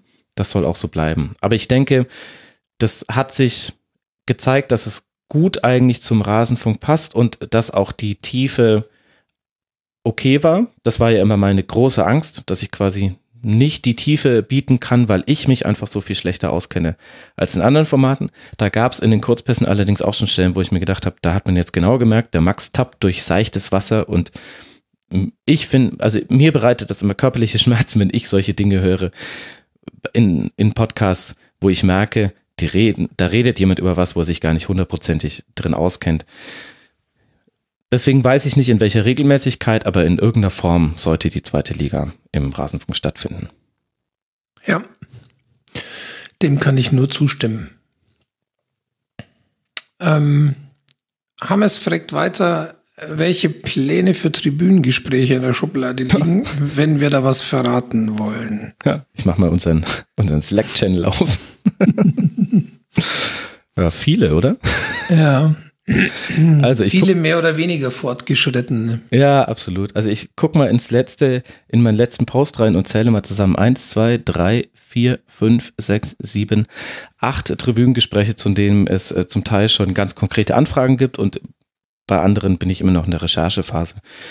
Ist jetzt ein bisschen schwierig, hier Themen anzukündigen, weil wir sprechen dann von einem Zeitraum, das wird irgendwann in diesem Jahr noch passieren. Also was wir jetzt mehr gemacht haben, ist, dass wir auch auf Spieler, auf Funktionäre, auf Vereine zugegangen sind und da Anfragen rausgeschickt haben. Und ich wollte gerade sagen, wenn ich die, diese Liste, die du gerade angesprochen hast, so durchgucke, das ist wirklich ein sehr bunter Mix an, ja. an Gästen von äh, Profis, äh, aktiv Beteiligten aus anderen Bereichen, Journalisten. Mhm. Ähm, einfach ein schöner, ein schöner bunter Strauß an Themen. Genau, so soll es auch sein. Also wir wollen jetzt nicht nur immer nur mit, mit Fußballprofis äh, sprechen oder mit äh, Trainern, sondern es sollen auch noch andere Themen stattfinden. Und, und da achten wir ja auch drauf, also da lassen wir auch die ein oder Anfrage einfach mal in der Schublade, damit der Mix so ein bisschen stimmt, dass das nicht so monothematisch wird im Tribünengespräch. Ja, was kann man, also eins äh, traue ich mich jetzt auf jeden Fall anzukündigen. In der Greenkeeper-Folge, liebe Hörerinnen und Hörer, da gibt es konkrete Planungen, die sich zwar auch erst auf den Herbst beziehen, aber es gibt die konkreten Planungen und ich bin sehr optimistisch, dass wir da eine Folge hinkriegen. Ich bin nicht, oder was heißt, ich bin nicht optimistisch, ich bin doch interessiert daran, wie die dann klingen wird, denn das wird anders als übliche Tribünengespräche und es wird mal wieder eine Sache, die ich, keine Ahnung, 2008 in meiner Hospitanz beim Bayerischen Rundfunk einmal gemacht habe, bei einer, bei einer Nachtwanderung war das, irgendwo in, ja, irgendwo im, im Kreis Augsburg war das fürs Regional, Radio vom Bayerischen Rundfunk. Das waren, das waren harte Zeiten. Ich sollte in den alten Beitrag nochmal reinhören. Mal gucken. Aber es wird, es wird eine Greenkeeper-Folge geben. Wir arbeiten auch an das Thema Football Leagues, das ja immer begleitet wurde vom Rasenfunk, wird auch weiter begleitet. Wir haben da, also es liegt jetzt nicht daran, dass wir jetzt da nicht mehr drüber reden wollen, nachdem mit Rui Pinto da rausgekommen ist, wer der Whistleblower ist und der jetzt auch ausgeliefert wurde an Portugal. Es liegt eher an an anderen äh, Punkten, warum da bisher noch nichts im Rasenfunk war, aber das wird auf jeden Fall auch noch weiter begleitet werden, denn wir fangen ja nicht an, eine Geschichte zu erzählen und hören dann auf, wenn sie vermeintlich vorbei ist. Vielleicht ist es ja auch gar nicht, sondern da wird es auch noch was geben, aber steht auch noch in den Sternen, wann aus verschiedenen Gründen. Und, und wir haben auch noch so ein paar ganz große Themen, ein paar, die, glaube ich, auf der Hand liegen, also, dass mal etwas zum Thema Gehirnerschütterung im Fußball gemacht werden muss vom Rasenfunk ist ja, also mir ist es fast schon zu sehr auf der Hand liegend, weil ich es so oft thematisiere in Schlusskonferenzen. Interessanterweise gibt es jetzt aber auch immer mehr Berichterstattung darüber. Also, das ist zumindest ein mögliches Thema. Da gibt es jetzt aber zum Beispiel noch keine konkreten Planungen. Das ist zum Beispiel jetzt immer liegen geblieben über die nächsten Wochen. Und dann drehe ich mich hier um. Ich muss es eigentlich mal aus meinem Sichtfeld räumen, weil es macht mich nämlich, es macht mich nämlich depressiv. ich habe hier zu einem großen Thema des Fußballs und es könnte sich äh, so auf einer FIFA-Ebene abspielen, habe ich hier, glaube ich, noch sieben Bücher hinter mir liegen. Eins davon habe ich schon gelesen und die anderen sieben möchte ich noch lesen. Und dann gibt's dazu auch ein Tribünengespräch. Inzwischen, Das dauert noch ein bisschen. ja, weil ich aber meinen Lesefortschritt da sehe, bin ich, also vor einem Vierteljahr hätte ich noch gesagt, ja klar, das kommt irgendwann im Sommer. Inzwischen, ehrlich gesagt, glaube ich, wenn ich 2019 das hinbekomme, dann wäre das schön. Aber das wäre dann zum Beispiel mal wieder so ein großes Thema, ein, ein komplexes Thema, kein einfaches Thema und aber auch ein Thema, wo wir einen Mehrwert bieten könnten, weil in der, in der Berichterstattung, die sich jetzt jenseits von diesen Büchern abspielt, das Thema dann immer auf logischerweise oberflächlicher behandelt werden kann, nur als wir es dann in einem Tribünengespräch schaffen würden und das ist dann eben das Ziel. Mal gucken. Du weißt, wovon ich spreche, vielleicht kann sich der ein oder andere und die ein oder andere da draußen auch schon denken. Da bilde ich mich gerade fort, es wird aber noch, wird aber noch ein bisschen dauern, bis ich den Stapel da gelesen habe. Ähm, da können wir gleich die nächste Frage anschließen. Geht der Rasenfunk in die Sommerpause? Oder hast du ganz nach dem Motto weiter, immer weiter alles äh, was anderes geplant? Ja, gute Frage, ne? Lesen im Zweifelsfall. Ja, also ich nehme jetzt dann auch mal eine Frage auf, die bestimmt noch kommt nach der Frauen-WM, wurde doch bestimmt auch gefragt, oder? Im Forum? Ähm, ich Zumindest auf Twitter wurden wir jetzt auch ein paar Mal gefragt. Ich glaube aber nicht in diesem Thread. Ach, verrückt. Also ich stehe, Vielleicht. ich stehe in einem Dilemma und jetzt in Doch, dem Fall wirklich Mhm. ich, weil, weil ich ja derjenige bin, der dann die Sendung ma- machen muss. Deswegen muss ich das auch entscheiden. Es hilft, hilft uns beiden nicht weiter, wenn du einfach sagst, so wie man das jetzt so. Mhm. Also, aus, aus ganz vielen Gründen fände ich es mega ätzend, wenn der Rasenfunk zur Männer-WM täglich eine Folge macht, einen riesigen Aufwand fährt, mit, keine Ahnung, 40 Gästen, 42 Stunden Podcast und so weiter und so fort. Und dann das Thema Frauenfußball aber so stiefmütterlich behandelt, wie eigentlich viele andere da draußen auch, weil ich aus ganz vielen Gründen den Frauenfußball für sehr, sehr wichtig finde und mich auch auf ganz viele Diskussionen, die es dazu gibt, sportlich nicht vergleichbar, bla bla bla, äh, finde ich alles viel weniger wichtig als die Dinge, die der Frauenfußball für Gesellschaften, nicht nur für unsere Gesellschaften darstellt und leisten kann. Und ja, vielleicht bin ich da sogar auch beeinflusst dadurch, dass ich selbst Töchter habe. Und ich da sehe, wie die mit dem Thema Fußball umgehen und wie sie das konnotieren. Ob das männlich oder ob das weiblich konnotiert ist und wie das deren Augen öffnet, wenn sie mal Frauenfußball spielen sehen. Das vorangesetzt. Es, ich fände es total schwierig, das Thema zu ignorieren. Aber ich komme auch nicht vorbei an der Tatsache, dass, also jetzt in der, nach diesem, wenn ihr das jetzt hört, wenn der Rasenfunk Royal draußen ist, dann muss ich eine Pause machen. Also ich, ich kann jetzt nicht direkt weitermachen. Das, das würde die Sendungen schlecht machen. Ich will jetzt gar nicht damit anfangen, dass. Ich glaube, da hat aber tatsächlich auch keiner Zweifel daran, dass das nötig ist. Ja, aber das Signal ist natürlich, dass die Frauen-WM dann losgeht. Da, da überschneidet sich dann auch noch was mit privaten Terminen bei mir. Also zu den ersten beiden Spielen der deutschen Mannschaft zum Beispiel kann ich auch tatsächlich auch aus privaten Gründen nichts machen. Und da gibt's auch in dem Punkt jetzt dann keine Diskussion. Da geht das Private auch vor. Aber das sieht natürlich nach außen anders aus, weißt du? Nach außen hält der Rasenfunk einfach die Klappe. Wir werden natürlich verweisen auf die vielen, ich weiß, dass viele andere Podcasterinnen und Podcaster etwas machen werden und das ist super. Also es wird bei Lottes Erbinnen, Lottes Erbinnen, die solltet ihr abonnieren. Die werden im Grunde das versuchen zu machen, was wir zur Männer-WM hinbekommen haben. Also sie versuchen tägliche Sendungen, sie werden tolle Gäste haben, sie sind vor Ort in Frankreich, also noch besser als der Rasenfunk zu Männer-WMs, wo ja immer nur hier der Dude in München steht und sich dann Leute manchmal vor Ort holt, manchmal Leute, die auch in Deutschland sitzen. Also Lottes Erbinnen definitiv abonnieren, die werden das bieten und auch in der inhaltlichen Kompetenz, die meine übersteigt, was, was zum Frauenfußball eigentlich angeboten werden sollte. Es wird auch bei Früff etwas geben. Ich weiß, dass 120 Minuten etwas plant. Also da halte die Augen offen und wir werden das auch auf unseren Kanälen promoten. Trotzdem hätte ich eigentlich gerne was im Feed. Einfach auch für diejenigen, die, die uns nicht folgen, die uns nur über den Podcast-Feed hören und die sich dann vielleicht auch wundern, dass es dazu was gibt. Also ich möchte auch gerne die Diskussion auch auf YouTube dann zum Beispiel führen mit Leuten, die dann sagen, warum denn? Und dann erkläre ich sehr gerne, warum mache ich. Ja, aber äh, deswegen klar verstehen das die Leute, dass es jetzt eine Pause geben muss, aber auch ja diejenigen, die jetzt so ein Segment hören, vielleicht noch mehr als diejenigen, die so ein Segment sich sparen, weil sie sich denken, was soll ich jetzt noch anhören, dass die, dass die Rasenfunkmacher über den Rasenfunk erzählen. Deswegen wird schwierig, aber es, es wird auf jeden Fall eine kurze Pause geben müssen oder nee, soll es auch geben. Die will ich auch. Ich will diese Pause. Es wird keine lange Pause geben, glaube ich, auch wenn das eigentlich mal was Schönes wäre, aber ähm, es wird aber zurückgehen ähm, vom Output her, weil das jetzt auch schon ein Maximum war, auch dessen, was ihr, glaube ich, noch konsumieren könnt da draußen. Und dann bin ich sehr gespannt, ehrlich gesagt, was das dann mit der finanziellen Unterstützung macht. Ob wir da sehen werden, dass regelmäßiger Output daran gekoppelt ist oder ob das davon entkoppelt ist. Ja, da bin ich einfach mal gespannt drauf. Da passt tatsächlich jetzt äh, an das Bedürfnis, die Pause zu machen, auch noch die nächste Frage, die Hammers hier gestellt hatte. Ähm, Ob es denn oft vorkommt, dass du dir denkst, ach nee, nicht schon wieder Fußball gucken. ähm, ob, ob sich da im Verlauf der Saison mal die Müdigkeit einstellt oder ich würde jetzt mal anschließen, wahrscheinlich eher zum Saisonende. ja. Ja, also das ist schon, ja, ja, tut es. Und es ist echt interessant, dass man, also zum Saisonende, da gehst du einfach auf dem Zahnfleisch und du kannst und gleichzeitig werden da die großen Entscheidungen getroffen und die Emotionen kochen so ein bisschen hoch und Fans werden noch ein bisschen verständlicherweise sensibler, wenn man ihr Team nicht so einordnet, wie sie es gesehen haben.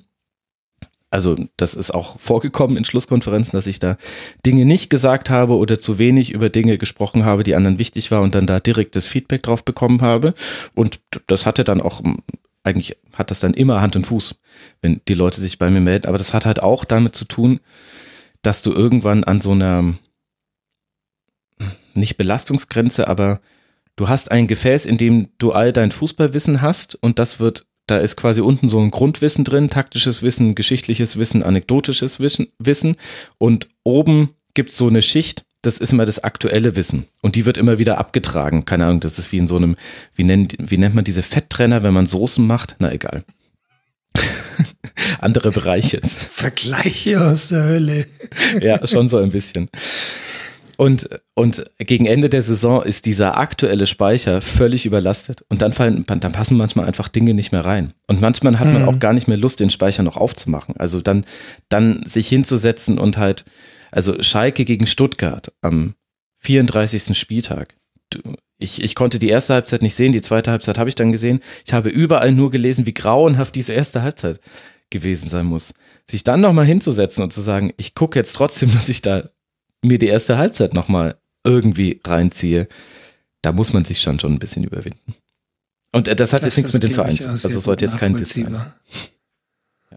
Ja. ja, eher mit der erwartbaren Qualität, wenn die wenn die Ansagen der anderen schon so sind. Ja, genau, genau, das ist es. Ähm, ja, dann lass uns doch mal ähm, zum zweiten Fragesteller oh kommen, nachdem wir schon eine Stunde aufnehmen. Aber das können wir, glaube ich, schnell abhandeln. Das ist nämlich eine Frage, die du im Forum schon selber beantwortet hast. Ähm, er fragt hier, ob die Aufteilung des Rasenfunk Royal statt in diese Segmente, wie wir es jetzt haben, mit mehreren Vereinen zusammengefasst, auch einzeln ähm, pro Verein quasi in Dateien zur Verfügung gestellt werden könnten, weil er wird gerne in anderer Reihenfolge hören. Ähm, ich glaube, das kann ich direkt auch selber beantworten. Du hast es ja schon gesagt, es gibt Kapitelmarken und ähm, zusätzlich zu dem Aufwand, der es wäre, jetzt nochmal die in einzelne Audiodateien zu packen, müssten die ja irgendwo hin, in den Feed, äh, auf eine Website zum Runterladen, wie auch immer. Ähm, das macht tatsächlich relativ wenig Sinn, auch weil uns dann natürlich Statistik komplett durcheinander kommt. Ähm, ja, ich glaube, es macht definitiv keinen Sinn und ich glaube auch tatsächlich, es würden drei Leute nutzen und sich die Mühe machen, das dann manuell runterzuladen, in irgendeinem Player in der gewünschten Reihenfolge zu packen.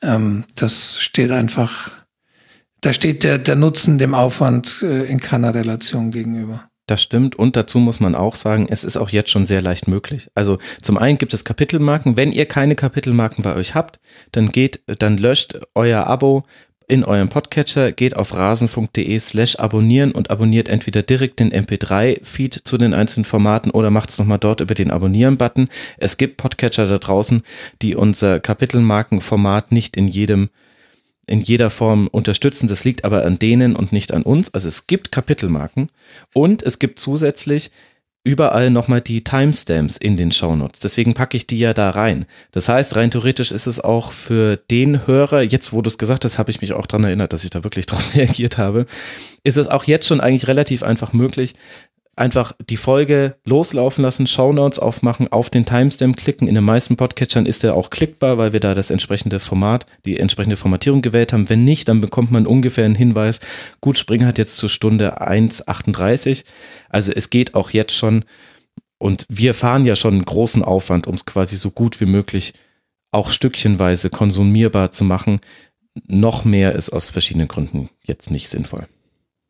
Ich musste gerade ein bisschen schmunzeln. Du sagst das mit sehr großer Überzeugung, ähm, dass es mit den Kapitelmarken so funktioniert. Ich kämpfe ja gerade ein bisschen wieder mit äh, Pocket Casts, die ja, ja. eine der wenigen Apps sind, die es sowohl auf Android als auch auf iOS gibt und äh, die auch für mich als jemanden, der ähm, gern zum Beispiel auch mal am iPad Podcasts laufen hat, weil da eins in der Küche hängt und so ähm, und und die eben auf allen Plattformen und allen Devices äh, zur Verfügung stehen und synchronisieren.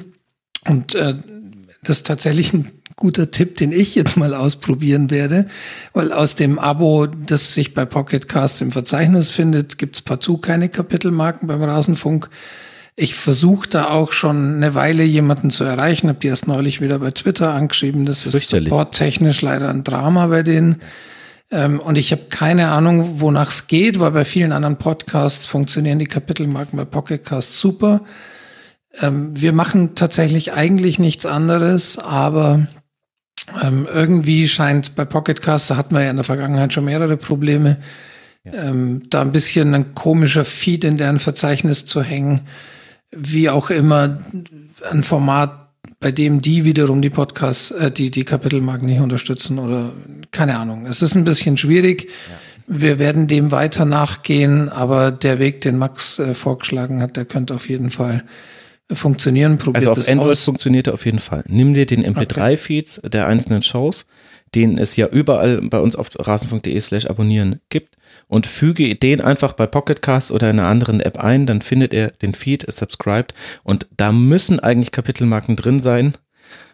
Ja, also alles andere wäre nur noch Magie, dunkle Magie. Und Pocketcast ist ein ganz leidiges Thema, weil das seit Tag, keine Ahnung, drei, seitdem ich Podcast höre, ist das meine Podcast-App. Ich möchte eigentlich nicht vom Podcast weg wechseln. Wir und die ist ganz tatsächlich mittlerweile richtig gut, also naja. tolle Funktionen, bis auf eben diese technische ja, seit dem letzten Relaunch ist es keine App mehr, sondern irgendwas, was da nativ, äh, also meiner Meinung nach werden da, wird da eine App simuliert, ist es aber eigentlich eher ein Webbrowser. Du hast nämlich sehr verzögerte Situationen manchmal bei den Gesten. Ganz viele Dinge haben nicht funktioniert, sie haben Dinge okay. verschlimmbessert und was, was es da drauf darüber hinaus wirklich anstrengend macht, ist der Umgang mit Support. Und zwar nicht nur, wenn du als Hörerin oder Hörer da Support hinschickst, sondern wir haben uns als Podcast bei denen genau. schon gemeldet mit dringenden ja. Anliegen, mit riesigen ja, Fehlern, die auch unter Mithilfe von Pocketcast passiert sind.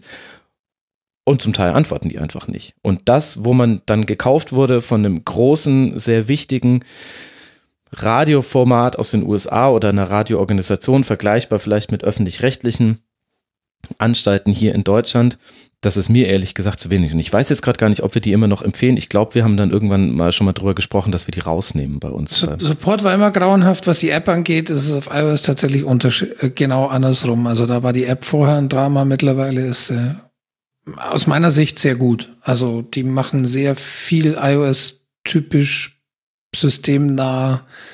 Ähm, da hakt überhaupt nichts. Ähm, naja, ah siehst du.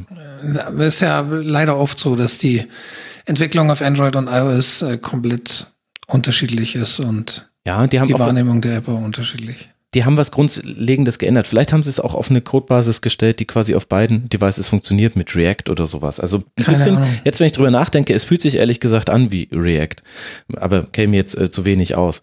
Aber es, so, so sehr sie es geschafft haben, sie optisch schöner zu machen und die Funktionsweise ist immer noch sehr gut.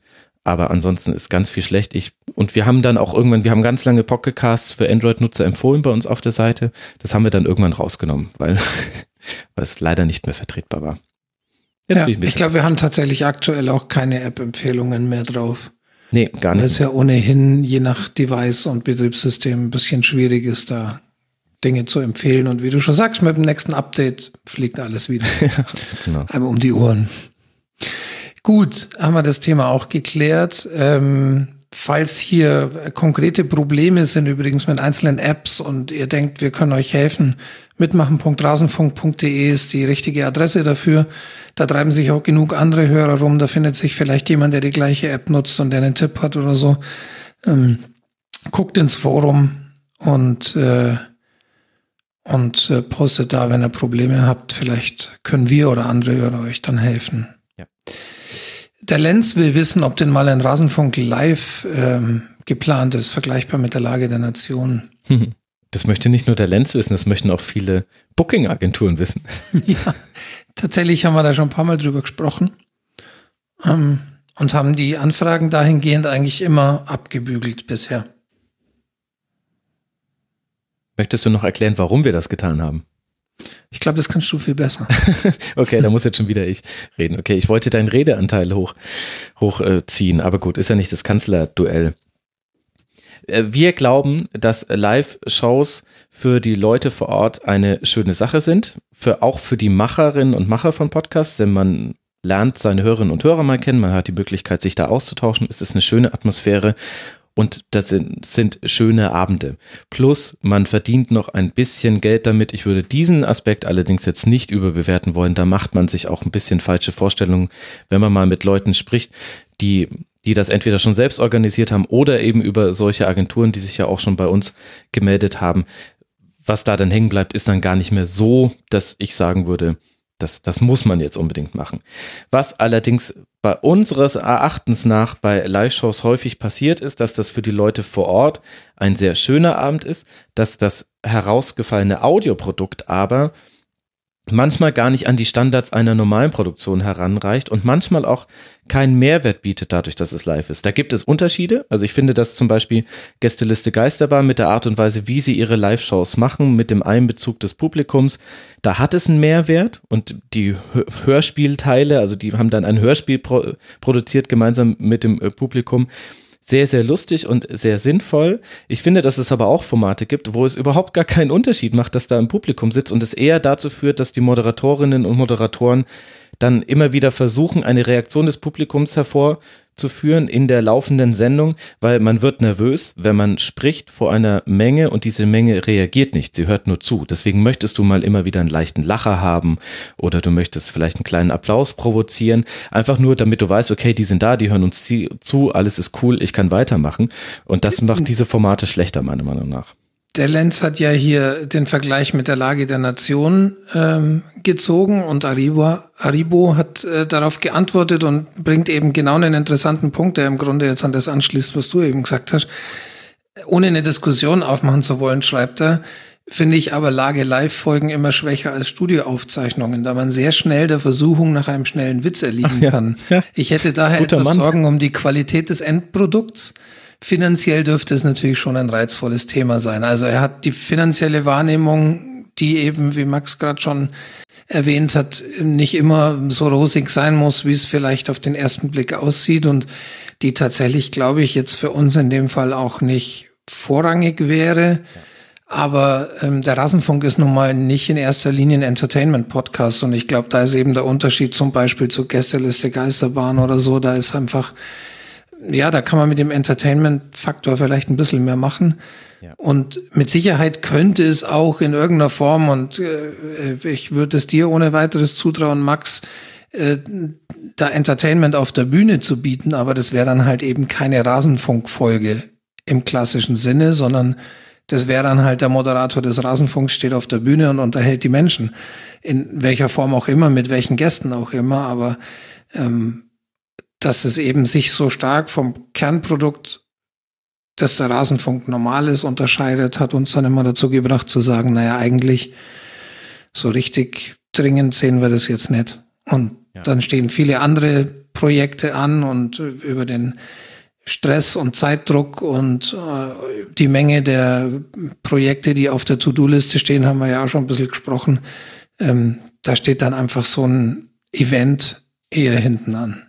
Ja, absolut. Und Zeit ist dann echt auch da nochmal ein wichtiger Faktor. Denn wann sollen wir das machen? Wenn wir es in, in, in der laufenden Bundesliga-Saison machen, dann wäre das dann entweder eine Schlusskonferenz, die schlechter ist als normal, weil du es vor Ort aufnimmst, da konntest du die Spiele nur anders verfolgen und bist anders vorbereitet. Oder du machst es unter der Woche und dann ist es aber unheimlich eingeengt in einen Zeitplan.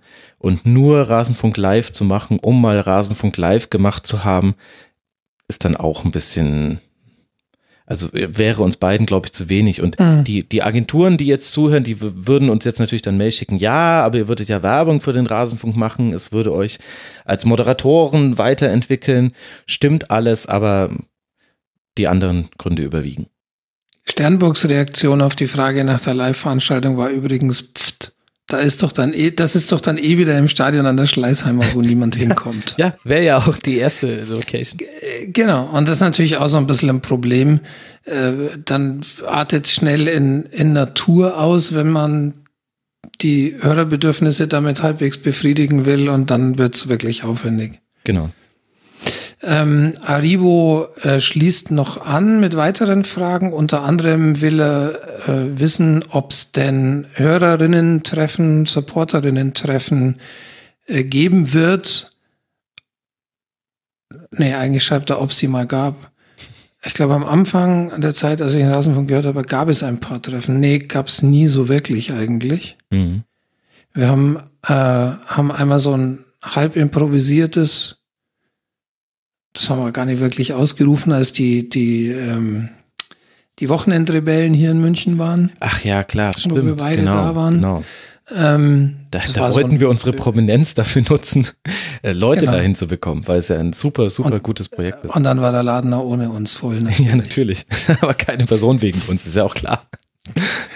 Ja, ähm, da, da war es mal angedacht, eventuell das damit zu verbinden und ist dann aber aus verschiedenen Gründen so ein bisschen gescheitert. Ansonsten gab es es noch nicht. Im Kopf haben wir es aber eigentlich schon sehr lang und tatsächlich ist es jetzt wieder so eine, so eine Erinnerung eigentlich mit dem ungewollten erhobenen Zeigefinger den wir zumindest sehen, das doch endlich mal zu machen. Was ich ja eigentlich sehr cool finde, wobei ich nicht weiß, ob das vielleicht auch eine Doppelung wäre mit den äh, Tweetpässen, die es in Deutschland gibt, aber die Hörerinnen und Hörer können sich ja auch treffen, ohne dass wir da sind. Also wenn es erstmal darum geht, also ich hoffe ja, dass die Leute da nicht kommen würden, um, um zu sagen, hey, jetzt habe ich mal eure Gesichter gesehen oder ich wollte dir mal die Hand schütteln, wäre zwar auch schön, aber auch ein komischer Personenkult dann. Wenn es aber darum geht, sich gut über Fußball zu unterhalten, dann könntet ihr ja auch Rasenfunk-Stammtische selbst organisieren vor Ort und dann wäre es für uns auch leichter, wenn wir mal in der Gegend sind, zu sagen, hey, wir kommen da mal mit dazu. Alles, alles prima. Als dass wir das jetzt dann so zu so großen Hörerinnen treffen. Ich weiß nicht, ich habe dann noch so ein bisschen so, ein, so eine Hemmschwelle, ehrlich gesagt. Ich weiß gar nicht, wie dir das sagen soll, Max, aber ich glaube, es geht um den Personenkult. Zumindest, zumindest ein Stück weit. Ich glaube, das spielt einfach schon mit einer Rolle. Personenkult ist mir viel zu hoch gehängt eigentlich. Ähm, aber ich glaube tatsächlich, äh, dass es schon zumindest zu einem Teil darum geht, dass man einfach auch mit den Leuten, die man sonst hört, mal am Tisch sitzt.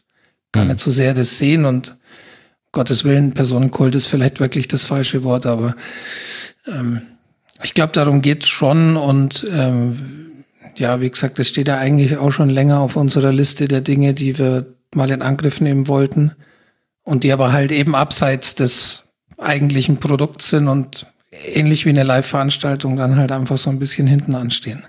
Und wahrscheinlich wäre es dann auch erstmal hier im süddeutschen Raum, sehr wahrscheinlich sogar ja. in München. Das heißt, es würde auch wieder ganz viele ausschließen, was wir wissen. Aber es ist halt dann eine Frage der Machbarkeit. Ja, vielleicht nehmen wir es mal, vielleicht gucken wir mal, wie die Länderspielpausen in der Hinserie gelegt sind und nehmen dann mal Kontakt auf zu der Lokalität, die wir beide so mögen. Vielleicht äh, ist es ja auch so ein Punkt, den man tatsächlich mal ganz offen unter denen, die daran Interesse hätten, auch wenn sie in München stattfindet, ähm, mal so ein bisschen eine Diskussion darum aufmachen. Dann sehen wir auch mal, wie eigentlich der Bedarf ist und Ja. Ähm, ob's, ob's überhaupt, ob wir, ob's reicht, wenn wir einen Tisch reservieren oder, Oder müssen wir den Laden sparen? oder ob's doch eine Halle sein muss. Ähm, Ja, stimmt, das wäre echt dann, gut, ja. Dann können wir vielleicht auch sehen, okay, Mensch, da würden tatsächlich zwei, drei von weiter herkommen und dann müssen wir, dann können wir vielleicht ein Wochenendprogramm draus machen oder was auch immer. Keine Ahnung, ich will jetzt eigentlich gar keine Hoffnung wecken, aber dass wir halt ein bisschen, bisschen in die Diskussion mit euch kommen. Ja. Wollen wir da einfach einen Thread aufmachen im Forum? Ja, lass uns das machen. Also es gibt im Forum einen Thread, wo wir genau das diskutieren können und wo ihr mal sagen könnt, wie konkret würdet ihr überlegen, zu so etwas zu kommen, weil wenn das jetzt hier, hier um 10 Leute in München geht, dann können wir auch einfach mal im Biergarten gehen. Geht es jetzt aber um 40 Leute und da kommen dann auch fünf von weiter weg her und wären total enttäuscht, wenn es dann regnet und wir sind in einem lauten Wirtshaus, wo man sich nicht unterhalten kann, dann ist es, dann müssen wir es anders organisieren. Das, genau. Holen wir uns mal von euch Feedback rein und dann gucken wir einfach mal. Der Adibo fragt weiter, macht es für euch einen Unterschied von den Daten her, ob man über einen Podcatcher oder über die Website den Rasenfunk konsumiert? Ich glaube, das ist auch eine Frage, die wir vor einiger Zeit schon mal hatten. Und nein, es macht tatsächlich keinen Unterschied. Ähm, wir zählen ja, ähm, wie schon mal anfangs erwähnt, die Downloads und die kommen, egal ob ihr das über einen Podcatcher lädt oder ähm, über die Website von der gleichen Location technisch gesehen und werden genauso gezählt. Ähm, also die liegen bei Podigy. Ähm, soll man vielleicht an der Stelle auch nochmal erwähnen. Das war ja auch eine der Änderungen, äh, die wir letztes Jahr vollzogen haben, ein bisschen vor dem Website-Umzug. Und äh, wo wir auch super zufrieden sind. Also wenn ihr, wenn ihr irgendwie vorhabt, äh, einen Podcast zu machen und wollt euch nicht um das Technische kümmern, wendet euch an die Jungs von Podigy Absolut. ähm, super Truppe. Und äh, die nehmen euch alles, alles äh, wichtige technische ab. Und ähm, genau. Insofern ist es egal. Also Daten erheben wir ja ohnehin nicht übermäßig viel, aber die Download-Statistiken sind die gleichen quasi. Mhm. Ich würde eine ganz kleine Einschränkung machen. Also zwischen App und äh, Webseite gibt es keinen Unterschied. Zwischen Spotify und YouTube und Webseite oder über den Feed hören gibt es einen Unterschied, weil auf das eine haben wir direkte Entscheidungsbefugnis und bei dem anderen, Spotify und YouTube, können wir nicht entscheiden, in welchem Rahmen die Sendungen stattfinden. Und es könnte halt sein, dass diese Plattformen aus welchen Gründen auch immer uns vielleicht irgendwann mal nicht mehr ranken und nicht mehr anzeigen oder vielleicht sagen, eure Folgen sind zu lang, deswegen werdet ihr jetzt schlechter behandelt im Algorithmus, wie auch immer. Das heißt, über Plattformen hören ist natürlich völlig in Ordnung, aber euch muss bewusst sein, für uns ist der direkte Draht zu euch immer der wichtigste. Deswegen ist es ganz toll, wenn sich Leute für den Newsletter anmelden, wenn sie im Forum aktiv sind. Und die rasenfunk.de, da können wir machen, was wir wollen. Und das ist vielleicht noch, das ist kein monetärer Unterschied und das ist kein technischer Unterschied in dem Sinne, dass da quasi irgendwas anderes getrackt werden würde. Wobei ihr werdet bei uns weniger getrackt als bei Spotify, das ist klar und auch bei YouTube. Sondern es geht dann eher so um so einen, weiß nicht, ideellen Unterschied fast schon. Das ist quasi, das ist unser Kanal rasenfunk.de, das sind unsere Feeds gemeinsam mit Podigy erstellt und das andere ist auch da und ist auch, da stehen auch unsere Inhalte, aber der Kontext ist quasi nicht unserer. Genau, das, das geht so ein bisschen von der Datenfrage weg, aber man muss vielleicht schon nochmal an der Stelle auch verdeutlichen, dass wenn morgen bei Spotify plötzlich keine Folge mehr von uns auftaucht, dann liegt höchstwahrscheinlich nicht daran, dass es den Rasenfunk nicht mehr gibt, sondern eher daran, dass Spotify vielleicht uns nicht mehr mag oder keine Ahnung, technisch da irgendwas anderes nicht funktioniert. Da haben wir tatsächlich gar keinen Einfluss. Ähm, Gerade bei Spotify, bei, bei YouTube haben wir noch ein bisschen mehr eigene Kontrolle, weil man da eben ähm, sowas wie Sendungstitel, Beschreibung etc. selber eingibt. Bei Spotify landen die Sachen direkt aus Podigy. Da ist an der Stelle auch wieder Podigy zu erwähnen, die, die das komplett übernehmen. Aber ähm, das ist für uns eine komplett ein schwarzes Loch sozusagen. Da werfen wir unsere Folgen rein und hoffen darauf, dass, dass sie gut dargestellt werden. Und die Rankings und die Art und Weise, wie Rankings erstellt werden bei Spotify, verläuft nicht zu unseren Gunsten, um das jetzt mal so zu sagen, ohne dass das jetzt das Wichtigste der Welt wäre. Aber an, wir sind da nicht auf den ersten Blick hinzusehen in, an den meisten Tagen. Ja. Gut, äh, dann tatsächlich äh, noch eine Frage, die er direkt an mich richtet, ob Veränderungen an der Website geplant sind, größere technische Änderungen. Ja, ich habe da ein bisschen was im Kopf. Davon weiß aber der Max noch gar nicht so viel. ich habe auch Dinge im Kopf, von denen weißt du noch nichts. du kannst sie gerne umsetzen, das ist kein Problem für mich, Max. ähm, es ist jetzt nichts äh, geplant, was jetzt in den nächsten vier Wochen stattfindet. Und ähm, außer natürlich jetzt so Updates an der Podroll oder mal eine Kleinigkeit, aber größere Sachen tatsächlich nicht. Ähm, Max hat ja vorhin schon gesagt, dass unter anderem der äh, Registrierungsprozess äh, für die ähm, für die Supporter so ein bisschen aufwendig ist und weil da sehr viel manuell dran ist, eben auch ähm, oft verzögert ist, dass, dass wir da darauf reagieren. Ähm, da haben wir definitiv ein paar Sachen im Kopf, um das zu verbessern, um das ein Stück weit mehr zu automatisieren und die Supporter vielleicht auch in Zukunft da ein bisschen besser einzubinden und ein paar mehr Möglichkeiten zu geben. Ähm, das sind aber wirklich eher langfristigere Pläne, weil da muss dann einfach mal wieder irgendwann ein Monat freigeschaufelt werden, der explizit dafür zur Verfügung steht, ähm, so wie das letztes Jahr beim Relaunch war. Ähm, genau, und da müssen auch die Pläne erstmal konkreter werden. Also tatsächlich gibt's jetzt nichts, was, ähm, was direkt vor der Tür steht diesbezüglich. Ich sehe uns schon eine Klausurtagung machen im Sommer und dann, dann beschließen wir, wie es weitergeht. Das wäre durchaus möglich, genau. Sehr gut. Das äh, Biergarten-Ding hat mir ziemlich gut gefallen vorhin. das ist auch eine Atmosphäre, da trifft man leichter Entscheidungen. Ja. Ab der zweiten. Heuben wird's. Wobei es sind ja keine Heuben. Na, mhm. egal, egal. Wie, wie stehen wir denn eigentlich bei den Fragen da? Müssen wir schneller durchgehen? Ja, so ganz verkehrt wäre es, glaube ich, nicht. Ich mache einfach mal weiter. Mhm. Was macht der Merchandise? um, um die leichten, schnell zu beantworteten Fragen als nächstes. Ja, was macht der Merchandise? Es gibt Pläne, aber keine Umsetzung. Wir, wir, waren, wir waren da in einem Bereich für ein Merchandise-Produkt schon relativ weit. Aus verschiedenen Gründen konnten wir da dann aber noch nicht dran weiterarbeiten. Es soll Merchandise geben. Ich würde sagen, wir sind dem Thema näher als letztes Jahr. Da gab es zwar auch schon konkrete Überlegungen, ja. aber wir sind schon ein Stückchen näher. Und man muss auch dazu sagen, ich, ich meine mich erinnern zu können, dass wir da auch schon mal drüber gesprochen haben, aber ähm, man kann es ja definitiv nochmal erwähnen. Merchandise heißt jetzt für uns halt nicht, wir laden unser Logo bei einem ähm, Plug-and-Play Merchandise-Anbieter hoch, bauen einen Link ein und das war's. Sondern wir haben da halt ein paar Ansprüche, die das ein bisschen schwierig machen. Ähm, ja. Wir wollen ordentliche Produkte, gerade bei Textilien darauf achten, dass die Herstellung nicht so schmutzig ist, um es mal ein bisschen offener zu formulieren. Ähm, wir wollen qualitativ ordentliche Produkte haben. Und wenn man das will, dann kommt nicht nur das Problem, dass man erstmal einen Hersteller finden muss, der dem gerecht wird, sondern dann ist auch meistens oder sehr wahrscheinlich das Problem, dass wir dann keinen Anbieter haben werden, der uns alles abnimmt im Sinne von Versand, Shop etc. Das heißt, je nachdem, wofür wir uns da am Ende entscheiden, kann das eben heißen, wir müssen einen eigenen Shop aufsetzen, wir müssen uns überlegen, wie wir den Versand handhaben etc. pp. Ja. Ähm, das sind alles so ein bisschen Überlegungen, die das Ganze dann so ein bisschen aufwendiger machen. Wo wir es lagern, wie wir das dann Wo wir es lagern, genau. Wer dann mit Retouren da, umgeht und so weiter. Da kommt dann eben auch die Problematik, man muss dann halt äh, X, was weiß ich, Caps, T-Shirts, Tassen etc. herstellen lassen von der Menge her, dass sich's preislich lohnt.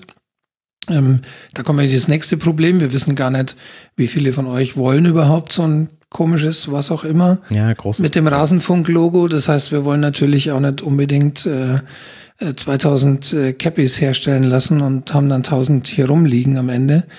Ähm, so, das heißt, da müssen wir so einen Mittelweg finden.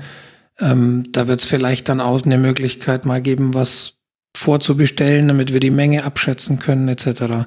Also das sind alles so Überlegungen, die da noch ein bisschen offen sind. Wir sind definitiv weiter, kann man glaube ich sagen. Wir haben konkrete Angebote ähm, uns geben lassen für verschiedene Dinge, aber ja, es ist halt auch nicht unser Kerngeschäft. Ja, und wir machen es halt quasi, wir setzen uns da nicht mal zwei Wochen hin und arbeiten, arbeiten das einfach durch und setzen es um, das würden, würden wir dann schon hinkriegen, sondern es läuft halt immer so nebenher.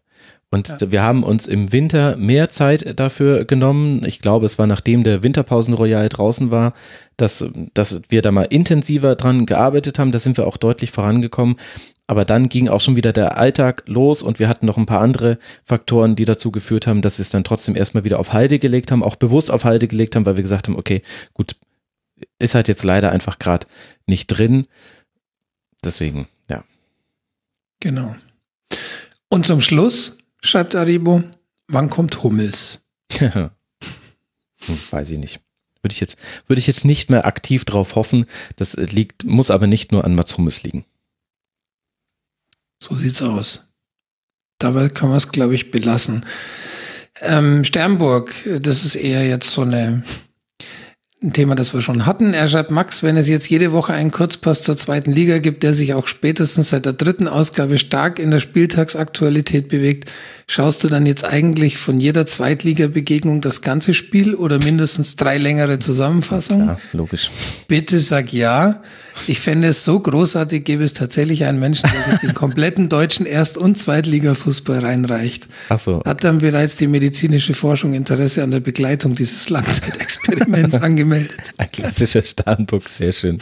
Ja. Ja, das ist ja genau der Grund. Nein, natürlich kann ich das nicht gucken und und das, das will ich dann auch tatsächlich vielleicht auch nicht mehr. Also das ist vielleicht mal schön, an, an ein oder zwei Spieltagen auch einfach so genau auch auf die zweite Liga zu gucken, wie ich die erste Liga gucke. Aber das hat jetzt nichts irgendwie mit Qualität der Spiele oder sonst wie zu tun. Aber das wäre einfach zu viel Fußball. Das ist einfach, das ist ja auch nur ein Spiel und ich gucke ja auch Spiele anders. Ich kann Spiele nicht mehr so ganz hört sich an, also ist ein First World Problem. Nee, hört sich nicht nur an wie eins, es ist ein First World Problem. Aber es ist, es fällt mir ganz schwer, ein, ein Spiel zurückgelehnt auf der Couch zu gucken und nicht über Dinge nachzudenken und mich nicht über Räume aufzuregen, die offen oder geschlossen sind und nicht auf irgendwelche Ketten zu achten. Das ist da dahingehend hat sich mein habe ich mir meinen Fußballkonsum versaut, dadurch, dass ich einfach so viele Spiele so konzentriert gucke und immer auf diese Art und Weise gucke, kann ich auch kann ich auch andere Spiele nicht mehr anders gucken. Also als ich jetzt beim Relegationsaufstiegsspiel Bayern gegen Wolfsburg war, ist übrigens der Grund, warum sich meine Stimme in den einzelnen Rasenfunksegmenten vielleicht leicht anders anhört. Das eine war vor diesem Aufstieg der Bayern Amateure, das andere war dann nach. Da, da stand ich auch da und habe mir gedacht, krass, warum, warum gibt's denn da immer diese Lücken im Zehnerraum und immer ein langer Ball nach dem anderen, aber überhaupt keine Leute für die zweiten Bälle außenrum und, und dann haben sie den Flügelspieler, haben sie getauscht in der zweiten Halbzeit, hat viel, viel besser äh, funktioniert aber gar nicht, weil er nach innen gezogen ist, sondern der ist dann die Linie runtergelaufen. Also es hatte wahrscheinlich mit dem Gegenspieler zu tun. Dann habe ich überlegt, wer ist denn überhaupt der Gegenspieler? Kenne ich nicht. Spielt halt bei der zweiten von Wolfsburg. Müsste ich den jetzt schnell googeln. Ja, und warum denke ich über sowas nach, während während da gerade eine super Aufholjagd stattfindet von einem 1 zu 3 im Hinspiel mit einem 4 zu 1 im Rückspiel. Das zeigt ja schon, ich bin versaut im Kopf. Hm. Daran kommt man wahrscheinlich auch nicht mehr vorbei irgendwann. Nee, ich glaube, das Rad wird sich jetzt nicht mehr zurückdrehen. Ist wie bei den Physikern. Ein Gedanke, der einmal gedacht wurde, kann nicht mehr zurückgenommen werden. Also Dürrenmatt meine ich jetzt, nicht andere Physiker. Cannot be unseen ist auch so ein Ding, ja. Ähm, Sternburg hat noch eine weitere Frage. Ähm, er sagt, wie du an den ganzen Ingolstädter Gesprächspartner gekommen bist, ist ja ziemlich transparent. Genauso bei den hippen Stimmen aus der Blogger-Szene und selbst bei Elber kann man sich das als Hörer auch dank deiner Andeutung halbwegs ausmalen. Aber wie zum Henker kommt der Rasenfunk an Richard Golz? Wie kommt der Kontakt zustande? Wie muss man sich das Vorgespräch vorstellen? Wie viel weiß der, worauf er sich da einlässt? Wenn du darin einen kleinen Einblick geben könntest, selbstverständlich unter Wahrung nötiger Diskretion, ich wäre sehr interessiert. Gar nicht mal nur aus dem Interesse an Schicksal und Alltag des Rasenfunks, das auch, sondern durchaus das Interesse der Medienpraxis allgemein. Dazu hat übrigens Cortex dann noch geschrieben, ähm, hat es ihm erklärt. Die Frage nach Richard Golds dürfte wohl klar sein. Max stand mal bei irgendeinem TV-Format neben ihm. Da wird sich sicher hinter den Kulissen etwas ergeben haben. Und Exakt. Ich glaub, das kann man so auch bestätigen. Exakt. Einer der Gründe, warum ich äh, solche Einladungen auch sehr gerne wahrnehme, also einer von mehr Gründen.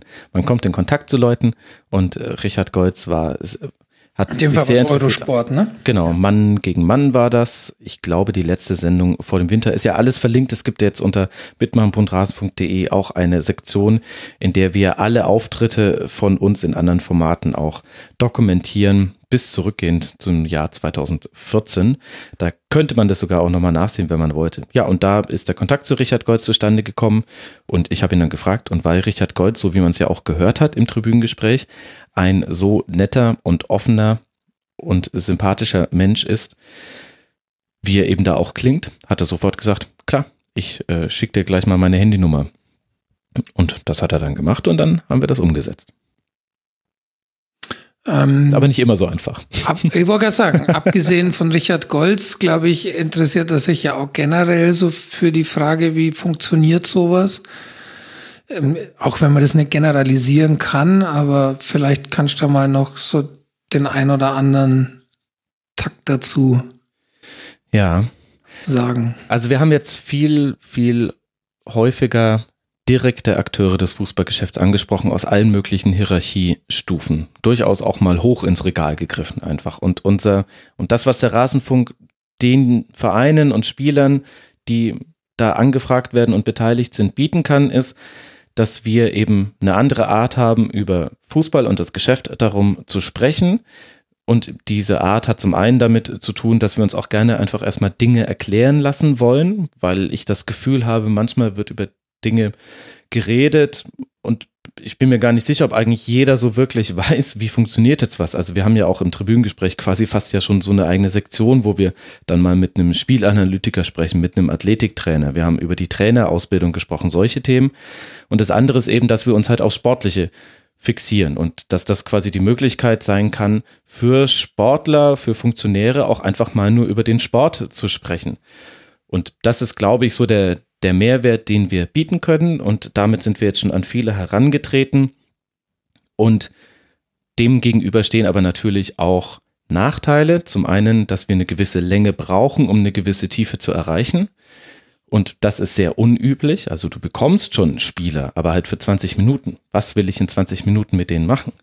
Da kann ich zwar auch trotzdem 20 Minuten gutes Gespräch halbwegs hinbekommen, aber der wird keine Sache gesagt haben, die er nicht schon irgendwo anders schon mal gesagt hat und die wirklich einen Tiefgang hat. Ich werde nicht Zeit haben für die Nachfragen oder für die berühmten zwei Sekunden Gedankenpause, wo der Max äh, seine Gedanken sortieren muss und dann feststellt, er hat irgendwas nicht verstanden und quasi dieselbe Frage nochmal stellt.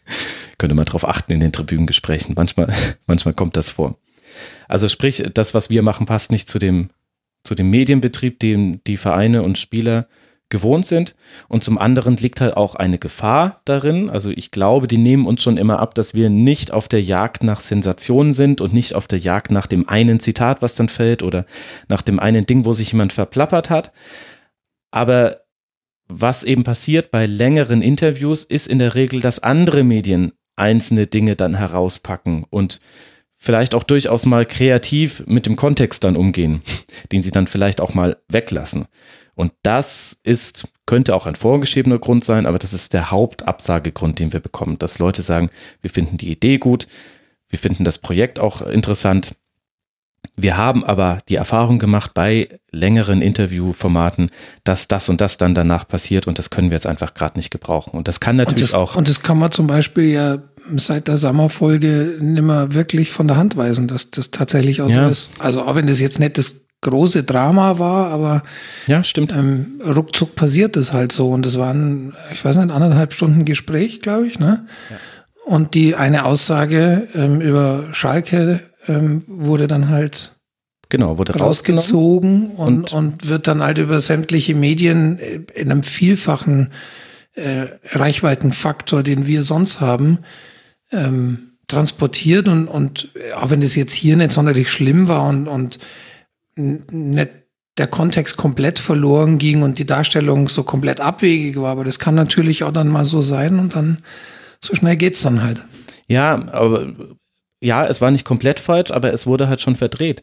Denn äh, Matthias Sammer hat damals gesagt, äh, Schalke müsste eigentlich mit dem Fußball, den sie spielen, Platz 6 bis 9 oder sowas sein oder im Tabellenmittelfeld. Ich kann mich an die genaue Formulierung nicht mehr erinnern. Und er hat dann aber im nächsten Satz gesagt, das ist aber kein Vorwurf an Schalke, das ist ein Vorwurf an die andere Liga. Und dann kamen noch viel, viele Dinge, mit denen mhm. er das begründet hat. Und dieser Nachsatz hat halt schon mal oft gefehlt. Das, was rauskam, war, dass, dass in den Headlines stand, äh, Schalke spielt eigentlich wie halt Tabellenmittelfeld und stehen da oben zu Unrecht. Und da, da ist genau das passiert, was die, was dann immer gesagt wird vorher, warum uns abgesagt wird. Das kann ehrlich gesagt auch sein, dass das vielleicht auch der vorgeschobene Grund ist und wir sind zu klein. Also da muss man sich auch keine, keine, keine Illusion machen. Wenn da der Rasenfunk anfragt als Medium Nummer 200, was in dieser Woche irgendwas wollte, dann sagen die auch nicht, oh, das ist aber toll, das ist ein Podcast und die wollen über Fußball reden, sondern da denken die sich auch, was zur Hölle ist das? Und wie sind die an unserer Mailadresse gekommen? Naja, vor allem muss man auch dazu sagen, im, im Gegensatz, also wir, wir bieten zwar inhaltlich einiges, aber im Gegensatz äh, zu, keine Ahnung, klassischen Medien, Mainstream-Medien haben wir natürlich halt nicht die Reichweite ja, zu genau. bieten. Genau. Und äh, wenn es darum geht, äh, den äh, Funktionär, Spieler, was auch immer in Öffentlichkeitsarbeit gut darzustellen, dann kämpft man da halt als Podcast so ein, schon ein bisschen gegen den Wind sozusagen weil man natürlich die Hauptargumente, nämlich die Reichweite, nicht wirklich vergleichbar bieten kann. Ja. Und in dem Moment, in dem wir eine Zusage bekommen und das veröffentlicht wird, kann man sich sicher sein, dass bei den Medienabteilungen sich dann fünf andere Medienvertreterinnen und Vertreter melden und sagen, Moment mal, warum bekommt dieser kleine Podcast Spiele XY? Und ich habe jetzt schon so lange kein Interview mehr bekommen oder ich habe den auch angefragt und so weiter und so fort. Und dieses Summer-Beispiel ist wirklich tatsächlich ein gutes Beispiel dafür. Auch durchaus mit Konsequenzen hätte ja sein können, dass wir vielleicht mit Summer nochmal was geplant hätten, wo genau das passiert ist, vor dem die, die Vereine hm. und Funktionäre dann in dem Fall auch dann zu Recht ein bisschen Sorge haben. Und das ist auch eine interessante Dynamik, wenn man das mal feststellt. Und dann kommen wir zwar mit einem Ausschnitt bei Sky 90 vor, aber man ist dann gar nicht mehr so sicher, ob das jetzt so so gut ist, wie man eigentlich wirklich. Und um die automatisch auftretende Frage direkt zu beantworten, nein, das war nicht der große Sprung in den Abonnentenzahlen. Nein, nein, auch, auch interessant. Ah, soll ich das jetzt öffentlich sagen? Ach, na doch. Ich sag das. Also so sehr, auch von den Downloads her, war die Folge gar nicht über, über anderen Folgen drüber. Das ist echt äh, tatsächlich interessant. Und ich weiß dann gar nicht. Also zum einen bin ich stolz auf die Hörerinnen und Hörer, dass sie auch, weiß nicht, die Folge zum Athletiktraining genauso oft hören wie halt eine Folge mit Richard Goltz. Auf der anderen Seite zeigt es aber halt auch einfach vielleicht, wo auch die Grenzen unserer Bekanntheit liegen, dass es auch nicht reicht, also so, so jemanden zu haben. Also der, ein Sprung würde es vielleicht mal geben, wenn man einen Spieler hätte, wie, ja gut, bleiben wir einfach bei Matsumis, weil das immer jetzt so ein bisschen das Symbol ist für so eine Kategorie Spieler. Ein Sprung könnte es geben, wenn wir mit Matsumis was machen würden und der das dann über seine Kanäle verbreitet.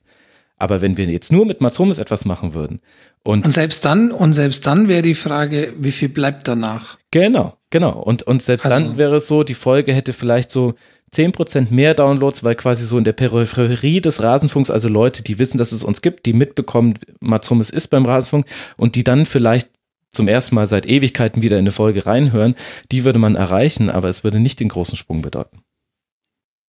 Aber das ist eigentlich auch ganz gut so, weil auch wenn wir das, äh, glaube ich, noch nie hatten äh, und auch nicht so wirklich Gefahr laufen, aber dann ist mal definitiv klar, ähm, dass man sich die Gäste nicht danach aussucht.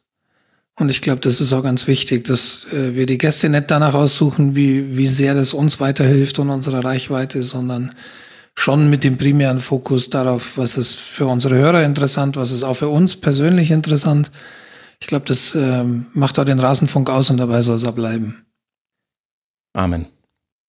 Der Cortex, der eben schon Sternburgs Frage nach äh, der Quelle für Richard Golds beantwortet hat, will noch ein bisschen was zur Finanzierung wissen. Ich lese das mal vor.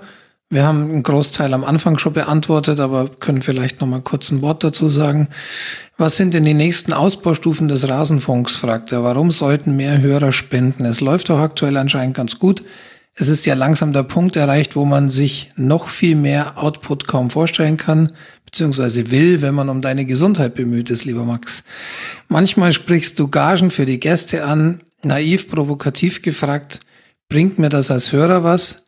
Ich meine, dass du ohne Finanzierung mittelfristig hingeworfen hättest, leuchtet dir ein. Aber dass du keine qualifizierten Gäste mehr findest, die das einmalig pro Saison freiwillig machen, ist aktuell weniger vorstellbar. Klar, es wäre ein schönes Zeichen an die Gäste, die da auch ihr Wochenende irgendwo opfern. Aber dass dadurch die Qualität des Rasenfunks steigt, würde ich aktuell nicht erwarten. Seht ihr das anders? Gibt es sonstige Pläne? Ähm, ich will da auch gleich nochmal, um dir noch ein bisschen Nachdenkzeit zu geben, dazu sagen, dass ich, was die Gäste angeht, auch nicht glaube, dass es direkt die Qualität des Rasenfunks steigert, aber ich glaube, es sichert die Nachhaltigkeit. Mhm. Ähm, einfach weil es nur fair ist den Gästen genau. gegenüber und weil auch ich glaube schon noch mal dazu kommt, dass der ein oder andere, der es einfach gewohnt ist, weil es weil es mit zu seinem Einkommen beiträgt, zum Beispiel Journalisten, die regelmäßig bei Sendern auftauchen für Interviews etc., ähm, dass man die vielleicht dadurch auch noch mal ein Stück leichter bekommt oder zumindest das bessere Argument hat, ähm, wenn jemand vielleicht absagen würde, weil er sagt, na ja, ich habe da eigentlich eine Aussicht bei XY unterzukommen und da bekomme ich was dafür. Ähm, ohne dass man sich jetzt die Gäste komplett kaufen möchte, glaube ich, ist das schon auch nochmal ein Punkt, der zu beachten ist. Mhm. Ähm, und darüber hinaus haben wir ja dann am Anfang auch schon gesprochen über äh, Punkte im administrativen Bereich, ähm, wo es durchaus nochmal Möglichkeiten gibt, den Rasenfunk, glaube ich, dahingehend zu verbessern, dass die zeitraubenden Tätigkeiten, die nicht direkt ins Programm Einfluss nehmen, ähm, durch mehr finanzielle Mittel so ein bisschen auf andere Schultern verteilt werden könnten. Das mhm. ist, glaube ich, so der Hauptpunkt. Ja, und grundsätzlich würde ich an der Stelle dann auch ganz gerne, also ich bin froh, dass, dass wir da jetzt nochmal drüber sprechen können. Also die Art und Weise, wie wir auch dazu aufgefordert haben, den Rasenfunk zu unterstützen. Ich würde, ich hätte es gerne, wenn es die Hörerinnen und Hörer hinbekommen, dass da jetzt ein Shift im Denken stattfindet, ein Umdenken.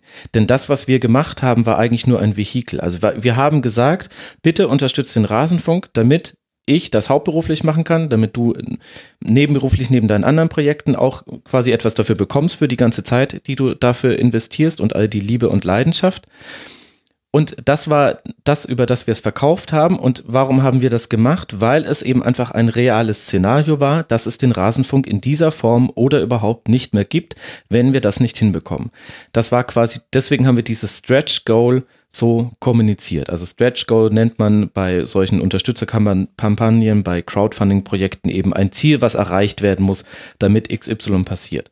Deswegen haben wir das so kommuniziert. Das war aber zumindest für mich immer nur ein Vehikel, um zum einen klarzumachen, wofür unterstützt ihr uns. Es geht jetzt nicht darum, dass es dann zehn Folgen mehr gibt pro Woche, sondern es geht eben um diesen Aspekt und auch so ein bisschen was Ideelles. Und darüber wurde aber, glaube ich, auch schon so die Notwendigkeit transportiert. Deswegen haben wir das immer so formuliert, ohne dass wir das jetzt irgendwie so bewusst geplant hätten. Aber das ist mir irgendwann, ist mir das irgendwann auch selber klar geworden, wie das eigentlich nach außen hin wirkt und so weiter. Und das fand ich aber auch legitim, denn es war ein wichtiger Schritt, der jetzt gegangen werden musste. Sonst, wie gesagt, das mit dem Rasenfunk wäre jetzt nach dieser Saison sonst so einfach nicht weitergegangen. Vielleicht auch gar nicht weitergegangen erstmal. Das kann man jetzt einfach so klar sagen und wir wollten es so offen nie kommunizieren, weil das hört sich dann so ein bisschen drohend an. Aber das war die Realität.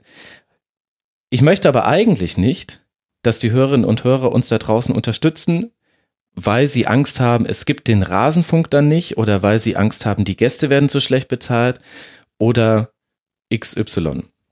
Ich möchte eigentlich gerne, dass ein Umdenken dahingehend stattfindet, dass man für Dinge, die einen Wert für einen im Leben haben, bei dem man weiß, es wird von Menschen produziert, die davon auch finanziell abhängig sind, dass man dafür dann auch finanziell etwas gibt.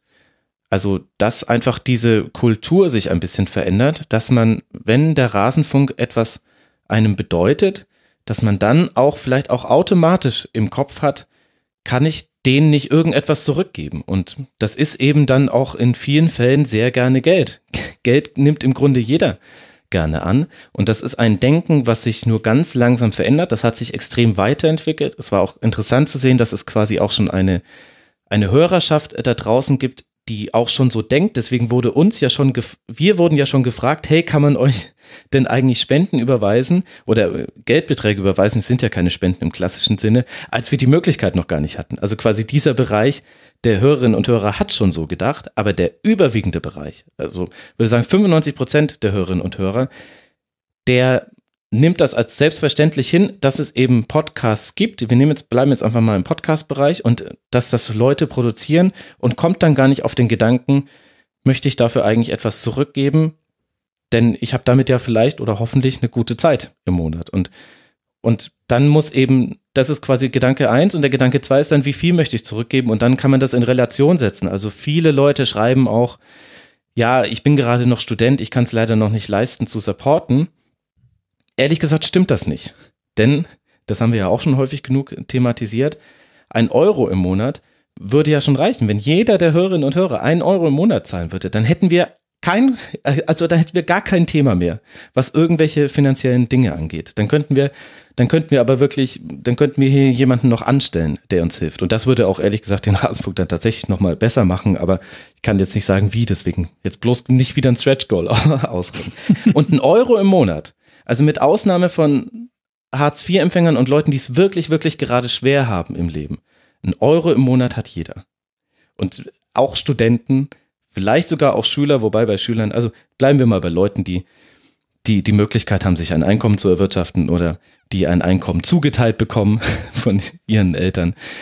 Das hat wirklich jeder. Und eigentlich hätte ich es jetzt gerne an diesem Punkt und deswegen ähm, rede ich da jetzt auch so lange drüber, ganz gerne, dass, dass den Supporterinnen und Supportern und auch denjenigen, die es noch nicht sind, bewusst wird, dass es eigentlich nicht darum geht zu spenden, weil XY sonst passiert oder weil man XY erreichen möchte, sondern weil es einfach so sein sollte, dass wenn Leute etwas erstellen, was für euch in eurem Leben wichtig ist, dass ihr euch dafür erkenntlich zeigt. Und da gibt es immaterielle Formen des sich erkenntlich Zeigens.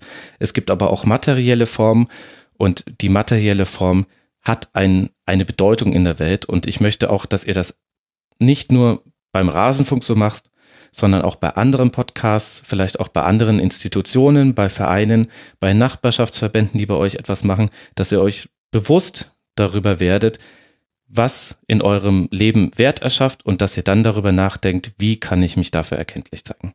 Das ist übrigens ein ganz interessanter Punkt. Also grundsätzlich gibt es ja so einen Trend dahin, dass man mittlerweile eher für gerade so aus dem Internet kommende Produktionen bezahlt. Es gibt jetzt bei YouTube diese Mitgliedschaften, ähm, Patreon sowieso schon länger ähm, diverse andere Anbieter und natürlich auch die äh, bezahlten Streaming-Angebote etc. Das war ja vor ein paar Jahren alles noch nicht so gang und gäbe, wie es heute ist. Ja. Ich glaube, also wir haben uns ja bewusst dafür entschieden, das ganz offen zu lassen, keine, keinen Preis festzulegen und auch keine direkte Gegenleistung. Also wir wollten A, immer, dass es für jeden verfügbar ist, egal ob er nun dafür bezahlen möchte oder kann oder eben nicht. Ähm, zum anderen wollten wir es äh, völlig offen lassen, ob jemand eben einen Euro bezahlt oder 50 Euro. Ähm, und ich glaube, unterm Strich funktioniert das ja so auch ganz gut für uns. Ein Stück weit aber, glaube ich, würden die, diese Frage, die ja völlig verständlich ist, die jetzt hier gestellt wurde äh, von Cortex, ähm, der würde man wahrscheinlich so ein bisschen aus dem Weg gehen, wenn man sagen würde, hier, das kostet einfach drei Euro im Monat. Ähm, und das finde ich einen interessanten Punkt, weil das eigentlich was ist, wo, womit wir so gar nicht gerechnet haben. Aber dass jetzt der Eindruck entsteht, jetzt ist es ja finanziert und jetzt muss ich ja nimmer so ungefähr. Ja. Das ist natürlich verständlich, weil hm, das ist eben so ein, das macht so ein Spendenbild nach außen eben und, und wir haben das ja auch argumentiert, aber, und du hast das ja jetzt auch ganz deutlich gesagt, das war natürlich in erster Linie auch ein Mittel, um klar zu machen, worum es geht. Mhm. Und was eben auf dem Spiel steht, ähm, es gibt genügend Punkte, wir haben das ja, ich habe das ja vorhin auch noch mal kurz angedeutet, wo man auch jetzt den Rasenfunk noch weiterentwickeln kann mit entsprechenden finanziellen Möglichkeiten. Ähm, Aber Und- es ist nicht klar, ob das jetzt quasi am Output oder an der Form der Podcast dann tatsächlich etwas verändert.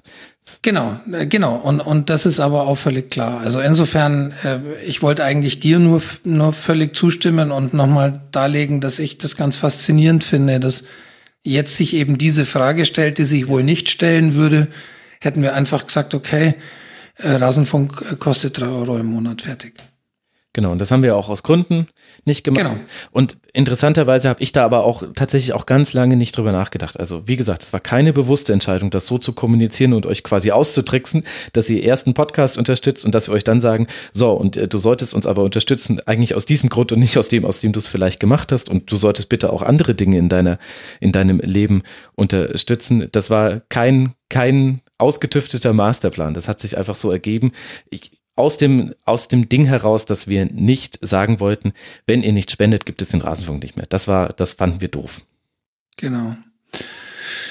Ähm, ich mache mal ein bisschen weiter, damit wir zeitlich hier nicht in totale Bedrängnis kommen. Ja, mein nächster Gast kommt zehn Minuten zu spät. Ich habe ihm schon geschrieben, dass das perfekt ist. Der Dirion äh, hat eine Anschlussfrage im Grunde daran, die wir, glaube ich, relativ schnell abhandeln können. Er fragt, ob es einen Unterschied für uns macht, ob wir Spenden einmalig pro Jahr oder monatlich bezahlt bekommen, ähm, wenn der Betrag natürlich am Ende identisch ist.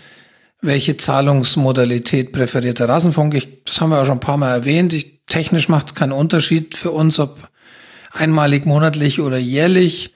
Die Zahlungsmodalität Überweisung ist definitiv die beste für uns und eigentlich auch für euch, sofern es, äh, sofern ihr ein deutsches Girokonto habt. Es geht schnell, kostet keine Gebühren. Und am liebsten ist uns natürlich tatsächlich monatlich, weil das ermöglicht uns so einen schönen monatlichen Betrag zu sehen, der, also der einfach absehbarer ist, sage ich jetzt Genau, mal. planbar. Wir, wir merken es dann immer am, am Anfang des Jahres, wenn die jährlichen Zahlungen dazukommen, dann äh, ist es zwar schön, aber es ist natürlich nichts, was man dann auf den Monat umlegen kann, sozusagen. Im Grunde ist es aber egal. Also was immer euch äh, besser passt, ist, ist gut für uns. Ähm, oder würdest du da irgendwie Nee, was anderes dazu sind wir sagen uns wollen? absolut einig. Genau. Ähm, dann wollte er noch wissen, Ausblick auf kommende Themen. Zum Tribünengespräch haben wir ja schon was gesagt. Ähm, ansonsten und auch zum Kurzpass. Ansonsten ähm, mit der Schlusskonferenz ist ja das Thema vorgegeben. Ähm, wird darin die Frauen-WM im Sommer berücksichtigt, haben wir auch kurz äh, schon erwähnt, äh, wie es darum steht. Oder, und er fragt noch, ob es insgesamt ähm, im Rahmen des Rasenfunks Planungen gibt, sich mit dem Frauenfußball näher zu beschäftigen. Ja, aber ich weiß noch nicht, wie. Auch unter der Maßgabe, dass es ja schon Podcaster draußen gibt, vor allem eben mit Lottes Erbinnen, die sich ganz dezidiert mit diesem, mit diesem Thema beschäftigen. Und es gibt noch einen weiteren äh, Podcast, ich glaube, der heißt Female Future Kick oder Female Kick einfach nur, muss ich jetzt gerade nochmal nachgucken. Wir wollen auch anderen nicht die Themen wegnehmen. Das ist auch nicht cool, aber irgendwie soll der Frauenfußball hier auf jeden Fall auch stattfinden und vielleicht auch etwas regelmäßiger. Bei anderen Themen haben wir ja auch regelmäßigere Sendungen dazu, ohne dass es jetzt irgendwie klar wäre. Also ist jetzt ein bisschen schwierig, Frauenfußball mit Football Leagues oder Doping zu vergleichen, aber für all die Hö- Rasenfunkhörerinnen und Hörer, die uns kennen, wissen quasi, wie es gemeint ist. Ihr wisst, diese Themen finden immer wieder im Rasenfunk statt, weil sie uns wichtig sind. Das Thema Depression zum Beispiel oder mentale Gesundheit ist auch so eines, da haben wir es bloß noch nicht beweisen können. Das wird aber hoffentlich auch mal zu so einem Thema werden. Und eigentlich wäre es doch schön, wenn der Frauenfußball auch so sein könnte. Gut, ich äh, versuche mal ein bisschen weiter zu galoppieren. Äh, auch wenn ihr denkt, dass die nächste Frage wieder eine lange Antwort zur Folge haben wird. Oje. Aber ich glaube, sie ist trotzdem wichtig. Habt ihr schon konkrete Überlegungen zum Winterroyal? Ja, ah. Es gab ja einige Anregungen hier im Forum dazu. Nachdem ich jetzt fast meine erste komplette Saison-Schlusskonferenz hinter mir habe, würde ich fast sagen, dass man auf den Winterroyal auch fast komplett verzichten könnte. Irgendwie fand ich es merkwürdig, widersprüchlich in der Winterpause diesen Aufwand für den Royal zu betreiben. Und dann in der Rückrunde hat man wieder die Schwerpunkte in den Sendungen. Eventuell ließ sich da ja was finden, Ja. dass man, nach welchen Punkten auch immer, nur einen ausgewählten Winterroyal produziert und die ersten Spieltage der Rückrunde dann dazu nutzt, in den Schwerpunkten zwei Vereine aufzuarbeiten. Zwei Gäste ist gleich zwei Vereine. Ansonsten hoffe ich, dass die Zahlen bei euch stimmen. Also Ja. Der Winter Royal wird anders aussehen, das ist beschlossen. Wie er aussehen wird, ist noch nicht klar. Ich habe da schon eine Vorstellung im Kopf und ich glaube, ein Hörer hat sie auch im Forum genauso, wie ich sie im Kopf hatte, auch so beschrieben. Aber ob ich das so umsetze, hängt auch, auch damit zusammen, welche Gäste ich finde und welchen Aufwand die bereit sind zu gehen oder ich bereit bin, von ihnen zu fordern. Wahrscheinlich geht es eher darum, die Gäste sind dann immer so nett, dass sie es ja dann doch immer machen, aber er wird auf jeden Fall anders aussehen in dieser Form wird es ihn nicht nochmal geben. Das ist auch im Nachgang zum Winterpausen Royal mir nochmal klar geworden, als ich dann Zeit hatte, darüber nochmal zu reflektieren. Jetzt, und, aber die Grundstruktur der äh, Schlusskonferenzen möchte ich nicht anpacken. Zwei Schwerpunktvereine pro Kon Schlusskonferenz haben wir zwar auch schon gemacht, das verändert aber die ganze Statik der Sendung, nicht nur die Länge der Sendung.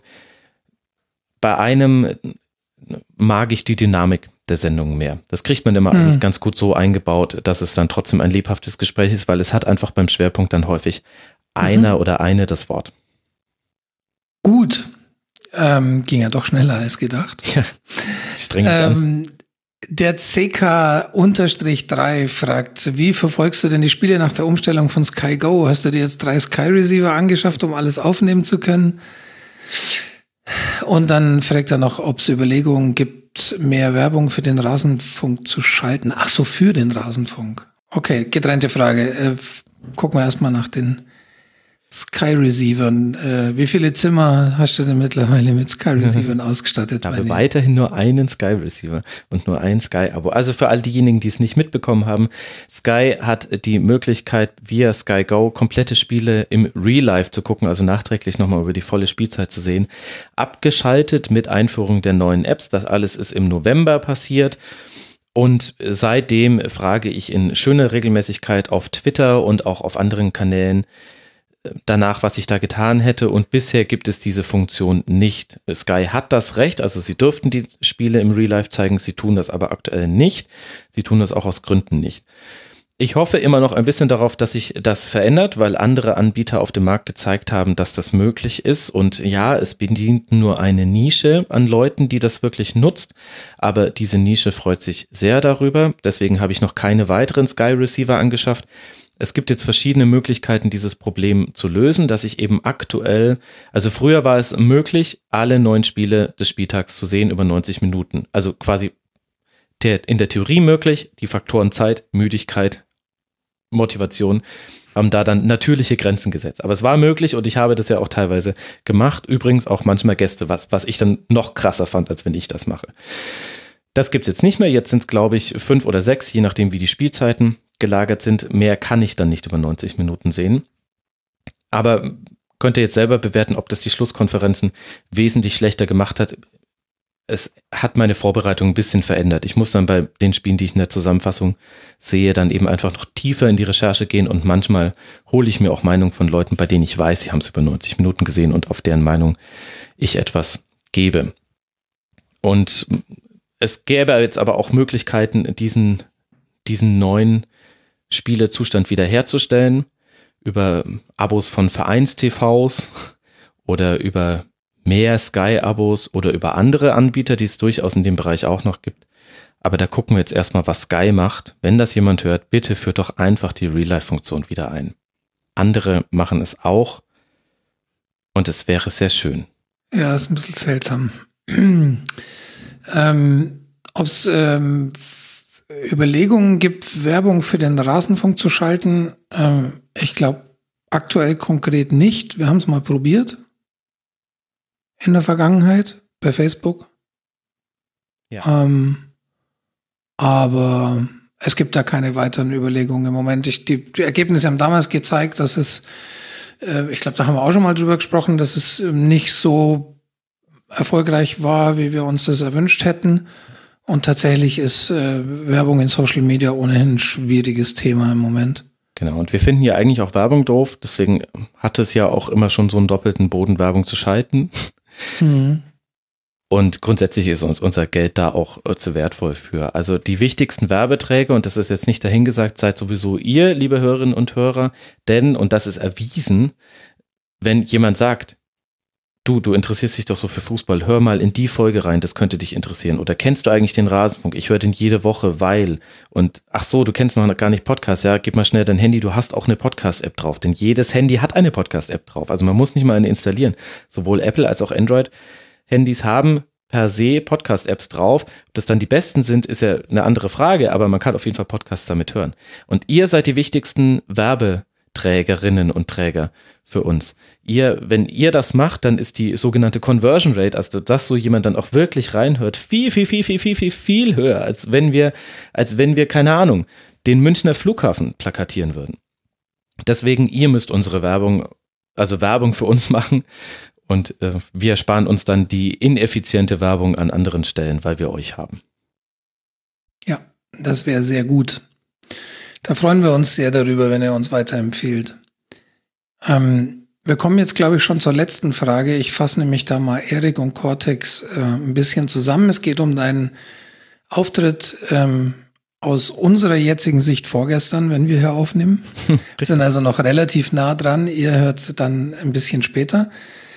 Ähm, bei, für die Sportschau auf YouTube zum DFB-Pokalfinale. Für die, die es nicht wissen, Max war ähm, dort zusammen mit Manu Thiele, einem YouTuber, eingeladen, ähm, das Finale zu, äh, zu kommentieren äh, auf in einem YouTube-Stream auf eine etwas andere Art, sage ich jetzt mal. Ja.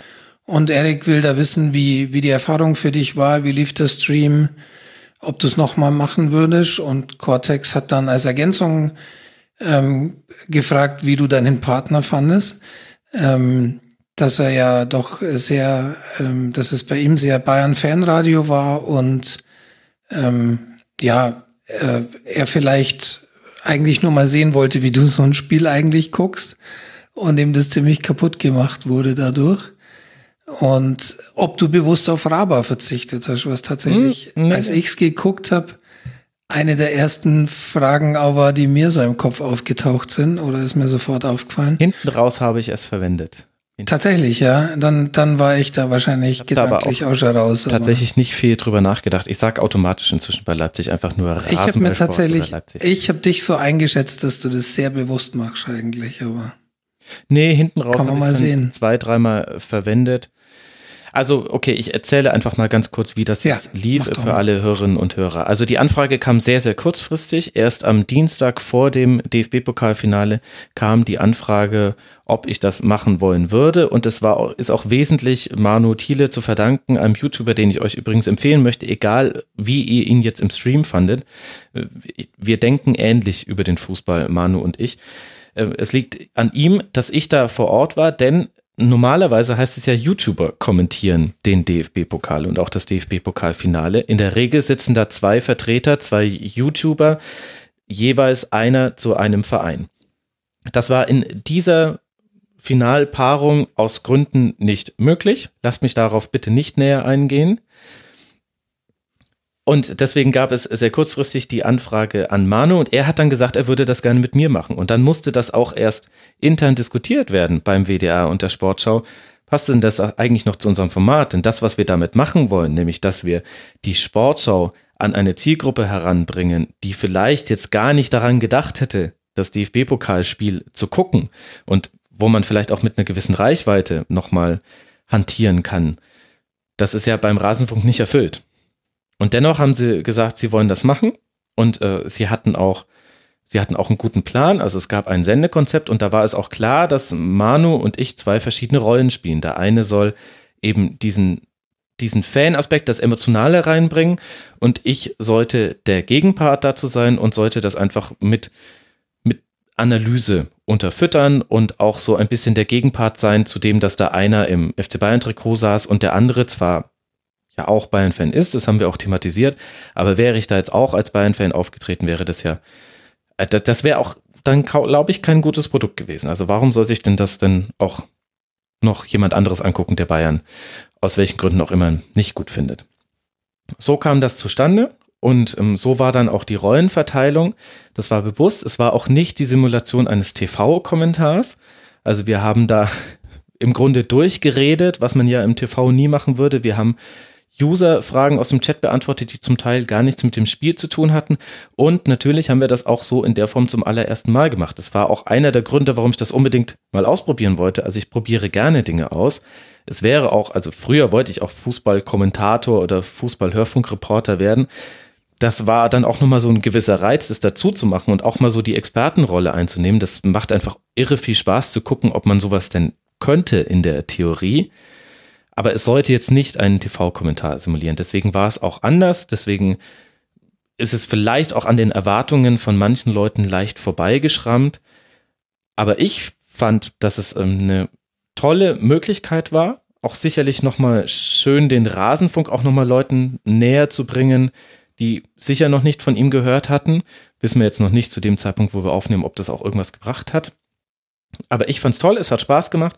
Es hat auch Spaß gemacht in der Chemie mit Manu und mir. Auch da hat man aber auch eine Entwicklung gesehen, weil wir haben sowas vorher auch noch nicht gemacht. Zweite Halbzeit war eine komplett andere Dynamik zwischen uns als in der ersten Halbzeit. Also wenn ihr euch das im Real Life angeguckt habt, da geht es übrigens, Sky. Auf YouTube kann man das im Real Life machen, wenn man die Rechte hat. Dann, dann lasst euch nicht, wenn, wenn euch die ersten zehn Minuten nicht getaugt haben vom Spiel, dann äh, skippt in die Minute 46, wo es dann wieder losging wir beide fanden, Manu und ich, dass wir da eine andere Dynamik hatten und ein bisschen besser aufeinander eingespielt waren. Und ich fand's toll, es hat riesen Spaß gemacht. Das Team bei der Sportschau war unglaublich nett.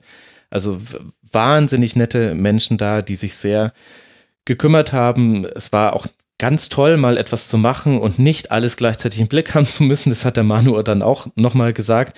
Normalerweise sind wir eher als YouTuber und, und ich als Podcaster, wir machen ja immer alles. Also die Technik, den Ton, wir haben das Sendeskript und dann die Moderation plus manchmal Manu bei seinen Livestreams noch Community Management mit dazu. Und das war total interessant, einfach mal zu sehen, wie man eigentlich arbeiten kann, in Anführungszeichen, wenn einem viele solche Dinge abgenommen werden. Und wenn zwischendurch zweimal der Bildschirm ausfällt, aber wir wissen, naja, wir reden jetzt einfach weiter, gleich ist das Bild wieder da, weil irgendwo hinten rennt jetzt jemand zum Kasten und drückt irgendwo auf den Schalter oder was auch immer da gemacht werden musste. War total interessant, hat großen Spaß gemacht und war eine schöne Aktion. Und vielleicht hat es ja auch einen Mehrwert im, im Real Life für Leute. Also ein bisschen bekommt man schon mit, wie ich Fußballspiele gucke. Das, was ich vorhin gesagt habe mit dem Versautsein beim Fußballspiel gucken, das hat man auch da gemerkt, glaube ich. Weil ich habe mich da jetzt nicht verstellt. Ich war da halt jetzt nur als Journalist und nicht als Fan. Aber dann war ich schon der Journalist, der ich sein möchte, wenn man es jetzt Journalist nennen möchte oder halt Experte, keine Ahnung. Gut. Lassen wir es dabei ja. doch einfach bewenden, oder? Ja, ich, ich fand auch tatsächlich, ich habe es ja als äh, Zuschauer genossen. Ich habe tatsächlich das Finale nur so äh, sehr gut, Frank konsumiert. Ähm, und für mich war es insofern ein bisschen Experiment, weil ich mal gewagt habe, was ich sonst überhaupt nicht mache. Also ich gucke ohnehin relativ wenig live auf YouTube, aber ich habe mal die Kommentarbox offen gelassen ja, ja, äh, eine Weile. Also irgendwann geht's einfach nicht mehr. Es hat ja teilweise auch eine Frequenz dann, ähm, dass es auch gar keinen Sinn mehr macht. Ähm, ich verstehe es nicht.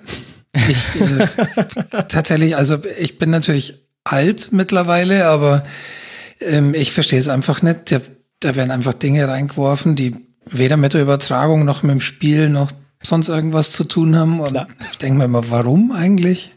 Wahrscheinlich ja, weil es halt geht, ne? Weil da ein Schlitz ist, wo man was reinwerfen kann. Ähm, faszinierend. Ähm, ich äh, fand es ein bisschen schade, dass das natürlich so komplett weg ist von dem Geschehen. Insofern glaube ich, könnte tatsächlich YouTube die Box auch zumachen.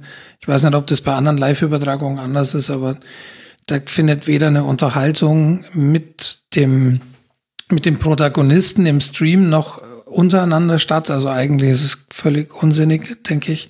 Ja, es hat halt ähm, halt diesen Lagerfeuer-Aspekt. Es ist halt nur ein broken Lagerfeuer. Also du ja, guckst gemeinsam halt was, aber es sind halt irgendwie 5000 Leute. Menschen. Ja, genau. genau. Manche werfen mit Fäkalien. Also, okay. Aber das Lagerfeuer ist immer noch da.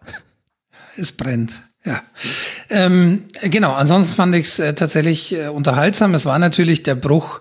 Äh, ohne Frage ist natürlich dein analytischer Stil eher das, was jetzt mich anspricht. Aber ich kann das natürlich auch ähm, soweit von mir persönlich trennen, als dass mir schon klar ist, dass ich da nicht das Maß aller Dinge bin oder Auch nicht vor allem so die, der klassische Rasenfunkhörer wahrscheinlich.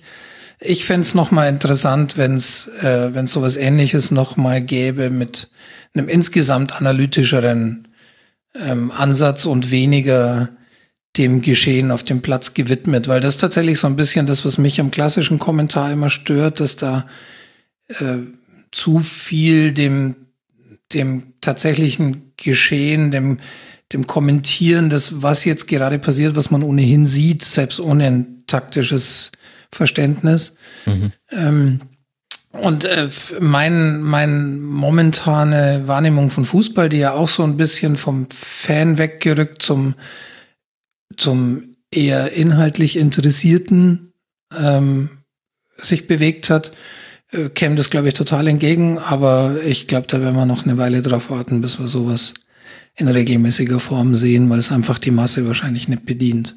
Ja, das stimmt. Und ich habe jetzt seit diesem Stream tatsächlich einen neuen Traum. Also mein Traum wäre es jetzt inzwischen tatsächlich, bei einer Bundesliga-Übertragung mal Experte zu sein. Weil in der Bundesliga, das habe ich auch bei dem, bei, bei dem Stream wieder gemerkt, da kenne ich mich jetzt einfach wahnsinnig gut aus. Also mhm. jemand sagt Hannover 96 und ich habe sofort 30 Dinge im Kopf, bei denen mhm. ich auch mhm. weiß, die stimmen. Und das war vor Jahren noch anders. Nichts gegen Hannover 96. Aber, und, und da macht es dann auch total Spaß, bei etwas, wo ich sehr tief drin bin, kann ich dann auch sehr schnell Dinge erkennen, die anders sind. Und da kann ich dann auch Mehrwerte liefern. Wenn ich jetzt dasselbe bei der Premier League machen würde, wäre es schwieriger, weil ich bei der Premier League nicht ganz so tief drin bin. Da würde ich mich dann vorher reinarbeiten, aber das mal bei einem Bundesligaspiel zu machen, der Vergleich ist jetzt äh, fürchterlich und das ist auch total unrealistisch, aber quasi mal den Lothar Matthäus bei einem Samstagabend Topspiel zu machen. Ich würde es auch gerne bei einem 15:30 Augsburg gegen Hoffenheim machen, also nicht falsch verstehen. Aber das habe ich gemerkt, das würde mir total Spaß bereiten, weil ich da dann nämlich auch wirklich mich darauf konzentrieren könnte, eine zweite Ebene zu schaffen, ergänzend zum Kommentar. Das eine soll ja nicht das andere ersetzen, sondern es braucht beide Elemente und das könnte ich, glaube ich, inzwischen. Und da habe ich schon so ein bisschen Blut geleckt, muss ich sagen. Das hat schon echt Spaß gemacht und es war auch, also es gab ja auch relativ viele Dinge, die ich dann mehr oder weniger direkt vorhergesagt habe wo ich mir auch gedacht habe, ja, witzig, für mich da war das jetzt eigentlich klar, dass halt Adams raus muss und Leimer reinkommt und dass Müller irgendwie die Flanke, den Freistoß auf einen kurzen Pfosten bekommt, weil das habe ich schon dreimal von ihm genauso gesehen, wenn er sich so für so einen diagonalen Lauf im Rückraum am Strafraum aufstellt und er hat auch vorher zum Schützen geguckt. Und das ist halt dann genauso auch passiert in der Übertragung, dann dachte ich mir, krass, das ist interessant, weil sonst sage ich das immer nur oder denke es mir, wenn ich daheim im Wohnzimmer sitze und freue mich dann, wenn es dann so passiert. Und jetzt habe ich das mal öffentlich gemacht und vielleicht hat sich der eine oder andere gedacht, ach ja, krass, ist ja interessant, dass man das vorher schon erkennen konnte, warum eigentlich und vielleicht guckt der oder diejenige ja dann auch ein bisschen anders auf Fußballspiele. Also irgendwie da habe ich jetzt echt, da habe ich jetzt Bock drauf, muss ich sagen. Für mich war ja einer der größten Unterschiede und, und das, was mich am meisten ärgert an der Tatsache, dass eben wenn auch aus verständlichen Gründen, so die, die ARDs und ZDFs dieser Welt und auch Sky und selbst der Zone, die sind natürlich alle auf ein gewisses, auf eine gewisse breite Zuhörerschaft ausgerichtet und ähm, auch wenn, glaube ich, die Annahme so ganz nicht richtig ist, dass die breite Masse so an taktischen Dingen kein großes Interesse hat. Aber was man jetzt hier halt mal sehen konnte, und in der Vergangenheit gab es ja ähnliches schon mal mit, mit Tobi Escher ähm, zu sehen beim Pokal, dass diese Menschen, die sonst nur in Podcasts oder Blogs davon erzählen, wie die Szene war, jetzt mal die Szene im Bild dazu mhm. haben, wenn sie darüber sprechen. Ja. Und das fand ich super spannend, ähm, weil dadurch nochmal für mich als jemanden, der jetzt taktisch nicht ganz so tief drin steckt, nochmal einiges klarer wird. Weil man muss sich nicht so sehr an die Szene zurückerinnern, Stimmt. wie war das? Ja. Und dann, so, so interessant das natürlich ist im Podcast, genauso bei, bei Colinas Erben, wenn die über, über Schiedsrichterentscheidungen sprechen, die teilweise Wochen zurückliegen, ist das super interessant. Aber das mal live zu sehen, also so eine Runde mit, keine Ahnung, dir, Alex Feuerherd und äh, vielleicht noch, noch mal jemanden, der dann noch ein bisschen äh, moderierend eingreift, aber ähm, das stelle ich mir super spannend vor. Einfach mit dem Bild dazu gibt es noch mal eine ganz andere, einen ganz anderen Charme ab und äh, da hätte ich mal richtig Bock drauf, aber ist natürlich aus äh, Lizenzgründen ein Riesenproblem, weil eben AD, ZDF da normalerweise offenbar relativ wenig äh, Ambitionen haben und Sky genauso wenig.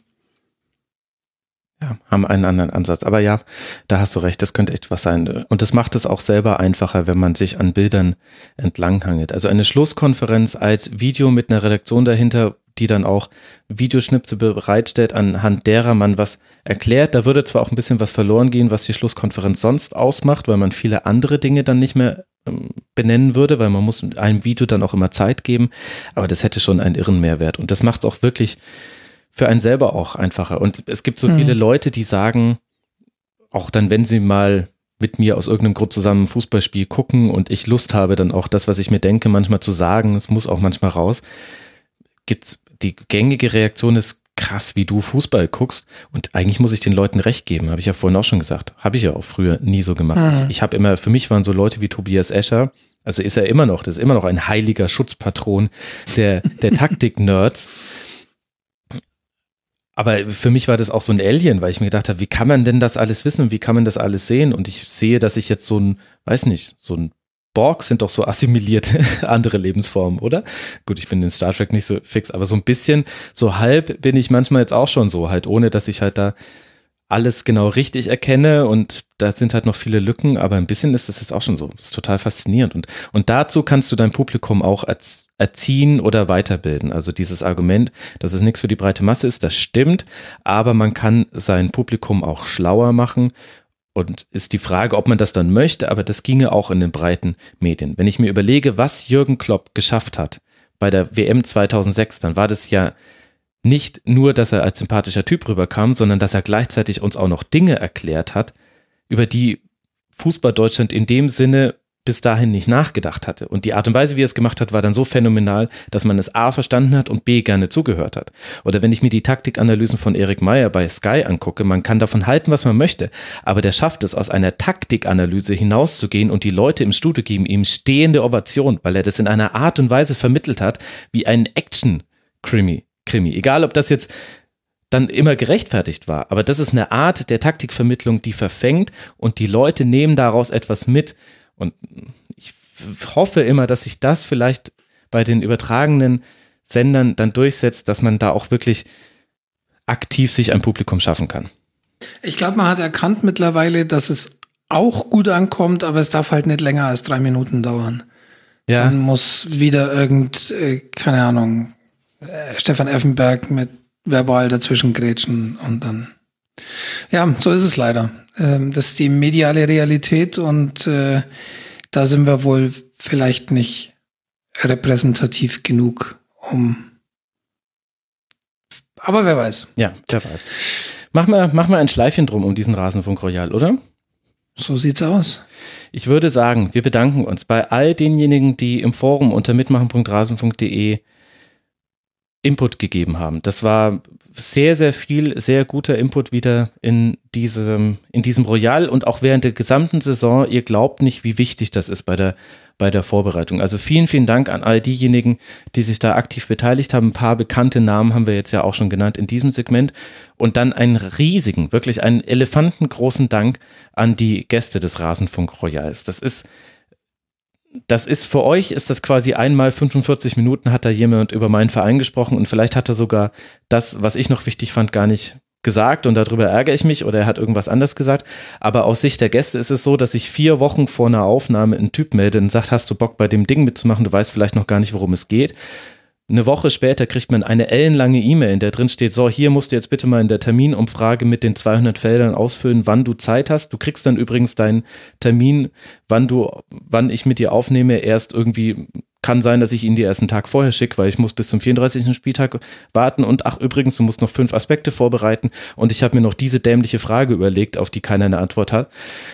Und, und so geht das dann in einem fort. Und dann treffen da Leute aufeinander, die sich vorher noch nie kennengelernt haben, die vorher vielleicht noch nie einen Podcast mitgemacht haben, die vielleicht noch gar nicht das technische Equipment äh, dafür hatten und die vielleicht auch gar nicht wussten, was der Rasenfunk ist. Und trotzdem machen die Leute mit, sie sind engagiert, sie kommen vorbereitet, es sind äh, tolle Aufnahmen. Manchmal gibt es technische Probleme, für die niemand etwas kann. Das ist frustrierend für alle Beteiligten und dennoch ist es jetzt ja, wir hatten ja noch nie einen ausgefallenen Rasenfunk Royal und das liegt an den Gästen. Also vielen, vielen, vielen, vielen Dank. Also eine grandiose Konstellation wieder an Gästen, wirklich. Ich kann nur schwärmen. Das war ganz, ganz toll. Ja, definitiv. Ähm, ohne die Gäste äh, wäre vor allem der Rasenfunk Royal, aber natürlich der Rasenfunk generell ähm, nichts, sozusagen. Absolut, wäre er wirklich nicht. Und das ist keine Floskel. Ja. Ja, und dann danken wir noch den Hörerinnen und Hörern, dass sie es gehört haben. Danke. Und den Supporterinnen und Supportern, dass ihr uns unterstützt. Danke. Und dann, vielen, vielen Dank für eure Unterstützung. weißt du, wen ich auch noch denke, Frank? Dir. Hm? dass du mit dabei warst. Aber das machst du nur, damit du ganz am Schluss übrig bleibst. Ach so, ja. ja. Danke. Stimmt, so wirkt Danke jetzt schon so. für aber deine sowas, Arbeit. Ja, Im Namen aller Hörer. Ja, ja, ja, ja, ja. Nein, sowas nicht geplant. Gäste, Okay, danke. Supporter. Ja, ja, okay. Nee, nee. Vielen Dank. Du, ja, gerne. So war es aber nicht gemeint. Aber ich fand es schön, dass wir quasi diese offene Redaktionssitzung jetzt hier wieder machen konnten. Irgendwie, das bringt uns auch inhaltlich immer voran, dieses Rasenfunk-Royal-Segment. Und damit lassen wir es bewenden. Liebe Hörerinnen und Hörer, gebt uns Feedback auf diese Folge unter mitmachen.rasen.de. Wird es einen Thread zum Rasenfunk Royal geben. Hört in all die Podcasts rein, die es sonst noch so gibt. Auch wenn der Rasenfunk Pause macht. Andere Podcasts machen das nicht und sie alle haben eure Ohren verdient, zumindest mal versuchsweise und dann dürft ihr entscheiden, was euch gefällt oder was nicht. Habt einen wundervollen Sommer, es war eine tolle Saison und bleibt uns gewogen und macht natürlich Werbung für uns. Danke, macht's gut. Ciao. Ciao.